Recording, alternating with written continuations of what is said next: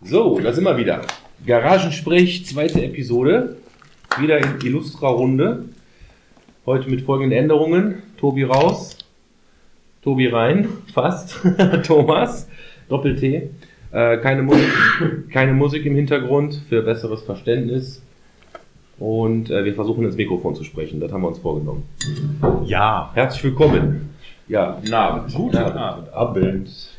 Äh, Thomas sagte auch, man könnte sich ja vielleicht auch kurz vorstellen. Das macht so ein bisschen, äh, macht die ganze Sache so ein bisschen persönlicher. Vielleicht fängst du kurz an. Ja, das baut den Druck auf, das ist gut. äh, ja, ich glaube, äh, vorstellen im Sinne von, dass man zumindest weiß, wer da spricht. Ne? Also ich bin Thomas, Reitlehrer, 42, aus Siegen. Ja, sehr schön. Willkommen, Thomas. Nein, das ist, ich glaube, der Rest ergibt sich im Gespräch. Natürlich, aber natürlich. man vielleicht wenigstens was grob weiß, wer da sitzt. Manche Leute kennen uns, manche eben nicht. Ja, hi, ich bin der Sebastian, 57 Jahre alt, Banker in Frankfurt. Ja, äh, Christoph, äh, 19, ähm, Schweinezüchter Hamburg.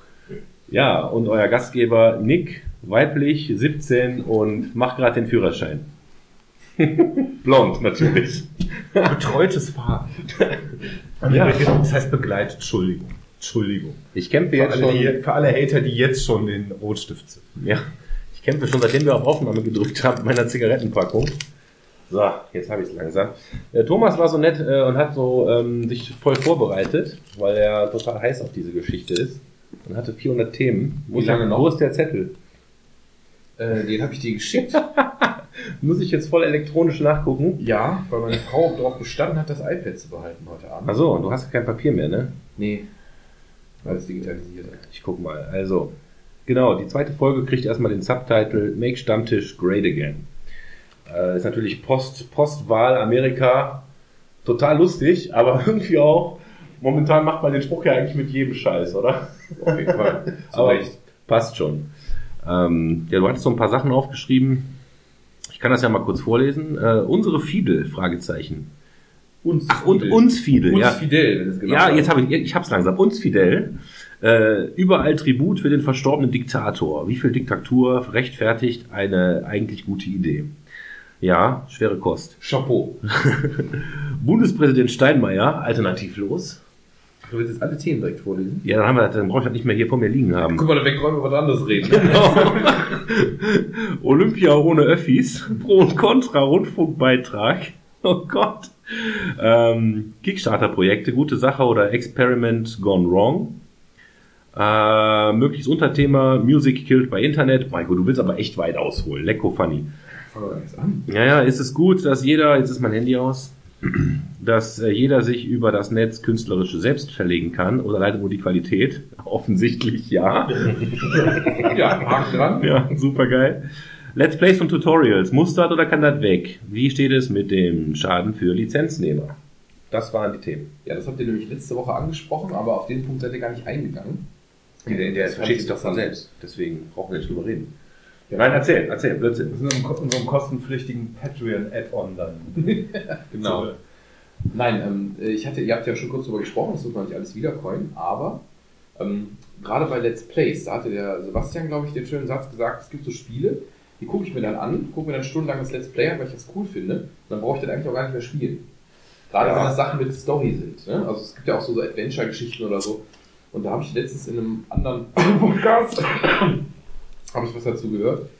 Äh, Die sprachen auch schon mal diesen Punkt mit den, mit den Lizenzen an. Wie scheiße das eigentlich ist. Stell dir mal vor, du bringst so ein Spiel raus. Das hat dann so einen Story-Arc halt und der ist dann nach so und so viel, 10 Stunden oder so ist der durch. Das heißt, du hast einen Clou in dem Spiel, ne? Mhm. Thriller-mäßig oder so. Das heißt, dann guckst du dir das an und dann kaufst du das aber nicht mehr. Es geht ja keiner hin, guckt sich so Ding mit Story an und geht danach, äh, haut dann nochmal irgendwie 30 Euro drauf, um sich das dann bei Steam oder so runterzuladen. Und ähm, wie cool ist das dann noch eigentlich? Also Ja. ich glaube, das, ja, also eigentlich ist es ja schon der Fall. Ne? Also das ist ja so, dass diese Let's Player ja auch tatsächlich von den, von den Spieleherstellern und von den Publishern auch gefördert werden und die Spiele auch zugeschickt bekommen. Richtig, weil ich Ähm, glaube nämlich, dass der, dass der positive Effekt also- viel größer ist. Muss es ja, muss es ja, es muss sich ja für die rechnen. Sonst würden sie es ja nicht tun. Ja, bei so einem Minecraft etc. Titel oder so mit Sicherheit, aber auch bei irgendwas, was eine Storyline hat. Anscheinend ja.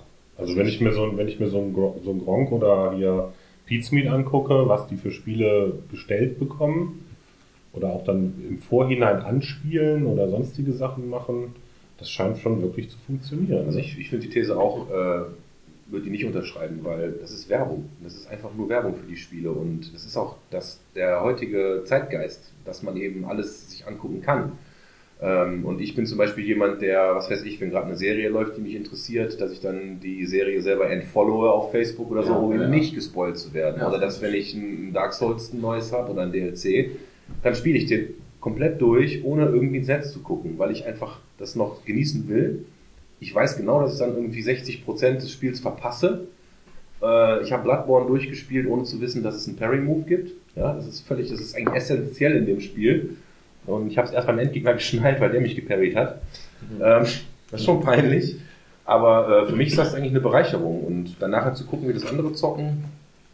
Du kannst das ja selbst entscheiden, ob du dich spoilst oder nicht. Ja, natürlich, natürlich. Aber das, ähm, wie gesagt, sobald du so eine Storyline hast, sehe ich es A, schwi- äh, kompliziert oder auch, aber das geht jetzt vielleicht zu weit in das Thema von der letzten Woche noch, ähm, im Gegensatz zu euch, um jetzt einfach mal diesen, äh, diese andere Seite der Meinung mal darzustellen, kann ich diese Faszination auch nicht teilen. Also ich kann, ähm, ich finde das kreuz langweilig. Ich glaube, ich habe in meinem ganzen Leben lang insgesamt vielleicht keine Stunde insgesamt Let's Plays geguckt. Also auf die, was die, auf die 20 oder so, die ich angeklickt habe, bin ich noch nie länger irgendwo als 5 Minuten hängen geblieben am Stück weil ich einfach auch um Leuten beim Spielen zugucken sehr, sehr langweilig finde. Ähm, weiß ich nicht, also ich, ich mag, mag diese Art der Erfahrung nicht. Das ist aber natürlich eine reine, reine Geschmackssache, klar. Aber das ist, das ist halt auch die Frage, was macht das eigentlich aus? Ne? Was macht das eigentlich aus, dieses Let's Play? Ist es wirklich das Spielen? Ist es das Spiel an sich, das da vorgestellt wird? Oder ist es derjenige, der es durchspielt und der eine gewisse Art hat, es zu entertainen? genau. Und ich, ja. ich habe auch das Gefühl, dass man, wenn jetzt, um jetzt nochmal auf diese storybasierten Spiele zu kommen, davon geht's ja eigentlich weg. Also ich habe vielmehr das Gefühl, dass jetzt immer mehr diese, diese Survival-Games und sowas let's played werden. Und dass da auch die, die Zuschauerzahlen hochgehen, da ist ja Gronk auch ganz stark draufgehüpft auf diese ganzen Sachen. Und wenn man dann Moonday 7 oder sowas sich anguckt, der halt sehr viel in die Richtung macht, äh, der relativ, na ist nicht ganz so groß, aber hat schon eine relativ große Followerzahl. Also ich habe das Gefühl, dass da inzwischen ein größerer Markt ist, als jetzt bei, sage ich jetzt mal, bei, bei Rollenspielen. Also ich sehe kaum wirklich Rollenspiele, die gespielt werden von Anfang bis Ende. Ja. Drei kleine Punkte. Erstens hast du mich falsch verstanden. Ich gucke keine Let's Plays, sondern ich gucke, wenn, dann kompetitive Sachen. Ja, das heißt One-on-One StarCraft, Two-on-Two StarCraft, Ah. Ladder, ESL. okay, so Sowas, das ist, das ist wie, das ist okay. wie Sport gucken. Das ist wie Fußball gucken oder so. Ja. klar. Let's Plays ähm, habe ich äh, letztens auch in einem äh, Podcast gehört, äh, die so auch aus der Gaming-Ecke kommen. Ist es wohl so, dass äh, die Publisher, wenn sie ähm, Sachen verschicken, das wird getaggt mit Content von denen. Die können also zum Beispiel komplette Spielsequenzen, zum Beispiel Filmsequenzen. Ja, also du, du kommst an eine Stelle, da läuft dann ein Video ab. Und dieses Video in seiner Zusammenstellung, das erkennt YouTube, ähm, können die freigeben oder nicht. Das heißt, ein Let's Player, der jetzt ungewollt zum Beispiel ähm, spoilert, dann wird das nicht freigegeben, dann ist das schwarz. Ja, das ist irgendwie, ähm, haben die dann ganz, haben die einen ganz pfiffigen, ja, weil's das, weil das kaum vorkommt. Mhm. Ja, ähm, das äh, ist so, die können diesen Content gezielt freigeben. Das ist so wie mit dem Tracken der Musik. Ja, irgendwie, es sitzen ja jetzt nicht 500.000 kleine Chinesen vor den Computern und gucken durch, wer hat in welchem Video. Wer Ähm. Bist du dir sicher? ja, nein, aber ich glaube nicht. Ähm, das Tracken, glaube ich, hat der Publisher schon ganz guten Zugriff auf den Content und was da freigegeben wird, auch an DLCs bei storylastigen Spielen. Dann kommt der Punkt hinzu, um Christoph aufzugreifen. Es geht eher in Richtung Open World. Story-intensives, also es gibt, kein, gibt ja keine Monkey Islands mehr in dem Sinne. Nur noch auf Indie-Basis und das sind nicht die, die ihre Sachen an Gronk verschicken, sondern die, die sich irgendwo im, in irgendwelchen Stores einfach reinstellen und dann Download oder nicht Mund-zu-Mund-Propaganda. Ja. Alles andere sind die großen drei, vier, Ubisoft, EA, die, das ganze Kladderadatsch, die gezielt über ihr Marketing das natürlich an die Let's Players geben, denen da auch Kohle für zahlen, dass die das machen stundenlang. Ja, Format wie äh, Super Game TV oder äh, Games äh, Welt, die da ja unglaublich viel machen. Das ist einfach der Schritt vom Print weg hin zum Online-Medium, den die gemacht haben, weil sie keine Hefte mehr verkaufen. Mhm. Ähm, Aber da habe ich ein Beispiel. Es gibt dieses Spiel vor einem Jahr oder so, auch so ein Indie-Ding, irgendwas mit Fire, irgendwas, mit diesem Feuerturm da mitten in der Wildnis und so ein gelbes Logo, jetzt komme ich gar nicht auf den Namen, das ist wirklich ein bisschen blöd. Das Klingelt auch nichts bei mir. ähm, auch so ein, so ein ganz Deshalb ist ja Indie. Ja, genau, das ist auch so ein Indie-Ding. Und das wurde eben auch angeboten. Und da hast du halt echt eine Story von 10, 20 Stunden, die du spielst. Und das ähm, verliert jegliche, ähm, also das ist überhaupt nicht mehr interessant in dem Moment, äh, wo du halt weißt, was der Clou der ganzen Sache ist. Ja, es ist natürlich dann wieder so eine, so ein, das ist natürlich dann so ein Balance-Spiel, ne? Wenn du jetzt ein Indie-Game hast, es wird dadurch natürlich bekannt gemacht, ne? Das heißt, es gibt dann Leute, die dann einfach an der Machart interessiert sind, sich das nochmal anzugucken. Ich glaube, grundsätzlich haben sie dann trotzdem eine größere Basis, wenn sie das erlauben. Jetzt nimm jetzt zum Beispiel mal The War in Zeit oder wie das hieß, dieses Antikriegsspiel, was vor einem Jahr rausgekommen ist, wo du quasi Kriegsüberlebende gespielt hast und die irgendwie durch ein Kriegsszenario durchführen musstest. Also Zivilisten. Mhm. Das wäre das wär nie so groß geworden, wenn es nicht gele- gelet's played worden wäre. Ne, Das ist. Ich glaube, die kleinen Spiele haben auch den Vorteil, dass sie im Gegensatz zu manchen AAA-Produktionen ähm, irgendeine Form von Wiederspielwert bieten. Also es gibt, du kannst sie auf, es gibt Arcs, die kannst du verfolgen, links, rechts. Und ähm, dann finde ich das ganz okay. Ich muss sagen, diese Open World Scheiße, die kotzt mich mittlerweile an. Ja, Metal Gear Solid, blink, blink, blink, blink, blink, 65 Millionen äh, Quest Signs, Ja. Assassin's Creed. Ja, ähm, aber trotzdem, ja, wenn ich mir sowas kaufe, dann will ich eigentlich nur den Story Arc durchspielen. Ja, und ähm, aber das ist ja kriege halt keine Platin-Trophäe oder kein. Äh, Das ist dann wieder die Frage, ob man halt Hühnersammler oder Prinzessinretter ist, ne? Ja, da bin Ja. ich jetzt auch Da bin ich jetzt. Mehr so der Ficker oder mehr so der Tänzer? Also ich bin eher so der Hühnersammler, ne? Ich muss dann halt alles machen. Wenn es da ist, muss ich machen. ja, du fandst ja auch The Witcher 3 toll. Ja. Ja, das, So. Ich meine, das finde ich von der Storytelling, das habe ich zum Geburtstag geschenkt bekommen und ich bin ja jetzt von uns hier in der Runde der, der ab, mit Abstand am wenigsten spielt. Ich bin ja echt der totale Casual Gamer. Das habe ich zum Geburtstag geschenkt bekommen, habe ja dann jetzt auch seit Ende September es auch ganze zwei Stunden geschafft, daran zu spielen immerhin. Nice. Ähm, gefällt mir aber. Ja fürs Intro. Hat jetzt mehr Zeitgründe, ne, dass ich jetzt noch nicht weitergekommen bin. Ich bin da irgendwie noch, äh, weiß ich nicht, bei dem ersten Kampf gegen so ein komisches Drachenvieh, oder was auch immer das ist, ne. Äh, Finde ich lustig, macht mir auch Spaß, ähm, weil du aber eben da auch einfach diese Story verfolgen kannst. Ich habe ganz viele Spiele echt aufgehört, genau wie du sagtest, wenn ich einen Questlog habe und habe ich 20 offene Quests drin, habe ich keinen Bock mehr. Dann mache ich das Spiel manchmal ein halbes Jahr nicht mehr an. Aber das ist auch wieder, ähm, das ist halt der Unterschied zwischen Casual Gamer und dem, der sich halt hinsetzt, für den das abends die Entspannung ist, sich da drei Stunden für die Playstation zu setzen. Also, Ne, statt jetzt ich- Film zu gucken oder find- zu lesen oder Das ist dann, glaube ich, wieder die Frage. Dann macht ihr To-Do-Listen. Nee. Nee. Ich mache nämlich To-Do-Listen.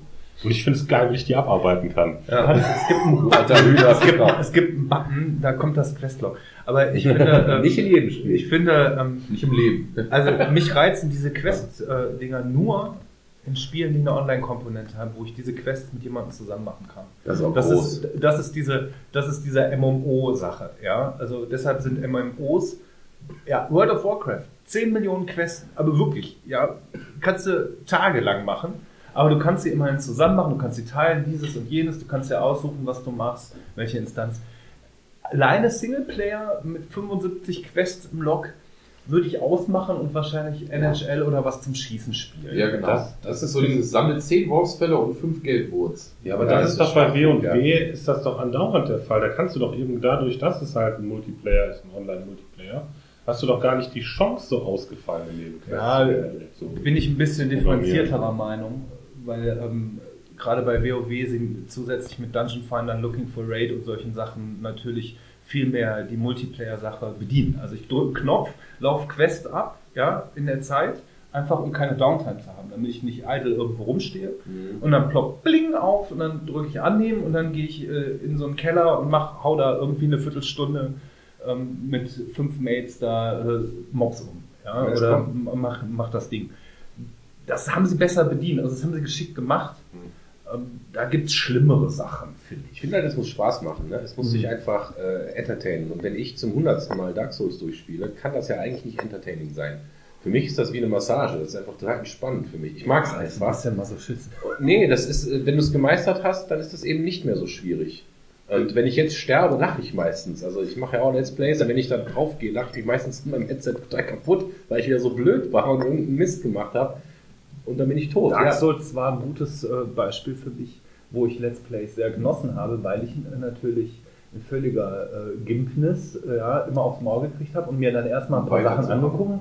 Nee, nicht um weiter, sondern auch bestimmte Sachen nachzustellen. Ja? Ja. Wie laufe ich los? Wo laufe ich her? Was kriege ich? Und wie kriege ich zum Beispiel diese äh, Black Knight Halbert, äh, Mhm. ja, wo ich dann, dann einen schwarzen Ritter von der Klippe trete. Genau. Entweder sie droppt, dann logge ich aus, Ja. bevor er speichert, logge wieder ein, damit, äh, damit er wieder da ist, trete dann so lange runter, bis ich das Ding habe. Ja, Ja. Da kommst du natürlich nicht drauf, wenn du nicht Japaner bist. Ja, Ja. das, das, ja. Und ähm, da muss ich sagen, habe ich den Spaß daran, das nachzulaufen, das nachzustellen. Ja. Oder wenn du jetzt sowas äh, hochstellst, ja, zehn Teile, sehe dann ein, so und so, Ja, ja. dann würde ich das nachspielen. Ja, das ist Tust so ein bisschen. ist Pain. Das ist Ja, natürlich, Das Let's. Play ist richtig schlecht, vor allen Dingen. Das ist so peinlich, weil ich ja wirklich.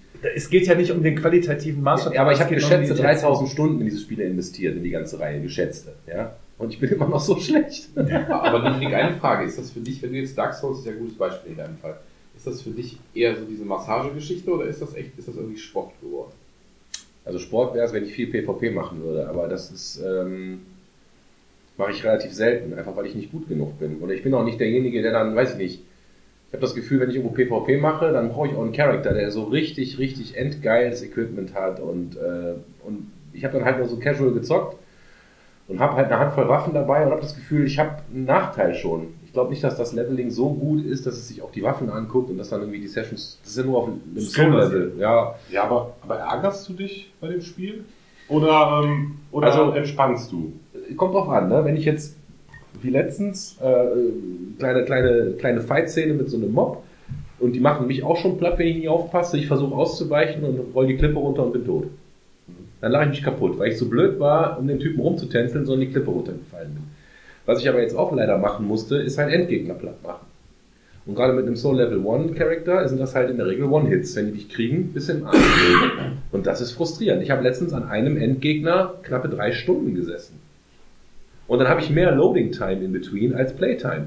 Und Da das, ich zum Beispiel keinen Bock drauf. Da Das war auch schmerzhaft. keinen Bock drauf. das ist auch, äh, Ja, aber da ist natürlich ähm, die Belohnung dann, wenn du es dann geschafft hast, das ist natürlich dann. das ist ein geiles Gefühl. Wenn du es dann hast, dann hast, das ist einfach ein, ein, ein Effekt, der ist krass. Und jetzt komme ich nämlich mal auf ein anderes Spiel, was ihr vielleicht mögt oder so, weil das viele Leute mögen, was ich total langweilig fand und ich auch in der Firma schon sehr viele Diskussionen hatte drüber. Äh, Diablo 3. Ich habe mich zu Tode gelangweilt. Also ich habe angefangen mit dem Spiel und habe mich erinnert, dass das ja äh, so ein, ja ich sag mal, Button-Smashing ist, äh, ohne Stamina-Bar. Ne? Also du kannst einfach immer draufhauen, ohne dass du, dass du sozusagen erschöpfst. Das, und genau dieses Erschöpfungsmoment ist halt bei Dark Souls unheimlich wichtig und finde ich, macht die Sache auch sehr realistisch. Und dann habe ich aber rausgefunden, nach fünf Minuten Spielen, ach, ich muss gar nicht Button smashen, ich muss die Maus einfach nur runtergedrückt lassen. halten, ja, ne? Wie lame ist das denn? Du, also du stellst dich vor deine Mobs, drückst auf deinen Mausknopf und wartest, bis sie tot sind. Und dann sammelst du Loot ein. Es fällt Loot ohne Ende und nichts davon kannst du gebrauchen. Ja, aber Diablo, Beides, beides, beides Sachen, die mich total abfacken. Keine Herausforderung und ständig Loot, den du nicht brauchst. Warte ganz kurz. Und jetzt, das Spiel geht von vorne bis hinten so. Ich habe das Spiel durchgespielt, weil ich dachte, es muss doch irgendwann besser werden. Es wird es nicht. Ja, okay. Was, Also das, was ich jetzt beschrieben habe, das geht von vorne bis hinten so weiter. Jetzt haben wir zwei Extreme. Jetzt haben wir einmal absolut Story-basierte Sachen wie The Witcher, die auch wirklich storymäßig total durchdacht sind und auch funktionieren, weil es wie ein Buch lesen ist quasi. Dann hast du Sachen wie Dark Souls, wo du wirklich auch Anspruch hast an deine Fähigkeiten. Geschicklichkeit. Ne? Geschicklichkeit. Ja, was ist denn, was sind denn das für Leute, die dann Diablo spielen? Was, was ist der Reiz da dran? Ich habe keine Ahnung. Also ich habe mit den Leuten gesprochen, die wollen ihre Rüstung komplett kriegen. Ne? Die Genau. wollen zum Verrecken ihre Rüstung komplett kriegen. Okay, kann ich verstehen, ja, von mir aus. Aber mir fehlt halt, ich will auch meine Rüstung komplett kriegen in Dark Souls. Nur da muss ich es halt mit Skill und mit Geschick hinkriegen oder mit Glück oder mit, äh, äh, wie sagt man dazu, clever Use of Game Physics. Ne? Also Leute, die Leute äh, die Klippe runterschubsen, die man halt selber nicht getötet kriegt. mit Ne? Hexing ist das. So. Ja, bloß mit ähm, da, da folgt jetzt der Bruch in meiner eigenen Argumentationskette. Ich habe nämlich als Wow, das nach 10 Minuten haben wir das geschafft. nicht schlecht, nicht schlecht, oder? Ich gehe Können ausmachen. ähm, ich habe zum Beispiel, ich, also wie gesagt, ich habe echt wahrscheinlich realistisch gesehen, würde ich sagen, keine 200 Stunden Spielzeit im Jahr, die ich effektiv spiele. Ich habe so ein Spiel im Jahr meistens, was mich flasht, und ansonsten spiele ich halt irgendwie, freue ich mich vor allem mit Freunden oder so, Eishockey zu spielen, keine Ahnung Ja. was. Und Diablo ist so ein Ding. Als Diablo 3 rauskam, habe ich das gekauft und dann habe ich für ein paar Wochen lang erstmal das drei oder viermal, ich glaube viermal musst du es ja durchspielen, gehst dann die Schwierigkeitsstufen hoch, Mhm. das habe ich viermal durchgehauen. Und das, das funktioniert halt über dieses Belohnungssystem, weil dieses Loot-Droppen ist halt, deswegen machst du das, weil du willst unbedingt deine Rüstung zusammen haben, du willst den coolsten Charakter haben, du freust dich jedes Mal, wenn der Lichteffekt auf einmal von blau auf grün wechselt, weil du jetzt irgendwas anderes geändert hast. Das ist natürlich ist das kein mega Anspruch, weil auch beim auch bei der Playstation du drückst deinen, äh, deinen Button und wenn du ihn gedrückt hältst, ist das selber als wenn du den Button mashing, ne? Also, ja. habe hab ich übrigens wieder als Casual Gamer als angenehm empfunden. Ich renne halt da durch, drücke dann den Knopf für ein paar Sekunden oder so und dann kommt der nächste. Und obwohl ich es viermal durchgespielt habe, fand ich es trotzdem geil, weil ich halt diese Atmosphäre mag.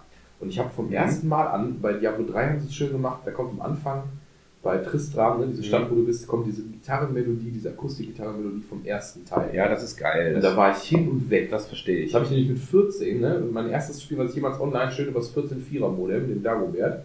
Du, ding, ding, ding. Schön online und dann einen riesen Anschluss von Papa, weil du ja damals noch. irgendwie- Mark Telefon. Genau, genau, genau. Weil du damals so schön so 2,70 Mark die Stunde für dein Dings und dann habe ich erstmal den Sommer irgendwie Zeitung ausgetragen, um aber die Telefonrechnung wieder zu bezahlen, weil ich damals mit Janosch, glaube ich, immer schön so zu zweit dann Diablo 1 online gespielt habe. Ja.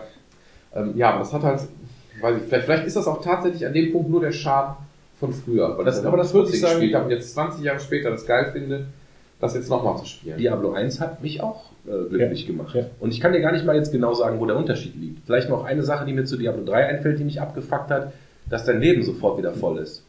Also selbst wenn du mal auf die Fresse kriegst und dein, dein Lebensbalken fast auf Null ist, dann, dann, dann machst du halt einen Backflip, damit du aus diesem Pool von Mobs raus bist. Du musst es zweimal durchatmen, dann bist du wieder voll. Ne? Und bei Dark Souls ist halt so, wenn du auf die Fresse kriegst, dann, dann hast du auf die Fresse bekommen. Ne? Aber du musst ja zugeben, dass die Spielerfahrung Diablo 1 bei dir als positiv Ja, gesetzt die ist positiv. weil es Prä-Dark Souls ist. Du hast mit das war für die Zeit super. Für ne? die Zeit was. super, genau. Und in dem Kontext muss es ja sehen. Ja. Außerdem sind beide Spiele ja was völlig anderes. Ja, ich will auch nicht- ich möchte auch nicht Dark die beiden Spiele so klar vergleichen. skillbasiertes Spielen mit einem, du musst einen, eigentlich einen klaren Plan haben, was du tust. Du musst äh, den Gegner beobachten. Ja. Du musst, ja, es ist sehr taktisch. Street Fighter im Mittelalter. Diablo, Diablo war und ist immer Itemgewichse um 1% Damage mehr, Ja. damit die Zahlen größer werden. Stimmt. Zusätzlich mit dem Loot, das dann halt immer noch ein bisschen deine Werte verbessert und die Zahlen damit erhöht und immer die Zahlen. Diablo 3 war für mich zum Durchspielen, die Story war aber ganz nett, plam plam plam, habe ich zweieinhalb Stunden gebraucht, wenn man Diablo in seinem Leben gespielt hat, dann kann man das so durchwichsen. Für mich kam äh, der Anspruch erst, als ich die Online-Komponente damit hatte. Mhm. Da hast du nämlich vier Leute auf einmal dabei, wird auf einmal der Schwierigkeitsgrad eklatant hoch. Und dann weibst du auch. Und zwar anständig. Vibes heißt stürzt. Stürzt. Ja, Ja, genau. das das heißt, die so- Gruppe, Gruppe weibt durch. Mhm. Das Ding ist, Die ziehen dich aber doch mit. Ich bin mitgezogen werden und war ruckzuck Paragon, hast du nicht gesehen. ja, 712 habe ich auch, aber, Ja, aber das ist so, ähm, auch das, langweilig. das ist so, wenn du, wenn du relativ vergleichbare Leute hast Mhm. und wenn du auf demselben Stand bist, Mhm. dann wird das Ganze anspruchsvoll. Okay. Ja, und dann ist es so, wie Thomas sagt, ich möchte mein Set dazu haben, weil jedes Set seine eigene Spielweise hat. Ja, ich spiele Talrashal, das heißt, überall fliegen die Meteore runter, blam blam blam, und dieser Proc und jener Proc.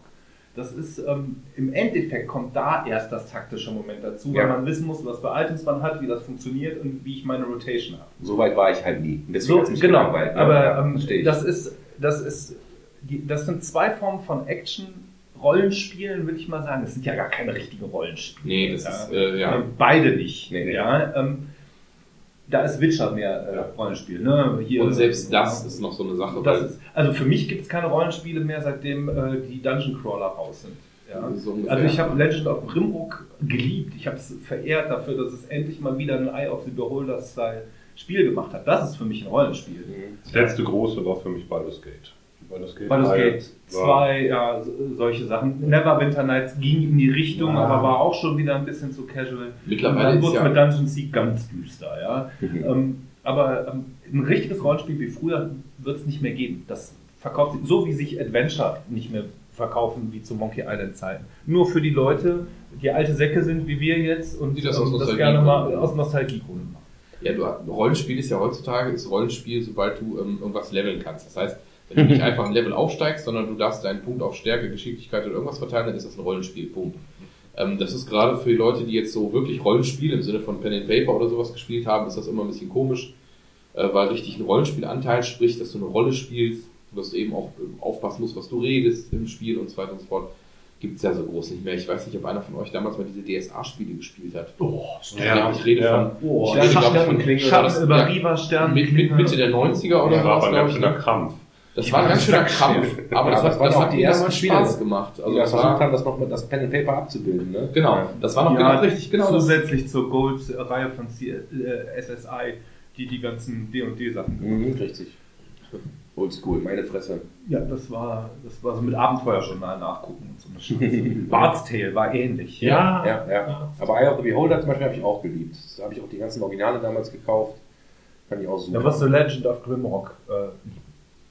Kann ich nur empfehlen, falls du mal Bock hast, irgendwie auf dem Computer. Sackend schwer, ja, Essen und alles, ja, wie der ist tot, warum? Ach, Ja, der ist verhungert. Ach. Scheiße. Nee, das, das ist mir zu lästig.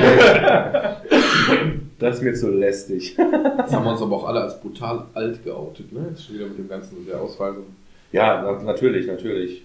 Aber ja, brutal alt war auch Fidel Castro hier mal ein klein. Da können wir ja hinschwenken. Aber wir haben letztes Mal auch über, habe ich mehrfach erwähnt, dass ich ja mich auch noch jung fühle. Und irgendwann haben mich die Leute dann auch äh, ganz klar auf den Boden zu gefragt, du bist nicht jung. Ja, habe ich verstanden. Ich erschreckt mich manchmal auch, wenn ich in den Spiegel gucke. Ähm, aber das ist auch vielleicht eine lustige Sache. Ich habe mal drüber nachgedacht, wie alt ich mich eigentlich fühle. So, ne? Und da habe ich 25 gesagt. Weil ich habe das Gefühl, ich bin so aus dem Gröbsten raus, ja, und gehe arbeiten und ähm, habe meine Frau und so, also bin erwachsen, aber auch noch blöd genug, mir äh, in, in, in, hier auf der Exit-Party mir die Uhr abreißen zu lassen, während ich im Moshpit bin. Und äh, am nächsten Morgen um nach Hause zu kommen. Also so ein Blödsinn mache ich halt auch noch. Weiß nicht, gefühlt habe ich gesagt 25. Habt ihr da ein Gefühl, wie, wie ihr euch fühlt?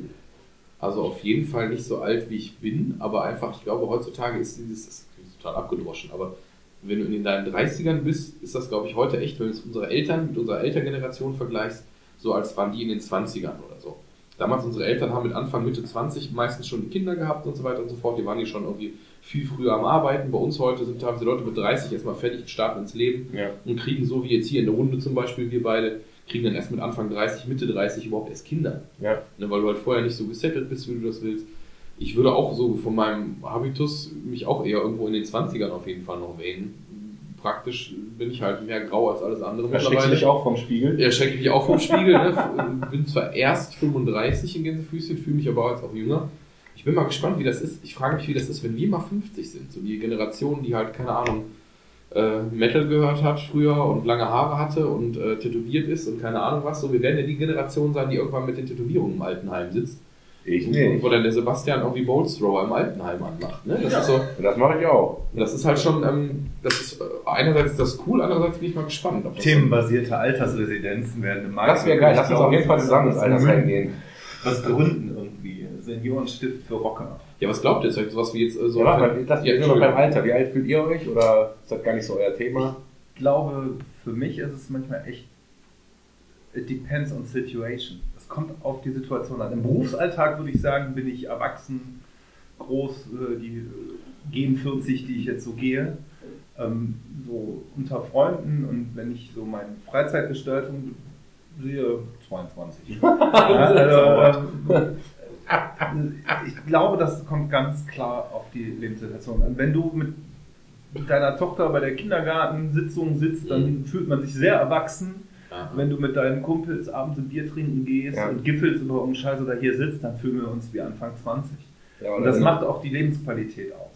Dass sich, das, Fall. dass sich das balanced, finde ich, weil ähm, wenn ich mich die ganze Zeit fast, äh, nur fast 40 oder 40 äh, fühlen würde, dann äh, hätte ich ein Scheißleben, muss ich sagen. Also, das ist, ähm, das sind die krassen Schnitte im Alltag. Mhm. Arbeitswelt gegen Privatleben. Muss man einfach so sehen. Das stimmt, sehe ich auch so. Weil manchmal fühle ich Privatleben kommen immer mehr die Verpflichtungen dazu, die man eingeht, die man ähm, auch als sehr Erwachsene eingeht. Kinder, Eigentum, weiß der Geier irgendwas, so wo man dann wirklich ähm, in Charge ist, aber äh, so ansonsten Freizeitgestaltung, da möchte ich einfach auch nicht alt sein. Da behalte ich mir mein Nerdtum vor, da, ähm, auch wenn ich dann von meiner Freundin gesagt kriege, aber das ist aber ganz schön kindisch. Ja, ich giffel auch bei Deadpool. Ich lache auch über Pipi-Kaka-Humor. Ja, so muss es aber auch sein. Ja. alt fühlt man sich am nächsten Morgen, ne? wenn man gesoffen hat. Dann, dann merkt Erstaunlicherweise man, dass- noch dass- nicht. Ah, Ehrlicherweise noch nicht. Also da bin ich noch relativ äh, äh, gut äh, in Schuss, ich sagen. Aber ich kann nicht mehr drei Tage am Stück, so wie früher. Ja? Also ein Festival wäre schon High Class mittlerweile. Also ich muss dir da an vielen Punkten recht geben. Aber was ich halt so gemerkt habe, ist gar nicht, dass, dass, dass die Frage ist, wie alt ich mich fühle, sondern wie, wie egal es mir ist, wie alt alle um mich herum sind. Ja, Das ist, viel, ist für mich viel wichtiger. das stimmt. Guter Weißt du, das ist, äh, früher war es, es gab halt so eine Zeit in der Jugend, äh, da war es halt wirklich, auch wirklich wichtig für mich, mich ungefähr mit meinem gleichen Alter abzugeben. Und äh, inzwischen ist es mir so egal, wenn ich Leute kennenlerne, ich komme überhaupt nicht auf die Idee, die erstmal zu fragen, wie alt sie sind, weil Ja. es mir egal ist. Entweder ist mir der Mensch sympathisch und ich komme mit dem zurecht, oder der geht mir auf den Sack. Ja. Ja, Ich vergesse Oder ist mir egal. sogar. ja. Also das ist, äh, Das ist, es ist egal. Es ist Muss egal. sein. ja, es ist ja auch egal. Und Das finde ich aber auch das Schöne. In unserem Alter sind wir genau in der Range, um mit Jüngeren gut klarzukommen, aber auch mit Älteren, die mal zehn Jahre älter sind. Mhm. Ja. Ja, ähm, Aber ich fand, ich fand, als, als, als quasi dieser, dieser Schritt erreicht war, oder diese Grenze erreicht war, fand ich es viel, viel entspannter, Leute kennenzulernen und, und Freundschaften oder auch Bekanntschaften zu knüpfen. Das war ist einfach inzwischen eine viel schönere Sache. Keine Ahnung. Da Ja. würde mich aber auch mal interessieren, wie das außerhalb unserer Gruppe aussieht, weil ich denke, dass wir alle ähm, unseren Freundeskreis so haben oder uns eben auch unsere Freunde ja so ein bisschen so gesucht haben. Na klar, man sucht sich immer Leute, die auf eine gewisse Art und Weise Gemeinsamkeiten haben, sonst würde man ja nicht mit denen Zeit verbringen wollen. Aber für mich funktioniert das auch, dass ich mich in jeder Gesellschaft oder in jeder Gruppe irgendwie einfinden kann. Wenn ich aber zum Beispiel auf, dem, auf der Geburtstagsfeier eines Arbeitskollegen bin, der dann auch irgendwie bestenfalls mal 40 geworden ist oder so, Gleiches Alter und nur Leute, die Vielleicht- liebsten gleiches Alter und lauter Leute, ich weiß nicht, wie euch das geht, aber lauter Leute, die wirklich ein ganz anderes Leben führen, wo ich manchmal den Eindruck habe, sind die jetzt erwachsener als ich? Also machen die das anders? Oder die Nee. alles, was wir noch so machen, aufgegeben haben. So ähnlich wie das bei unseren Eltern war, dass man irgendwann gesagt hat, so, du bist jetzt 30, du kannst jetzt keine Computerspiele mehr spielen und du musst jetzt Ja, haben keine sie das äh, wirklich oder, oder sitzen die da alle nur, also sitzen die alle nur da und spielen ihre Rolle wegen dieses Geburtstags? Das ist natürlich auch noch die Frage. Ne? Ich glaube, da kommt unser Misanthropismus raus. Ja, wenn ich dann die ganzen Leute sehe, die hasse ich erstmal. So. Ja.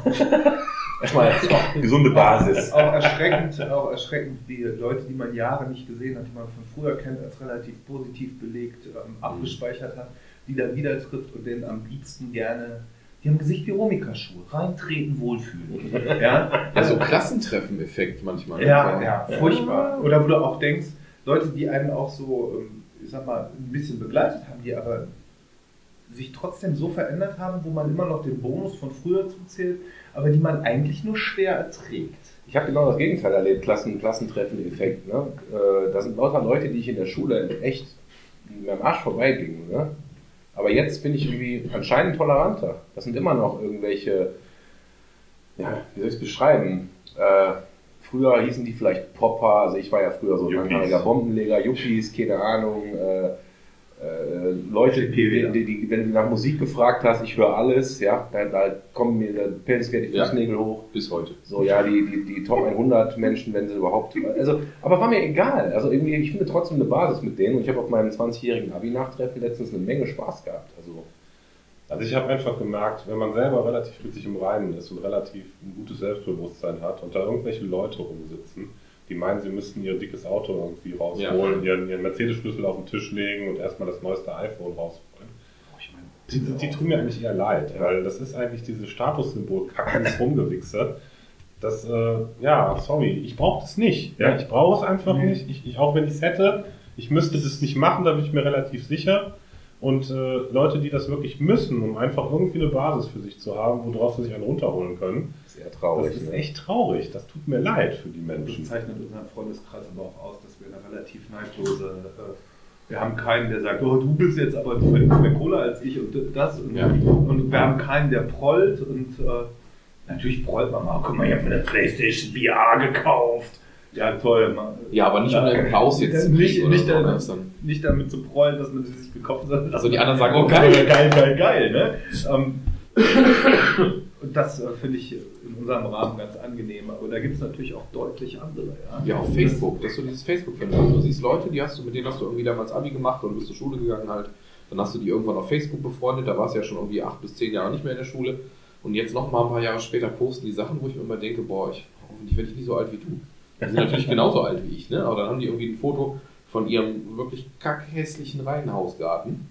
Also ganz schlimm.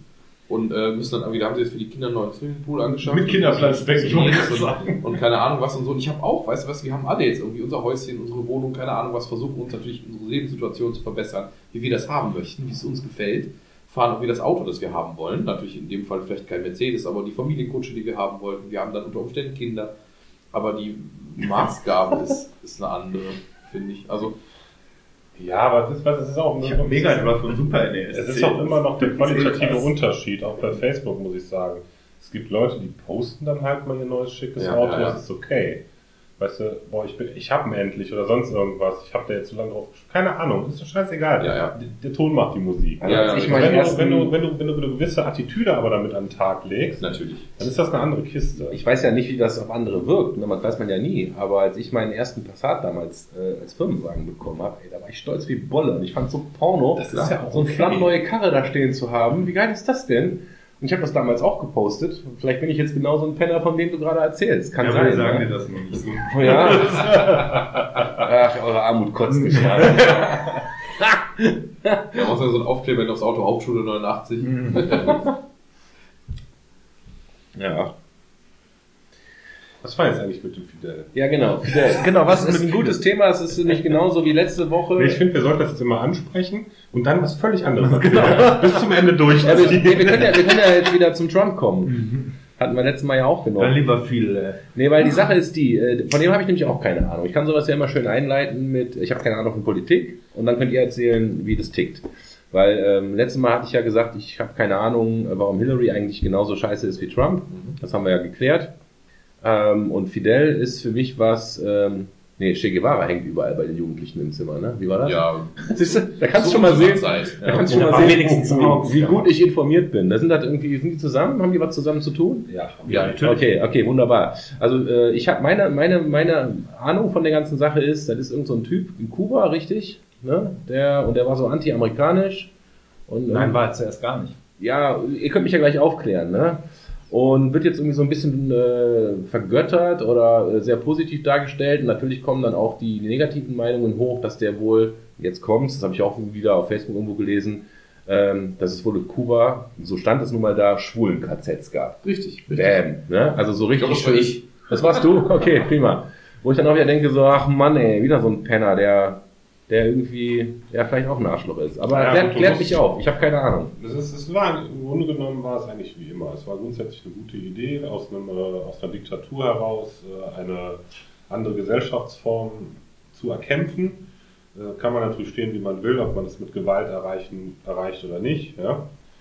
Ähm, es gab halt eine Revolution, die erstmal gescheitert ist, grandios. Und äh, dann, wie du sagtest, mit dem guten Che und dem guten Fidel, die dann halt wiedergekommen sind und das dann halt nochmal probiert haben und nach langem Kampf halt quasi gewonnen haben und dann im Grunde genommen eine andere Diktatur installiert haben. Anders kann man es ja nicht nennen. Ja, es ist. Äh, wie Aber die haben jeder- schöne Autos da, ne? Ja, das ist halt ein Überbleibsel aus dieser, aus dieser äh, sehr amerikanisierten Zeit. Also Kuba war ja in den 30er, 40er und 50er Jahren quasi ein Vasallenstaat der Amerikaner. Ein was? Ein Vasallenstaat der Amerikaner. Wie viele in Südamerika. Wie, wie viele äh, süd- und mittelamerikanische Länder. War nicht alles schlecht. War ja, genau, war ja nicht alles schlecht. Ähm, deshalb haben wir auch diese Amikam, diese 40er, 50er Jahre Amikam. Ähm, irgendwann hat das Volk, das arme Volk, dann rebelliert gegen die äh, Upper Class mit diesem, ich weiß gar nicht, wie er hieß, diesem äh, von Amerika unterstützten Diktator quasi, ähm, haben dann diese Revolution durchgezogen und ähm, eigentlich auch erstmal als sehr nationalistisch, also als Kuba, als eigener Staat durchzukriegen, gar nicht mal so als äh, Sozialismus kommunistisch. Ähm, die Russen haben. Äh, Also Kuba hat zu Amerika gehört? Nein, Nein, haben, nicht. haben sie nicht. Ja, Sie zu Amerika gehört es grundsätzlich. Ja, okay. Ja, ja, aber alles in 5000 Kilometern von Ja, aber als eigenständiger Staat, habt ihr ja gerade gesagt. Also war das vorher Es war, nicht es so. war, es Doch. war, es So war, wie Österreich. Nee, es war, das war Gottes eine spanische Kolonie bis 1900. Auch immer, ist also nachvollziehbar. relativ lange spanische Kolonie, ist dann eigenständig, eigenständig geworden, war aber quasi von Anfang an Vasallenstaat. Vasallenstaat heißt in dem Sinne so, dass die Amis über, über ihre Machenschaften, über ihre Wirtschaft und über ihre, Geheimdienste sich da so eingemischt haben, dass sie im Grunde genommen dieses Land kontrolliert haben, auch wenn es ein Es eigenständiges ging, glaube ich, Land sogar um den Zucker, wenn ich mich nicht irre. Äh, ist fraglich, ob das wirklich so hundertprozentig war. Es ist auf jeden Fall relativ klar und deutlich, dass sie da Leute eingesetzt haben und die richtigen Leute unterstützt haben, die sie lenken konnten. Mhm. Ja. Und das haben die Leute halt geblickt und deswegen sind sie dagegen vorgegangen. Aber vielleicht mal ganz kurz weg von dem Geschichtsexkurs. Also ich meinte damit tatsächlich diese Rezeption, was ich da angesprochen habe, äh, wie das, ja, wie die Rezeption jetzt war. Du hast dann eben das Internet voll von Leuten, so nach dem Motto äh, Rest in Peace, Fidel und keine Ahnung was. Und hast dann auch so Leute wie eben mein guter Freund Oskar Lafontaine, der dann irgendwie postet, der dann irgendwie groß postet mit Bildchen drum und dran, ähm, was für eine großartige Persönlichkeit, die das Leben lang gegen den bösen, bösen Kapitalismus gekämpft hat und, und, und. Und das wird wirklich ausschließlich in lobenden Worten nach dem Motto, da geht eine Ära zu Ende und jetzt sind die Amerikaner doch noch wieder wahrscheinlich demnächst ihren Machtbereich ausgeweitet, weil sie sich ja wieder annähern und so weiter. Und das war eben der Punkt, da hatte ich auch das gepostet, was du eben gesagt hast. Das ist ein Typ, der hat, äh, der hat Schwule in Umerziehungslager geschickt, der hat, ähm, der War hat, ja nicht äh, alles schlecht, wollte ich gerade wieder sagen. Ne? Genau. Der hat, äh, der hat Oppositionsführer in Knast gesteckt. Weißt du, wenn gerade äh, der liebe Herr Erdogan dasselbe macht, regen wir uns furchtbar auf. Zu Recht.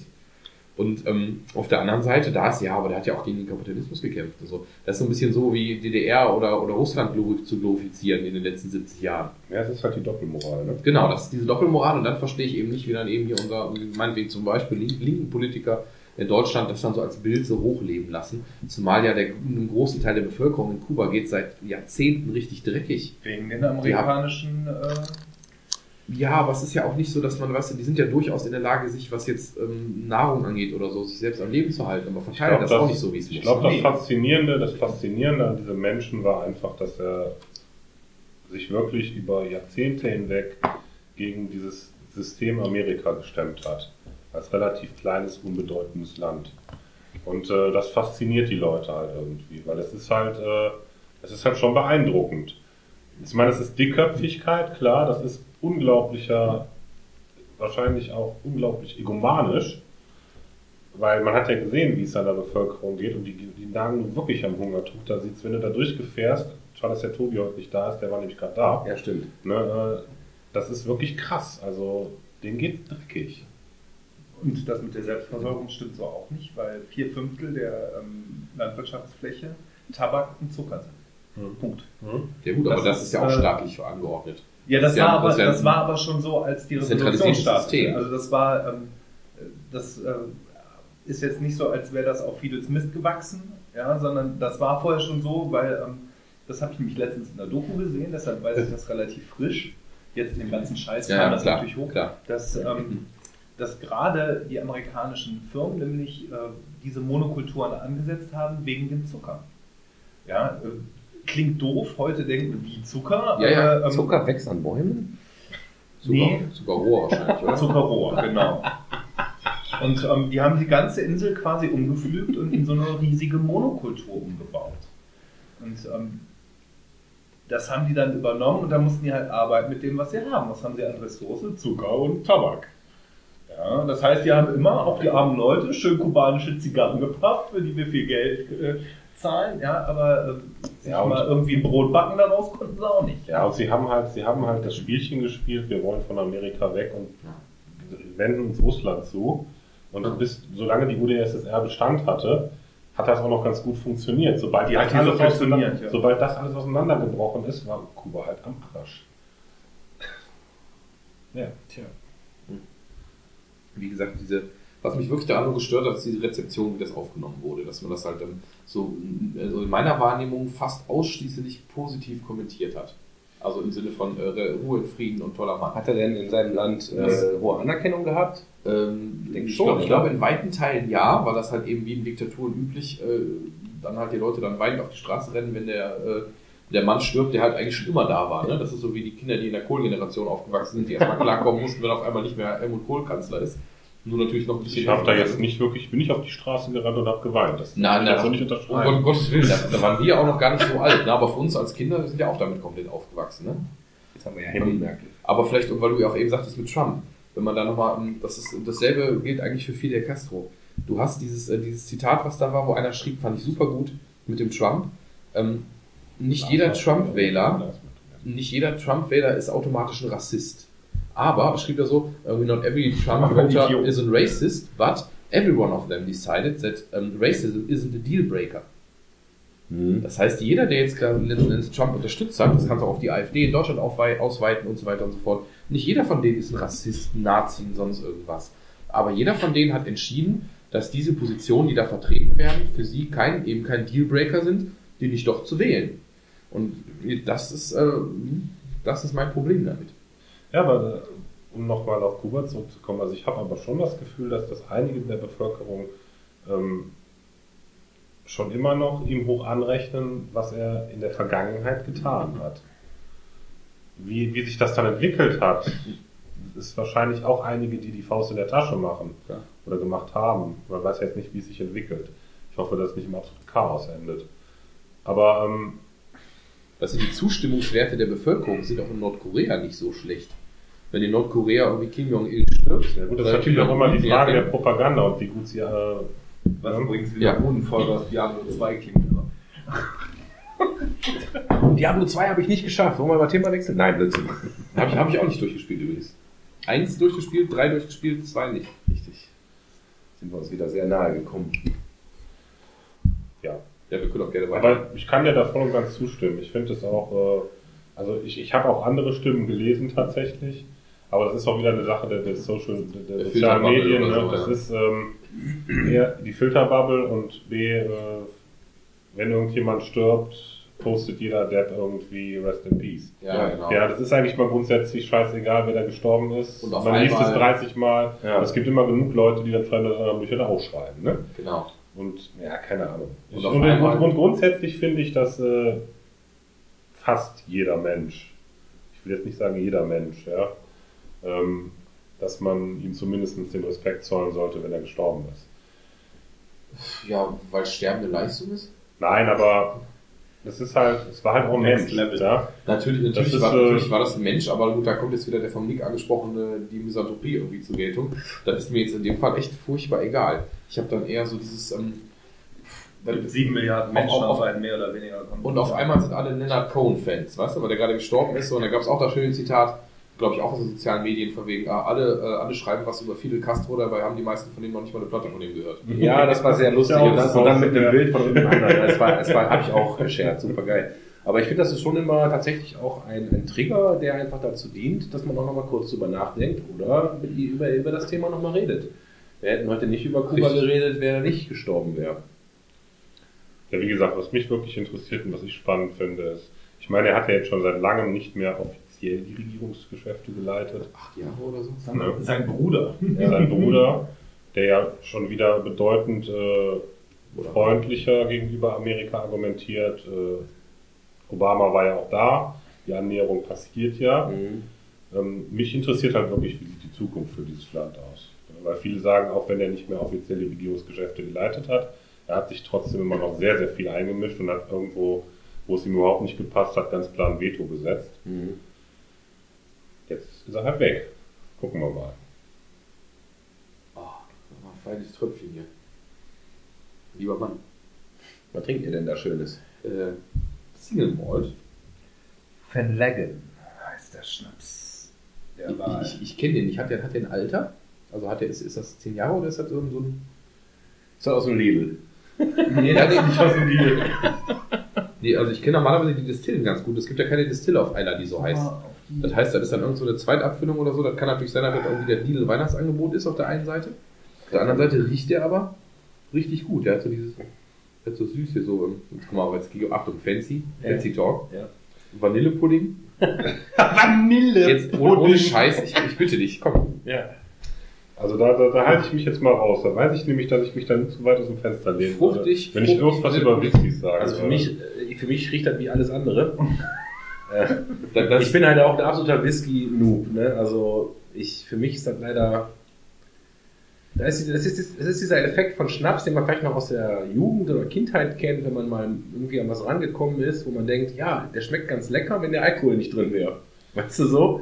Und bei Whisky ist oft so, dass ich denke, da ist, ein, da ist was drin, was ich lecker empfinde, aber trotzdem tut es mir eigentlich beim Trinken weh. Und ich habe ich hab ein paar Freunde oder Bekannte oder Freundinnen, die äh, auch wirklich eine ganze Menge von Whisky verstehen. Und wenn ich mit denen zusammen Whisky trinke, finde ich das sau interessant. Weil die mir unglaublich viel darüber erzählen. Und mir dann auch erzählen, wonach er schmeckt. Und ne, dann schmecke ich das auch auf einmal. Selber würde ich dann nie drauf kommen. Deswegen. Also der ist zum Beispiel, ich, ich finde den, ich persönlich finde den jetzt ähm, sehr ordentlich. Wobei der Geruch viel besser noch ist als der Geschmack auf jeden Fall. Aber der, ähm, du erkennst, was selbst du als, als jemand, als Whisky-Noob, würdest merken, wenn du einen guten Single Malt trinkst. Da bist du platt gesagt alles ab 30 Euro. Hast du in den meisten Fällen ähm, den Effekt, dass der eben nicht brennt, wenn du ihn runterschüttest. Ja. Der hat dann 40, teilweise 45 Prozent und trotzdem musst du nicht husten, wenn du den trinkst.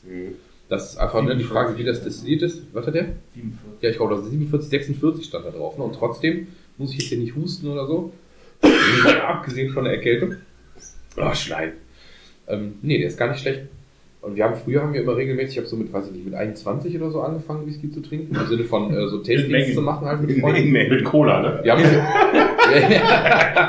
nee, ich bin so klassisch immer, weiß ich nicht, als, als wie man dann anfängt, irgendwie Whisky Cola saufen, irgendwie Tanebo, Dio, keine Ahnung was. Und dann irgendwann drauf gekommen, ähm, mit Freunden das zu machen, haben wir uns irgendwann alle zwei Wochen getroffen, irgendwie mit den kleinen, mit den kleinen Fläschchen oder so angefangen und später dann, wenn die Kohle da war, halt auch mal eine größere gekauft, haben ständig so Tastings gemacht. Und du merkst echt, das ist auch eine Trainingssache. Wenn du das ein paar Mal gemacht hast, irgendwann sitzen die da und dann schreibt jeder das auf. Wenn du es vergleichst, hast du dann auch eine ziemlich große Übereinstimmung. Sub Ja. ja. Thomas meint, Alkohol ist Trainingssache. Ja.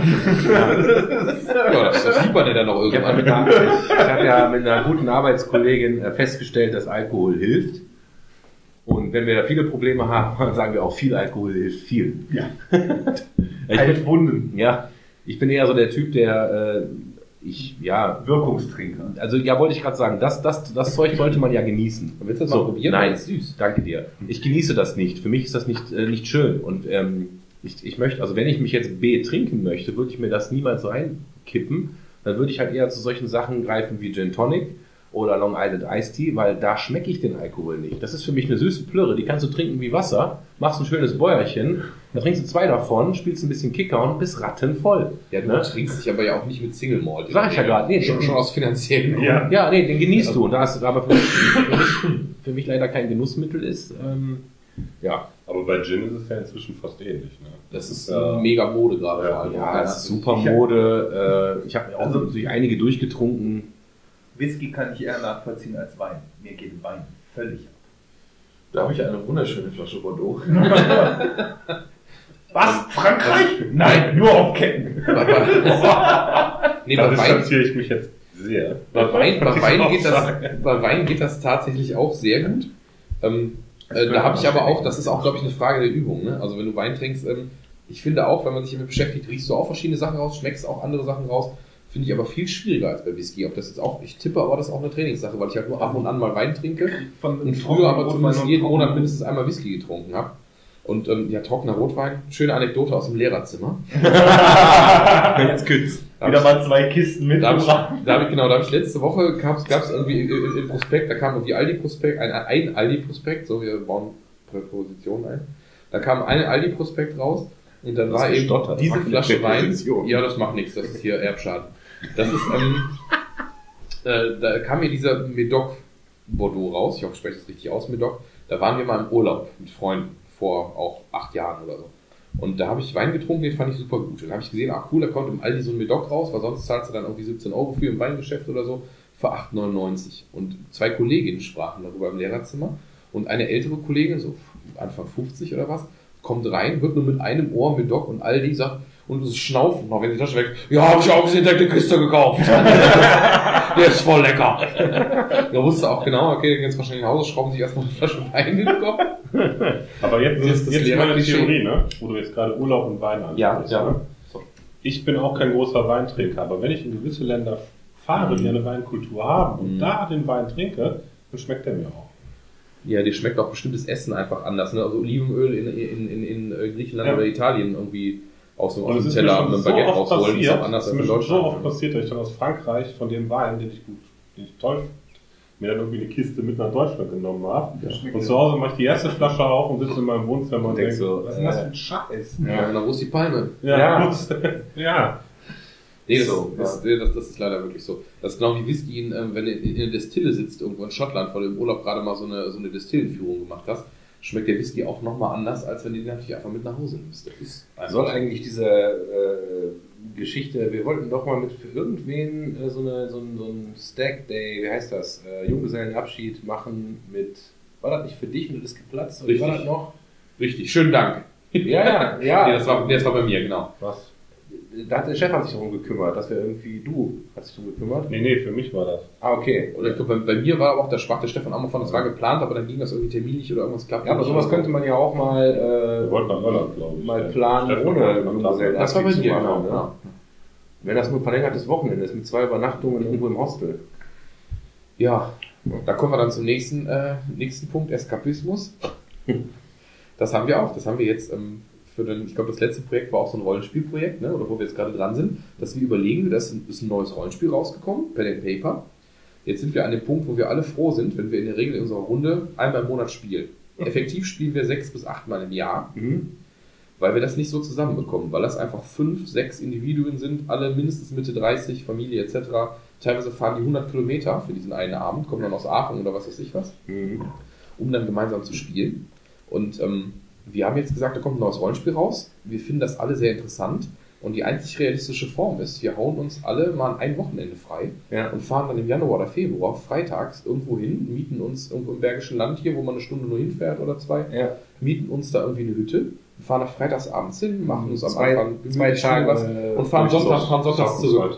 durch. Und das ist die einzig realistische Form, weil einfach, wenn du sitzt zu Hause und dann ist doch irgendwas und dann kommt der eine erstmal zwei Stunden zu spät, weil es Probleme mit den Kindern gab und hier und dies und jenes und, Ja. Und das kriegst du nicht hin. Wir werden realistisch dieses Spiel zusätzlich zu dem, was wir eh sechsmal im Jahr spielen, niemals testen können. Man, man sitzt mit sich einmal zusammen, macht einen Charakter, ein halbes Jahr später spielst du nochmal. Ja, du hast einfach nicht mal so die Zeit. Genau. Richtig. Ich meine, Deswegen ist so ein Wochenende, was du sagst, auch eigentlich eine, spannende Idee. ich meine äh, was jetzt hier bei diesem, mit diesem Talk eigentlich ganz gut ist, dass man da ja relativ flexibel ist und auch wenn jetzt einer mal nicht kann, gut, dass Tobi äh, nach, nach mehrfacher Nachfrage mir dann heute Abend sagt, ja, ich bin auch am Weihnachtsmarkt. Ich dann auch dachte so, ja, das hätte man ja auch mal vorher sagen können. für Bürokaufleute. Ne? Das ist von, wenn das jetzt irgendwie organisatorisch schwierig wäre und wir jetzt sozusagen das Rollenspiel spielen wollten, aber unser Krieger fehlt, weil er auf dem Weihnachtsmarkt ist, wäre das blöd. Deswegen hier ist das jetzt nicht schlimm, ne? Aber das ist halt normal. Die Leute haben halt zu tun. Und äh, wenn man jetzt sagen Ja, du würde, musst halt immer, du musst halt auch immer sehen, gerade, gerade wenn du so Pen Paper nimmst, das ist auch immer unglaublich zeitintensiv.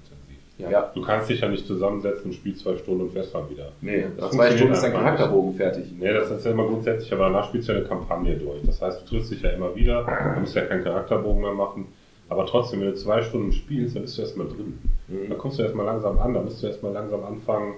Und dann bist du gerade mitten in der Storyline, die gerade wichtig ist, und dann hörst du nicht auf. Das heißt, du spielst schon deine fünf, sechs Stunden am Stück. Ja. Aber das kannst du einfach oft nicht mehr. Das funktioniert nicht mehr. Das ist schwierig. Das ist schade, dass es so ist. ja. Das ist auch der Grund, also für diesen Abend hier. Ich meine, dass wir das jetzt parallel noch aufnehmen, ist halt noch ein netter Bonus, noch ein nettes Gimmick. Aber ich finde es ganz spannend, weil das der Ansatz ist, dass wir uns mit ein paar Mann hier in die Garage setzen, dass wir unter Umständen sogar Themen vorbereiten, also im Sinne von Stichpunkte, wenn überhaupt hier aufschreiben oder überlegen, was ist so die letzten ein, zwei Wochen passiert. Ähm, Das würdest du so natürlich in der Kneipe auf eine gewisse Art und Weise auch machen. Also da wird auch in der Kneipe dann irgendwie über den Trump-Sieg gesprochen oder so. Ja. Aber niemals in der Tiefe, niemals, dass du so vernünftig miteinander diskutierst. Und du hast ständig einen äußeren Input. So ein Gespräch ist nach spätestens einer Viertelstunde in der Regel zu Ende. Ist das irgendwas anderes? Ich finde es ganz spannend, weil wir jetzt halt hier zusammensitzen und dann, wann reden wir sonst? Zwei, drei Stunden lang über so interessante Sachen in einem so netten Ton irgendwie zusammen. Das kommt halt einfach zu selten vor. Deswegen Ja. ist das halt eine schöne, schöne Nummer, auch wenn es jetzt gerade arg selbstreferenziell wird hier. Ja. Aber was ist denn, das ist ein gutes Thema, was ist denn letzte Woche so passiert? Fidel ist tot? Die Maut, ne? Die Ja, da muss ich jetzt so selbstherrlich sagen, äh, die wird mich sehr wahrscheinlich persönlich nicht treffen. Weil die die Firma zahlt. Ja. Richtig.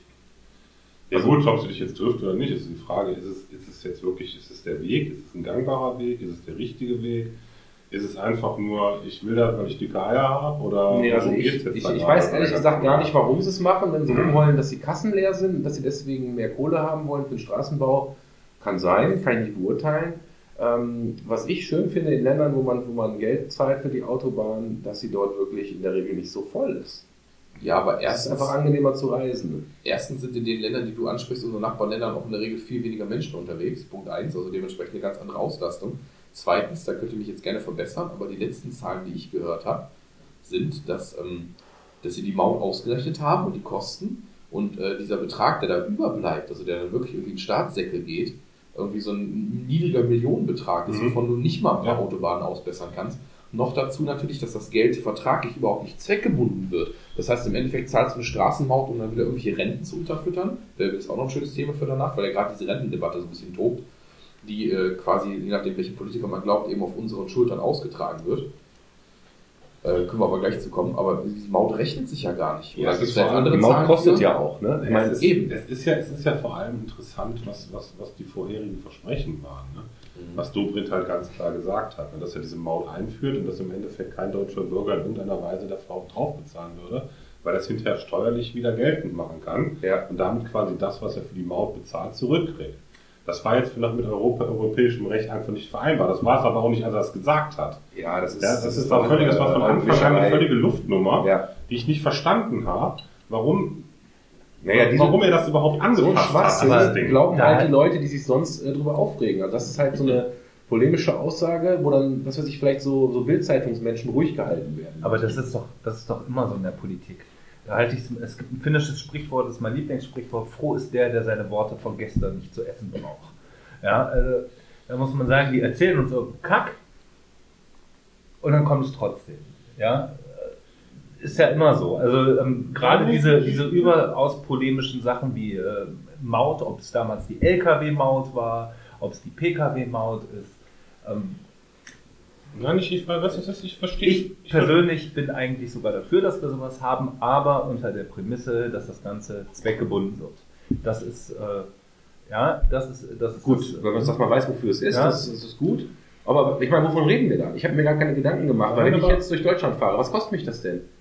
Wenn ich jetzt nach München fahre und dafür 35 Euro äh, Gebühren zahlen muss, Das ja, ist ja noch gar nicht klar. Das wird- ist scheißegal. Das, das wird ja wahrscheinlich irgendein Bezahlsystem von, von Jahres, äh, Vignetten und Monatsvignetten Ja, aber die und kosten ja nicht Wochenvignetten die geben. Welt. Also das Problem ist, dass die Leute, die viel zahlen, genau dasselbe zahlen wie äh, die viel fahren, Entschuldigung, Ja. ähm, genau dasselbe zahlen wie die, die wenig Wenn es, wenn es um den Für mich gehören die ganzen Verbrecher, in, äh, Versicherungsverbrechern in ihren hochgerüsteten äh, Firmenwagen, die mit 270 auf der linken Spur im 60er Baustellenbereich dich überholen, ähm, die gehören abkassiert. Endlich Ja. mal ein bisschen Polemik um. Ja, natürlich, aber so ist es doch. Ja, der Vertreter Spacko von Welt. Entschuldigung.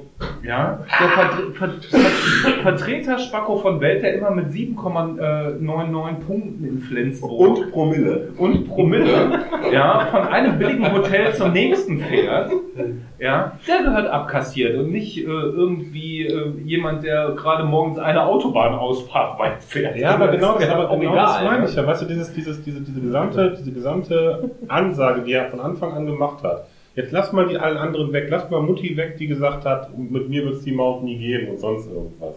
Das ist mir jetzt mal grundsätzlich dass scheißegal. nicht meine Mutti ist. Ja, ist mir scheißegal. Mutti. So, aber, ähm, Alte Zonenhorn-Gabi. aber es war doch, es war doch von Anfang an dran zu fühlen, dass er das so nicht durchbringen kann. Und das muss er doch selber gewusst haben. Natürlich, das Und dass er da jetzt die Quittung für kriegt und dass er da jetzt wirklich Arschtritte ohne Ende für kriegen wird, das wusste er doch auch.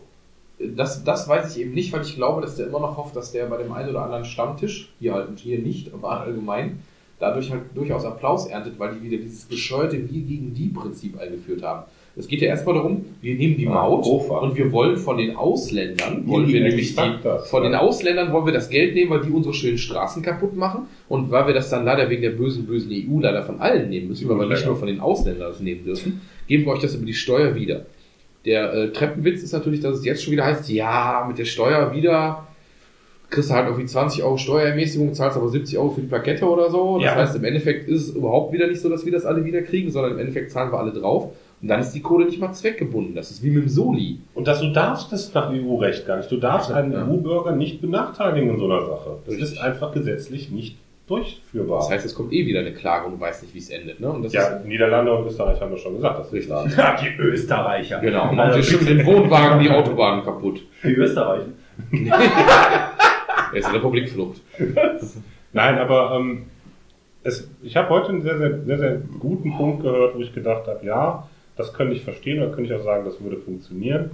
Er hat gesagt, warum machen wir das nicht und äh, geben das quasi den Leuten über den Benzinpreis zurück. Ja, dass wir da die Steuer senken Er hat Benzinpreis gesagt, jetzt geht's Dass wir, los. dass, wir da, dass, wir da, dass wir da die Steuer senken. Ach, ich Und da, aus. da wäre da wär ja auch keiner benachteiligt. Das heißt, jeder, der in Deutschland tankt, würde einfach weniger für, für Sprit bezahlen. Ja, aber dann fährt der Österreicher, der an der Grenze hält, nach Deutschland zum Tanken. Und zwar über die Landstraße. Über die Landstraße. Wo kommen wir denn hin, wenn die ganzen Luxemburger... Wo kommen wir denn hin, wenn die ganzen Luxemburger jetzt hier hinkommen zum Tanken und Kaffee kaufen? Ja, unmöglich. Nein, aber es wäre, es wäre jetzt wirklich, also das ist meiner Meinung nach tatsächlich ein gangbarer Weg. Ja, zu sagen, wir, wir wollen es irgendwie so, wir wollen es irgendwie so schaffen, dass wir, äh, also wenn es wirklich sein Ziel ist, alle anderen Europäer abzukassieren und den, die Deutschen nicht abzukassieren und denen es irgendwie wiederzugeben, wäre das für mich die einzige Möglichkeit, wie du es durchdrücken könntest. Weil jemand, der hier durchfährt und dann die Vignette kaufen muss für die Woche, die er hier durchfährt, der wird hier nicht so oft tanken, dass er die Kohle damit wieder reinkriegt. Ich glaube, ich fände besser, wenn wir so Mauthäuschen hätten, wo jeder halten muss. Das heißt nämlich, dass Ja. die, die viel fahren, viel bezahlen müssen. Genau. Frankreich, ja, natürlich. Oder nach- seit Jahren. Na, nach die- überleg ist natürlich in so einem. Ballungsraum Ja. äh, ein bisschen problematisch, wenn an der Auffahrt zur A3 17 Kilometer Stau sind, Ja, aber das kannst 2 du- Euro in das Aber das kannst du ja inzwischen noch alles elektronisch regeln. Hallo, wir können so viel elektronisch regeln. Oh, das hat ja so Diese gut Scheiß- geklappt bei der LKW-Maut. Ja, das war ja reibungslos. Da war ja ein bisschen dösig, ne? Das. Vor allem die ganzen also rund um, Rentner mit ihren also rund um Paris, rund um, rund um Paris läuft es auch nicht mehr anders. Ja, also, Was ist denn rund um Paris? Achtspurige Kreisverkehre auf der Autobahn. Das haben wir doch beim letzten Mal gelernt. Genau. Zack, zack. Oh Mann. Ja, also für mich ist das Thema einfach so, es berührt mich nicht wirklich, weil selbst wenn ich jetzt nicht äh, das Glück habe und die Firma zahlt diese Plakette, ähm, kann das nicht so viel Geld sein, dass es jemanden, der sich ein Auto leisten kann, Ja. das Genick bricht. Ich meine, das ist vielleicht für jemanden, der nicht viel Geld hat, ätzend, nochmal, was weiß ich, 70 Euro Plakette zu zahlen Im Jahr. im Jahr. Also wer, wer sich 70 Euro im Jahr nicht fürs Autofahren on top leisten kann, äh, der hat in der Regel auch kein Auto, glaube ich. Also es ist, ich weiß nicht, ob das jetzt irgendwie überheblich klingt, aber Nein, das stimmt, das stimmt, aber es ist halt eine versteckte Steuererhöhung. Darum geht's ein bisschen. Es ist eine versteckte Steuererhöhung in einem Land, wo wir eh schon einen relativ heftigen Steuersatz haben. Und was man sich dann zumindest wünschen würde, als jemand, selbst ein jemand, der es sich leisten kann, ist, dass ich sagen würde, ich finde, der Scheiß muss wenigstens zweckgebunden sein. Wie, wie ich eben sagte, so Ja. wie. Ich habe überhaupt kein Problem damit, den Solidarbeitrag. Den sollen die nicht abschaffen, das ist mir egal. Die sollen die 20, 30, was auch immer Euro der im Monat von mir, die sollen die ruhig behalten. Aber dann sollen die das zweckbinden. Dann soll das jetzt, wenn du sagst, im Osten sind wir jetzt halbwegs fertig, dann sollen sie es halt nach Duisburg schieben oder nach Oberhausen oder so. Dann sollen die sagen, das ist Kohle, die kommt in Strukturprojekte. Ja. Punkt. ja. Und wenn du sagst, du nimmst jetzt äh, extra Kohle für die Straßen, für die Maut, dann steckst du das nach Remscheid, genau. Remscheid. Entschuldigung. Ja, es kommt from Nein, aber dann steckst du die Kohle bitte auch in den Straßenbau. Und allgemein mit der Steuerbelastung ist, äh, der Christoph schüttelt schon den Kopf.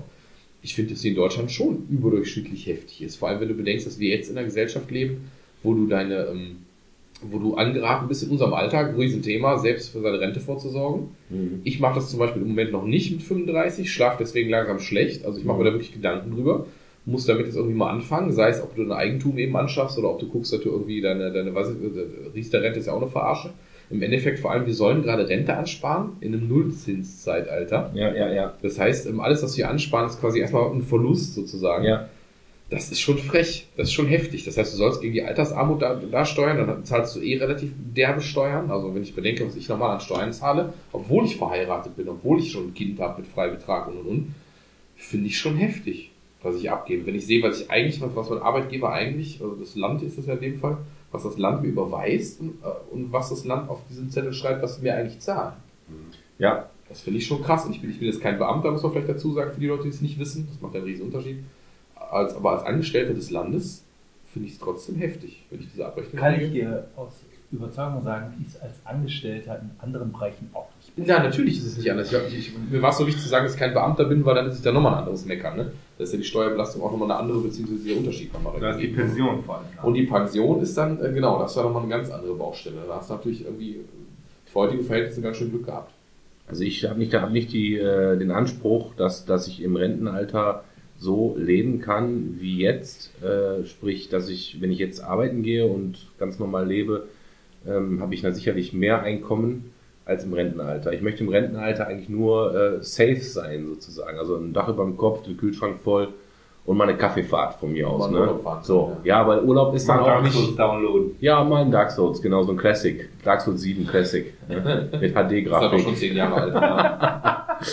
Und ähm, ich kann das, das Problem an der ganzen Geschichte ist, dass ich einfach überhaupt nicht abschätzen kann, ähm, was ist der richtige Weg und was bringt mir irgendwas. Ich habe zum Beispiel, seitdem ich 18 war, eine Lebensversicherung laufen gehabt, die ich jetzt aufgekündigt habe. Ich habe da jetzt also 20 Jahre eingezahlt und habe da jetzt, äh, ich habe die aufgekündigt, um halt Sondertilgen zu können, äh, 10.000, ja nicht ganz, 9.000 Euro rausbekommen. Für 20 Jahre sparen.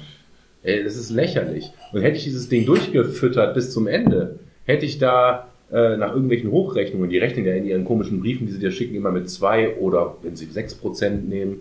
Hallo, sechs Prozent nie im Leben, ja? Kriegst, kriegst du nie im Leben. Und äh, da wären also dann irgendwie 40.000 Euro mal irgendwann rausgepurzelt, kurz vor der Rente. Da, da, damit kann ich, ja, ja, erstmal im Leben nicht, da wären vielleicht dann noch 25 rausgekommen oder 30. Ich habe ja auch immer, hätte ja auch immer weiter eingezahlt. Und wenn du dann guckst, diese absolute Zahl, nehmen wir jetzt mal 40.000. Ja, die sind ja vielleicht auch nicht wenig. Damit kann man dann vielleicht, weiß ich nicht, was machen. Aber eingezahlt habe ich 30. weißt du, dann kannst du dir das Geld auch unter das Kopfkissen legen. ja, Ne? genau. Und das ist einfach, Zeit schon. ja, und, und ich, ich, ich raff's einfach nicht. Und deswegen versuche ich jetzt alles Geld, was irgendwie da ist, in, in bleibende Werte, sprich ich versuche die Hütte abzubezahlen äh, und also zur Seite legen macht gerade echt keinen Sinn. Zur Seite legen macht gerade auch überhaupt keinen Sinn. Du darfst ja nicht vergessen, Das dass ist wenn du, schwierig. wenn du in über 30 Jahren oder sowas, wenn du in Rente gehst, sind die 40.000 Euro, die du rausbekämst, ja auch keine 40.000 Mhm. Euro mehr. Ich war vor, vor zwei Jahren mal bei der Bank, da habe ich angefangen, mich zu informieren. Da sagten die, wie sieht's aus, wegen, von wegen Ansparen, Rente, ja, XY, was möchtest du denn machen? Und dann ähm, hatten wir so ein Gespräch, wo es ging, es wäre nach dem Motto, es wäre ja schön, wenn man so, weiß ich nicht, 2000 Euro dann irgendwie im Monat hätte. Also sprich, gesetzliche Rente. Zur Rente, plus- zur Rente. Genau, also Rente plus wie viel muss ich ansparen, damit ich mindestens auf 2000 Euro lande, nach heutigem Wert. Ja. Weil wenn man davon ausgeht, man hat dann vielleicht Eigentum oder eine günstige Wohnung, was auch immer, dass man halt so die Kohle hat, ungefähr seinen Standard hält. Kannst was du heute immer. 500 Euro im Monat einzahlen. Mehr, mehr. Dann, die, haben, die haben zu mir gesagt, okay, sie müssen davon ausgehen, wenn sie dann halt in 30, 35 Jahren in Rente gehen und sie wollen einen heutigen Zeitwert von 2000 Euro haben, müssen sie bis dahin 2800 bis 3000 Euro müssen das dann sein. Sprich Inflation. Du musst also dementsprechend sind also in 30, 35 Jahren sind 3000 Euro oder 2800 Euro das, nach jetziger Rechnung, was jetzt 2000 Euro sind. Und selbst das ist ja eine äh, Glaskugel. Das ist eine Glaskugel. Und wenn du jetzt ansparen musst, um auf diese Summe zu kommen, also von der jetzigen zinslosen Kohle, das ist vollkommen irre. Ja. Dann ist mein Leben im Arsch. Also Ja. dann kann ich meinen Lebensstandard überhaupt nicht halten. Natürlich ist es ein Meckern auf hohem Niveau. Natürlich gibt es Leute, die von 1200 Euro mit drei Kindern und Frau ihren Handwerksjob machen und so. gibt es. Jetzt bist du aber an dem Punkt, wenn du eben an dem Punkt bist, dass du das nicht musst, dass, dass es dir so im Sinne von gut geht, weil du eben meinetwegen, wie du jetzt ein Haus abzahlst oder, oder, oder halt einfach eine nette Mietwohnung hast und dein Leben so bestreitest und Kinder hast und so. Ich bin irgendwie im Moment gar nicht wirklich bereit, das jetzt aufzugeben, um dann 500 Euro im Monat von meinem Geld wegzugeben, damit ich dann davon vielleicht 250 noch hab in 30 Jahren. Ich vertraue auch unserem Rentensystem so weit, dass ich, der sein Lebtag arbeitet, und zwar wirklich immer, und auch, auch ja, äh, ich habe auch das Gefühl, dass ich auch nicht... 40 Jahre. ich. Ja, die Sprüche, ne? Aber nein, ich gehe davon aus, dass wenn ich in Deutschland, in meinem Vaterland hier, äh, mein Lebtag Nie war ich krank. Einmal hatte ich 40 Fieber. Da bin ich auch gekommen. Das ist kein Kanarien gelb. Ach, mal, fickt euch doch. Also ich glaube einfach, es kann nicht so schlimm sein, wie alle immer sagen. Natürlich habe ich als Rentner nicht so viel Kohle zur Verfügung wie jetzt. Da brauche ich es aber auch nicht mehr. Hoffe ich. Aber klar, wenn ich Pflegefall werde, ist noch eine andere Das Geschichte. ist die ja? andere Frage. Ne? Also keine das ist, das ist die andere Frage. Ne? Wenn ich mir meine Großeltern angucke, ja? Ja. die wirklich, mein Opa hat wirklich sein Leben lang geblockert, hat seine eigene Firma gehabt und sonst irgendwas. Die haben danach dann halt ein paar Finanzgeschäfte gemacht, haben Kohle gemacht, haben gut angelegt. Das hat damals noch funktioniert und haben dann halt ein paar Reisen gemacht und sonst was. Meine Eltern das Gleiche, ja. Ja. Die, wo meine Mutter jetzt in, in Pension ist, ja.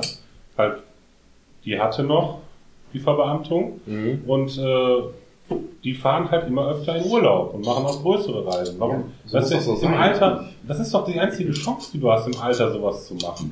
Und wenn dir das dann genommen wird, ist es schon irgendwie hart. Ja, das ist aber auch der Anspruch, weil ich, hab, ich, ich bin auch glücklich, wenn ich an die AGA fahre. Ich höre es jetzt an, ich muss nicht auf die AIDA.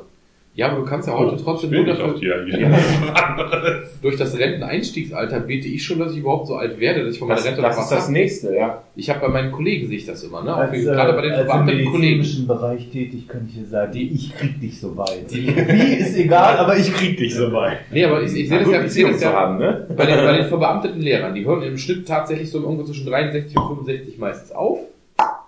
Ähm, und ist, da ist es so, dass ähm, der Unterschied so krass ist zwischen, auch mir geht's total gut. Ich hatte heute, wir hatten heute Tag der offenen Tür. Da war ein Kollege da, der ist jetzt im Sommer in, in Rente gegangen.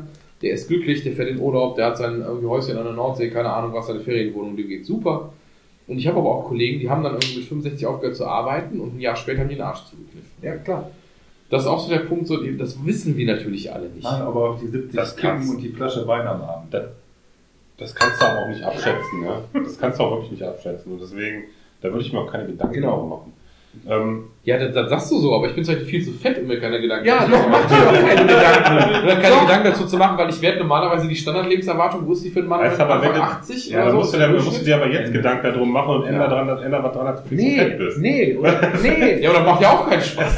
Richtig, weil ich gehe davon aus, also mein Arzt hat gesagt, dass meine Blutwerte so beschissen sind, dass ich Anfang 30 meinen ersten Herzinfarkt habe. Und ich bin fast 40. Alles wir cool, machen. So, und äh, ich gehe davon aus, dass ich irgendwann hoffentlich in einem einigermaßen hohen Alter einfach äh, umkippe und tot bin. Ja, das das wäre natürlich das Schönste so, ne? Kein langer Leidensweg, nicht ewig alt werden, 107 und verrecken. Wie Ne? kein langer Leidensweg. Wovon soll ich denn leben, du Arsch? Nee, also und es ist, ich habe das mal ausgerechnet, weil wenn ich diese, diese komische Lebensversicherung, die kann man sich ja einmal auszahlen lassen oder halt monatlich. Und wenn ich die hätte mir monatlich auszahlen lassen, hätte ich, keine Ahnung, äh, 90 werden müssen, um das überhaupt mal auf Break-Even zu kriegen. Ne? Natürlich, das ist ja der Deal. Natürlich, die wollen Geld verdienen, ist ja schon klar. Ja, macht doch eine Zigarette warum an, verkaufen die meisten, Nee, also, warum äh, verkaufen die meisten Versicherungsdienstleister keine Lebensversicherungen mehr? Weil sie wollen- nicht, weil sie nicht erwirtschaften können. Lebensversicherung ist tot. Ja. Ja, ach, keine Ahnung. Es ist für mich auch ein riesen Zwiespalt zwischen äh, gesund leben und maximal alt werden äh, und äh, Rock'n'Roll, Spaß ne? Ja, Ja, ja. ist so. Ähm, ich habe natürlich auch durch Familie jetzt Verantwortung und versuche es einfach nicht zu übertreiben. Also ich sehe, ich sehe einfach nur. Ich sehe, ich, hab's- 18, danach ist alles egal. ich sehe es ja gerade sehr aktuell bei meiner Großmutter. Ne? Ja. Die halt, äh, das Ich wollte es nicht ansprechen, Nee, weil das ist, das ist kein Ding, das ist kein Ding. Das ist, äh, ich hab, äh, mir tut die einfach nur leid momentan. Ne? Das ist, äh, die ist jetzt 94, ja, ja, das ist ein verdammt stolzes Alter. ja, Aber das war so eine Frau, die ihr Leben lang immer nur äh, Angst vor allem hatte, sich immer nur selbst in den Mittelpunkt gerückt hat, immer nur geguckt hat, dass sie ihre, ihre positiven Sachen aus irgendwas gezogen hat, sehr, sehr selbstsüchtig in diese Richtung unterwegs war und auch immer gekämpft hat um ihre Gesundheit und sonst irgendwas und immer Angst hatte vor allem und auch jetzt bis zum Schluss, die kämpft, die kämpft, die kämpft, die kämpft, wo ich immer nur denke, lass doch los, verdammt nochmal. ja, steckst du halt nicht Das selbst ist drin. so, ne? es, ist, es, ist, es tut mir für sie so leid, dass sie das nicht kann. Ne? Und das will ich absolut nicht, wie du gerade sagtest, irgendwann tot umfallen. Das ist das Beste, was Das passieren ist das kann. Beste, was passieren kann. Ja. Punkt, ja. Und genau diese Scheiße, das, das, ich ich glaube, das hat auch sehr, sehr viel mit Einstellung zu tun. Auch wie du am Ende gehst. Natürlich kannst du immer sagen, wenn du halt ein gesundes Herz hast, hast du ein gesundes Herz, hast du halt auch am Alter Pech gehabt. Ja? Du tackerst halt so lange, dir geht's ansonsten so scheiße, aber du bist halt immer noch irgendwo da. Aber ähm, ich glaube, das hat auch viel mit, mit, viel mit Einstellung zu tun, Ne? ja, die, äh, die dann sagt, äh, immer wieder, ich will noch nicht, ich will noch nicht, ich will noch nicht, ich will noch nicht, ja. Und wirklich bis zum letzten Atemzug kämpfen, wo ich dann echt so denke, ich kann es auch nicht sagen. Also ich glaube, dass, äh, dass, dass der Tod tatsächlich irgendwann auch eine Lösung sein kann. Ähm, ich weiß gar nicht, wie ich das jetzt irgendwie erklären kann, aber ich krank bist, oder? Nee, also ich hatte tatsächlich Momente schon in meinem Leben, wo es mir schlecht ging, wo ich kaputt war, wo ich müde war, krank war, was weiß ich, und wo ich gedacht habe, boah, wenn ich jetzt irgendwie, ich sag mal 80 bin und genauso mit 80 jetzt hier im Bett liege und merke einfach, wie, dieses, wie diese Krankheit an mir nagt und ich müde bin und ich nicht mal mehr die Motivation habe, aufzustehen und mir was zu essen zu holen, ich dieses Gefühl nachvollziehen konnte. Ich will noch lange nicht sagen, dass ich da irgendwie nahe dem Tode war oder so ein Blödsinn, ne? Aber ähm, einfach zu verstehen, dass, dass, das, dass der Tod völlig okay ist. Ja, dass man irgendwann sagt, ey, ich habe jetzt echt keinen Bock mehr und ich bin müde und ich will die Augen zumachen und dann hoffe ich, dass da irgendwo ein weißes Licht kommt.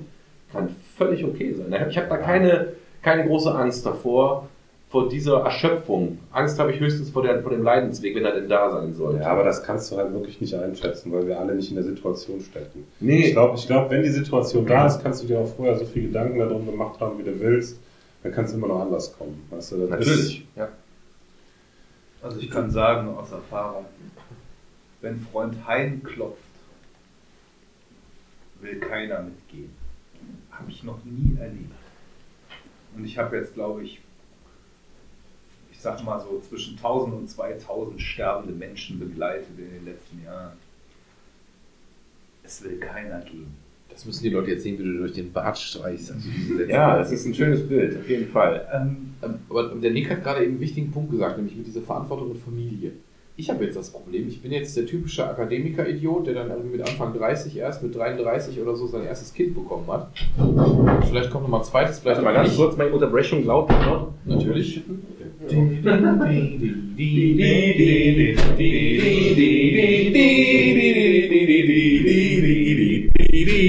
Und wenn, und, wenn jetzt, und wenn jetzt die GEMA klingelt, dann haben wir echt gut gesungen. nee, wir Ähm, waren unter der Zeit. Ja, unter der Zeit, genau. Nein, Drei Sekunden, Nein, der Nick hat das eben mit der Egal. Familie angesprochen. Ich habe echt jetzt, ich habe mir, hab mir da bescheuert viele Gedanken zugemacht.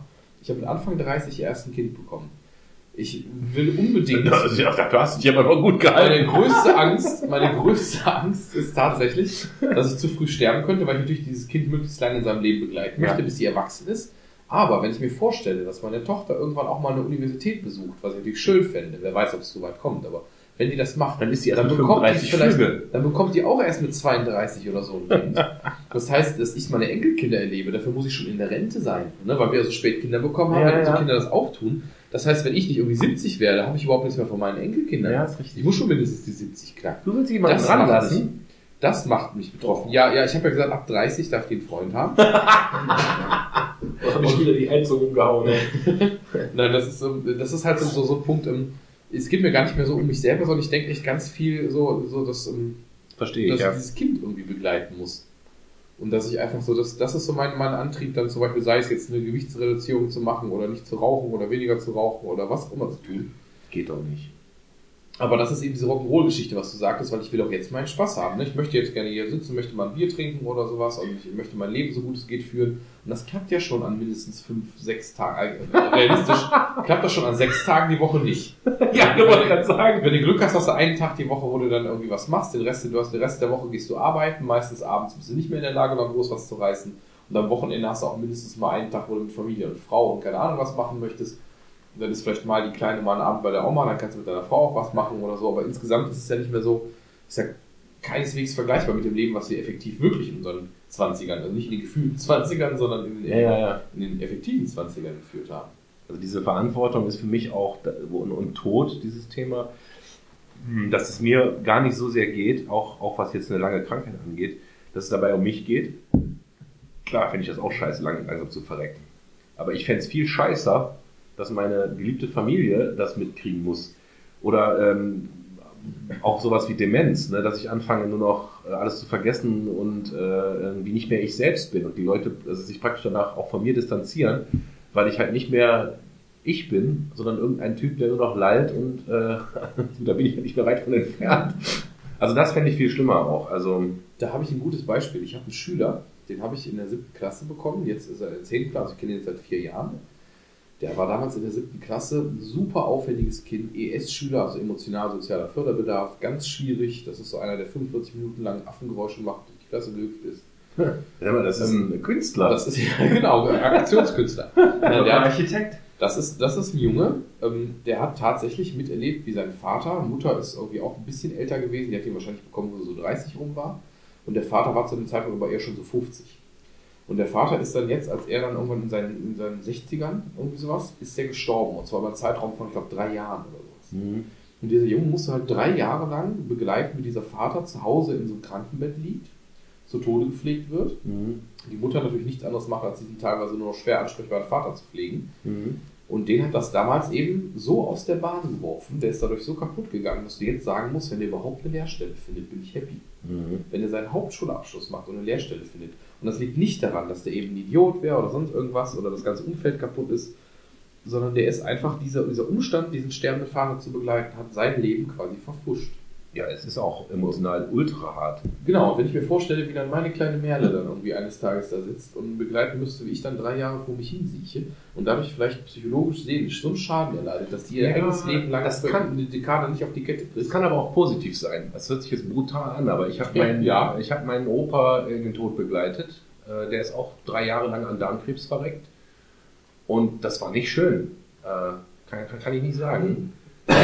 Aber, aber trotzdem hat es ihn so gequält und auch meine Oma hat darunter so gelitten, dass es eine Erlösung war. Also es hört sich fies an jetzt, wenn man das so objektiv ausspricht. Es war schön, dass er gestorben ist. Für alle. Ne? Der konnte, der, der, der, der, der hat noch praktisch ein, zwei Tage vor seinem Tod, oder ich glaube einen Tag war ich noch bei ihm am, am Bett und er meinte, oh, mir ist so schwummrig, mir ist so schwummrig. Er meinte, er, der, der kam halt überhaupt nicht mehr klar, der wollte nicht mehr essen, der konnte nicht mehr kacken, der war einfach nur noch, der hat nur noch ein bisschen pulsiert und dann hat der Körper einfach irgendwann aufgegeben. Und das war gut. Und deswegen kann so ein langer Leidensweg auch dazu dienen, was ich gerade eben meinte mit Demenz oder so, dass Leute sich von dir distanzieren, dass das ganz natürlich ist und gesund, dass du zum Ende hin halt eben nicht mehr du selbst bist, damit die Leute eine Chance haben, sich, äh, sich auf, darauf vorzubereiten, auf den Abschied und ähm, ja, das eben dann auch zu akzeptieren. Was, was äh, mir bei dem Gerede gerade einfiel, äh, Thema Patientenverfügung. Ähm, nicht gut. Du, du stöhnst so. Ich habe nämlich keine Ahnung. Also ich habe keinen so einen Ausweis. Ist das, Ganz schwieriges Thema. ist das nicht dieses Thema, äh, wenn ich, wenn ich umfalle, dürft, dürft ihr mich auseinanderschneiden und woanders wieder einbauen? nee, das, ist das Abschalten von, das, das ist Abschalten von lebenserhaltenden Maßnahmen, ne? Also ähm. Das sind zwei verschiedene Dinge. Patientenverfügung bedeutet ja erstmal, dass du darüber bestimmst, was ähm, in einer Situation passiert mit dir, wo du selbst erstmal nicht entscheiden kannst. Mhm. Ja, also ja, wir ähm, gucken, was, was ist los, ja, du hast einen Herzinfarkt, du liegst im Koma, wir beatmen dich, machen und tun. Kannst du mich da beraten, mal, Halt- um das halt abzukürzen? Mal unter, vielleicht unter vier Augen, also nicht vier Augen im Sinne von geheim, sondern ist vielleicht jetzt auch für das Also- Thema jetzt. Nein, hier. Das mag Ich hab da keine Ahnung von. Und- Also ich bin da auch Misanthrop, ich bin aus der, ich bin aus dem, aus der Branche und ich kann sagen, du kannst ja mit einer Patientenverfügung im Zweifelsfall den Arsch abwischen. Ähm, es ist halt so, wir haben Patienten, die haben so eine Verfügung, die ist in der Akte, das ist alles gut und das ist sogar notariell beglaubigt und so, aber dann hast du einen Dienstarzt, der ist 31, zwei Jahre im Beruf und dem geht der Arsch auf Grundeis. Dem geht so richtig der Arsch auf Grundeis. Und dann stellst du ab, das heißt, deine Lebenszeichen versagen. Und äh, in dem Moment steht dieser junge Mensch da und muss entscheiden, was mit dir passiert. Ja. Und da der nicht so gerne am nächsten Tag von Verwandten, ja, ja. von Verwandten belagert wird, die mit dem Rechtsanwalt und der Advokat winken. Äh, ja. das, Proble das Problem ist ja, die Patientenverfügung ist ja eine Verfügung des Patienten, nicht der Familie. ja. Ja. Also wenn ich Ist das dich nicht verbindlich? eigentlich schon. Aber das Problem ist ja, wenn ich jetzt eine Ehefrau frage, sollen wir ihren Mann am Leben erhalten? Und dem steckt nicht der Zaunfall im Bauch und der hat nicht Krebs bis hinten hin. Und sie hat schon fünf Jahre mit ihm Chemotherapien und allen Dreck durchgemacht. Sondern er hat einen Herzinfarkt, ist umgefallen und liegt da. Und ähm, sollen wir jetzt alles tun? Sollen wir nicht alles tun? Ähm, sagt die Frau und auch Kinder immer natürlich, natürlich wollen wir, dass unser Vater lebt, dass unser, natürlich, man will Geliebte nicht verlieren. So, und dann machst du halt länger, als eigentlich in der Patientenverfügung Dann drinsteht. machst dann du musst länger du aber und dann- entscheiden, wann, wann hört länger auf. Und dann hört länger auf. Genau, das ist nämlich das Problem. Ja? Ähm, ich, kann, ich kann einen Tisch am Leben erhalten. Das ist, das ist nicht die Frage. Ja? Also wir sind heutzutage zu sehr viel imstande, das muss man einfach so sagen. Ähm, die Frage ist, was habe ich für ein Outcome? So wie wir das immer so schön in der Klinik sagen. Was habe ich für ein Outcome?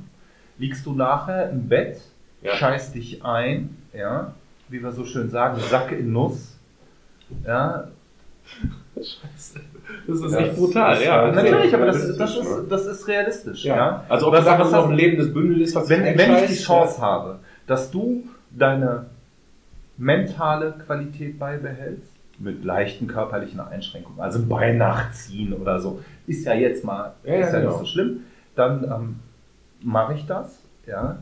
Ähm, aber ähm, ab einem bestimmten Alter muss man da halt auch hart überlegen. Und ehrlich gesagt ist es mittlerweile im, im Gesundheitssystem so, dass die Krankenhäuser überlegen, in welche Patienten sie Geld Das investieren. ist ja eine Triage eigentlich, ne? Also prinzipiell ist es zurzeit so, dass wir in jeden alles investieren. Mhm. Also ich habe auf Leuten rumgedrückt und rumgesprungen, die ein 1800er Baujahr haben. Ja, ist jetzt schon ein paar Jahre her, weil da waren die gerade 100, aber ähm, habe ich getan. Und ich drücke auch auf Leuten rum, die einen 1909er Baujahr haben Ja. oder einen 1915er Baujahr haben. Ähm, das, das Problem ist halt, guck mal, wenn du einen 94-jährigen Patienten hast und die Tochter kommt und du musst die fragen, sollen wir jetzt für ihren Vater allen tun, ist die Tochter im Schnitt 70. Mhm. Ja. Ein Alter, in dem man eigentlich auch schon mal sterben kann. Ja, Aber natürlich sagt die, ja, ich möchte meinen Vater nicht verlieren. Niemand möchte einen geliebten Angehörigen Ja, verlieren. Ja, ähm, ich, ich wollte meinen Opa damals auch nicht verlieren, ne? natürlich. Aber In du- Retrospektive aber- ist es okay gewesen, aber du- im Moment- Aber ähm, die Frage ist, wie hoch ist der, ist der Leidensdruck? Mhm. Im Endeffekt musst du, ist die, die Patientenverfügung ist der rechtliche Schritt. Was viel, viel wichtiger ist, ist in dem Moment mit deinen Verwandten zu reden.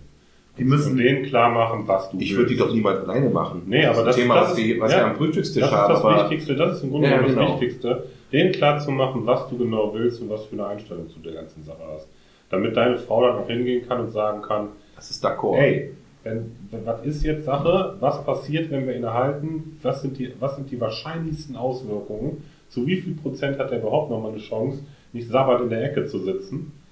Ne? Und du steckst ja auch nicht in der Dynamik einer Familie drin. Dann hat ein, hat ein Patient drei Kinder, Mhm. ja, die Frau steht da, dann kommen drei Kinder, die schwätzen auf ihre Mutter ein. Das sind drei Meinungen. Ja, wenn du Glück hast, zwei. Ja, dann, dann wird ein Patient eingeliefert, der ist quasi tot, du hältst ihn am Leben, dann kommt die Frau, ja, nee, das will er ja alles nicht, dann kommt die Tochter, ja, aber mein Papa darf nicht sterben, dann kommt der nächste, ja, aber die Mutter hat doch recht und dieses und jenes. Das ist ein Hickhack. Ja. Das ist ein Hickhack. Wir haben zum Teil, kämpfen wir um Patienten wochenlang, bis sich die Familie überhaupt mal einig ist. Ja, oder dass du, ähm, äh, dass du machst und tust und dann kommt die Familie und sagt, das wollten wir doch alles nicht. Was machen sie denn? Das Bist ist du eigentlich in deinem. Beruf auch immer mit einem Bein im Gefängnis? Oder bist du da eigentlich abgesichert?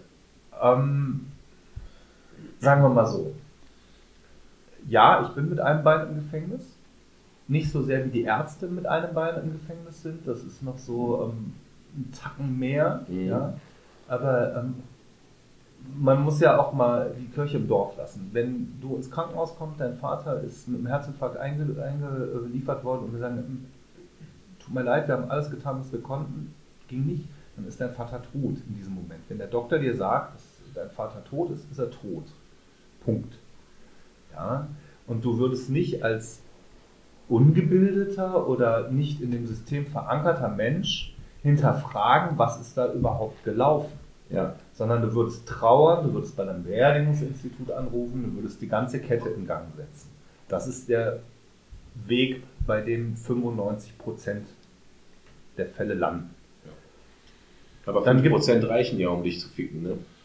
5% reichen, um einen zu ficken, ähm, ist Gott sei Dank in diesem Land noch nicht so. Die Klage, also es gibt Anwälte, die mittlerweile ähm, wirklich gezielt vor, vor Krankenhäusern zum Beispiel rumlungern. Boah, krass.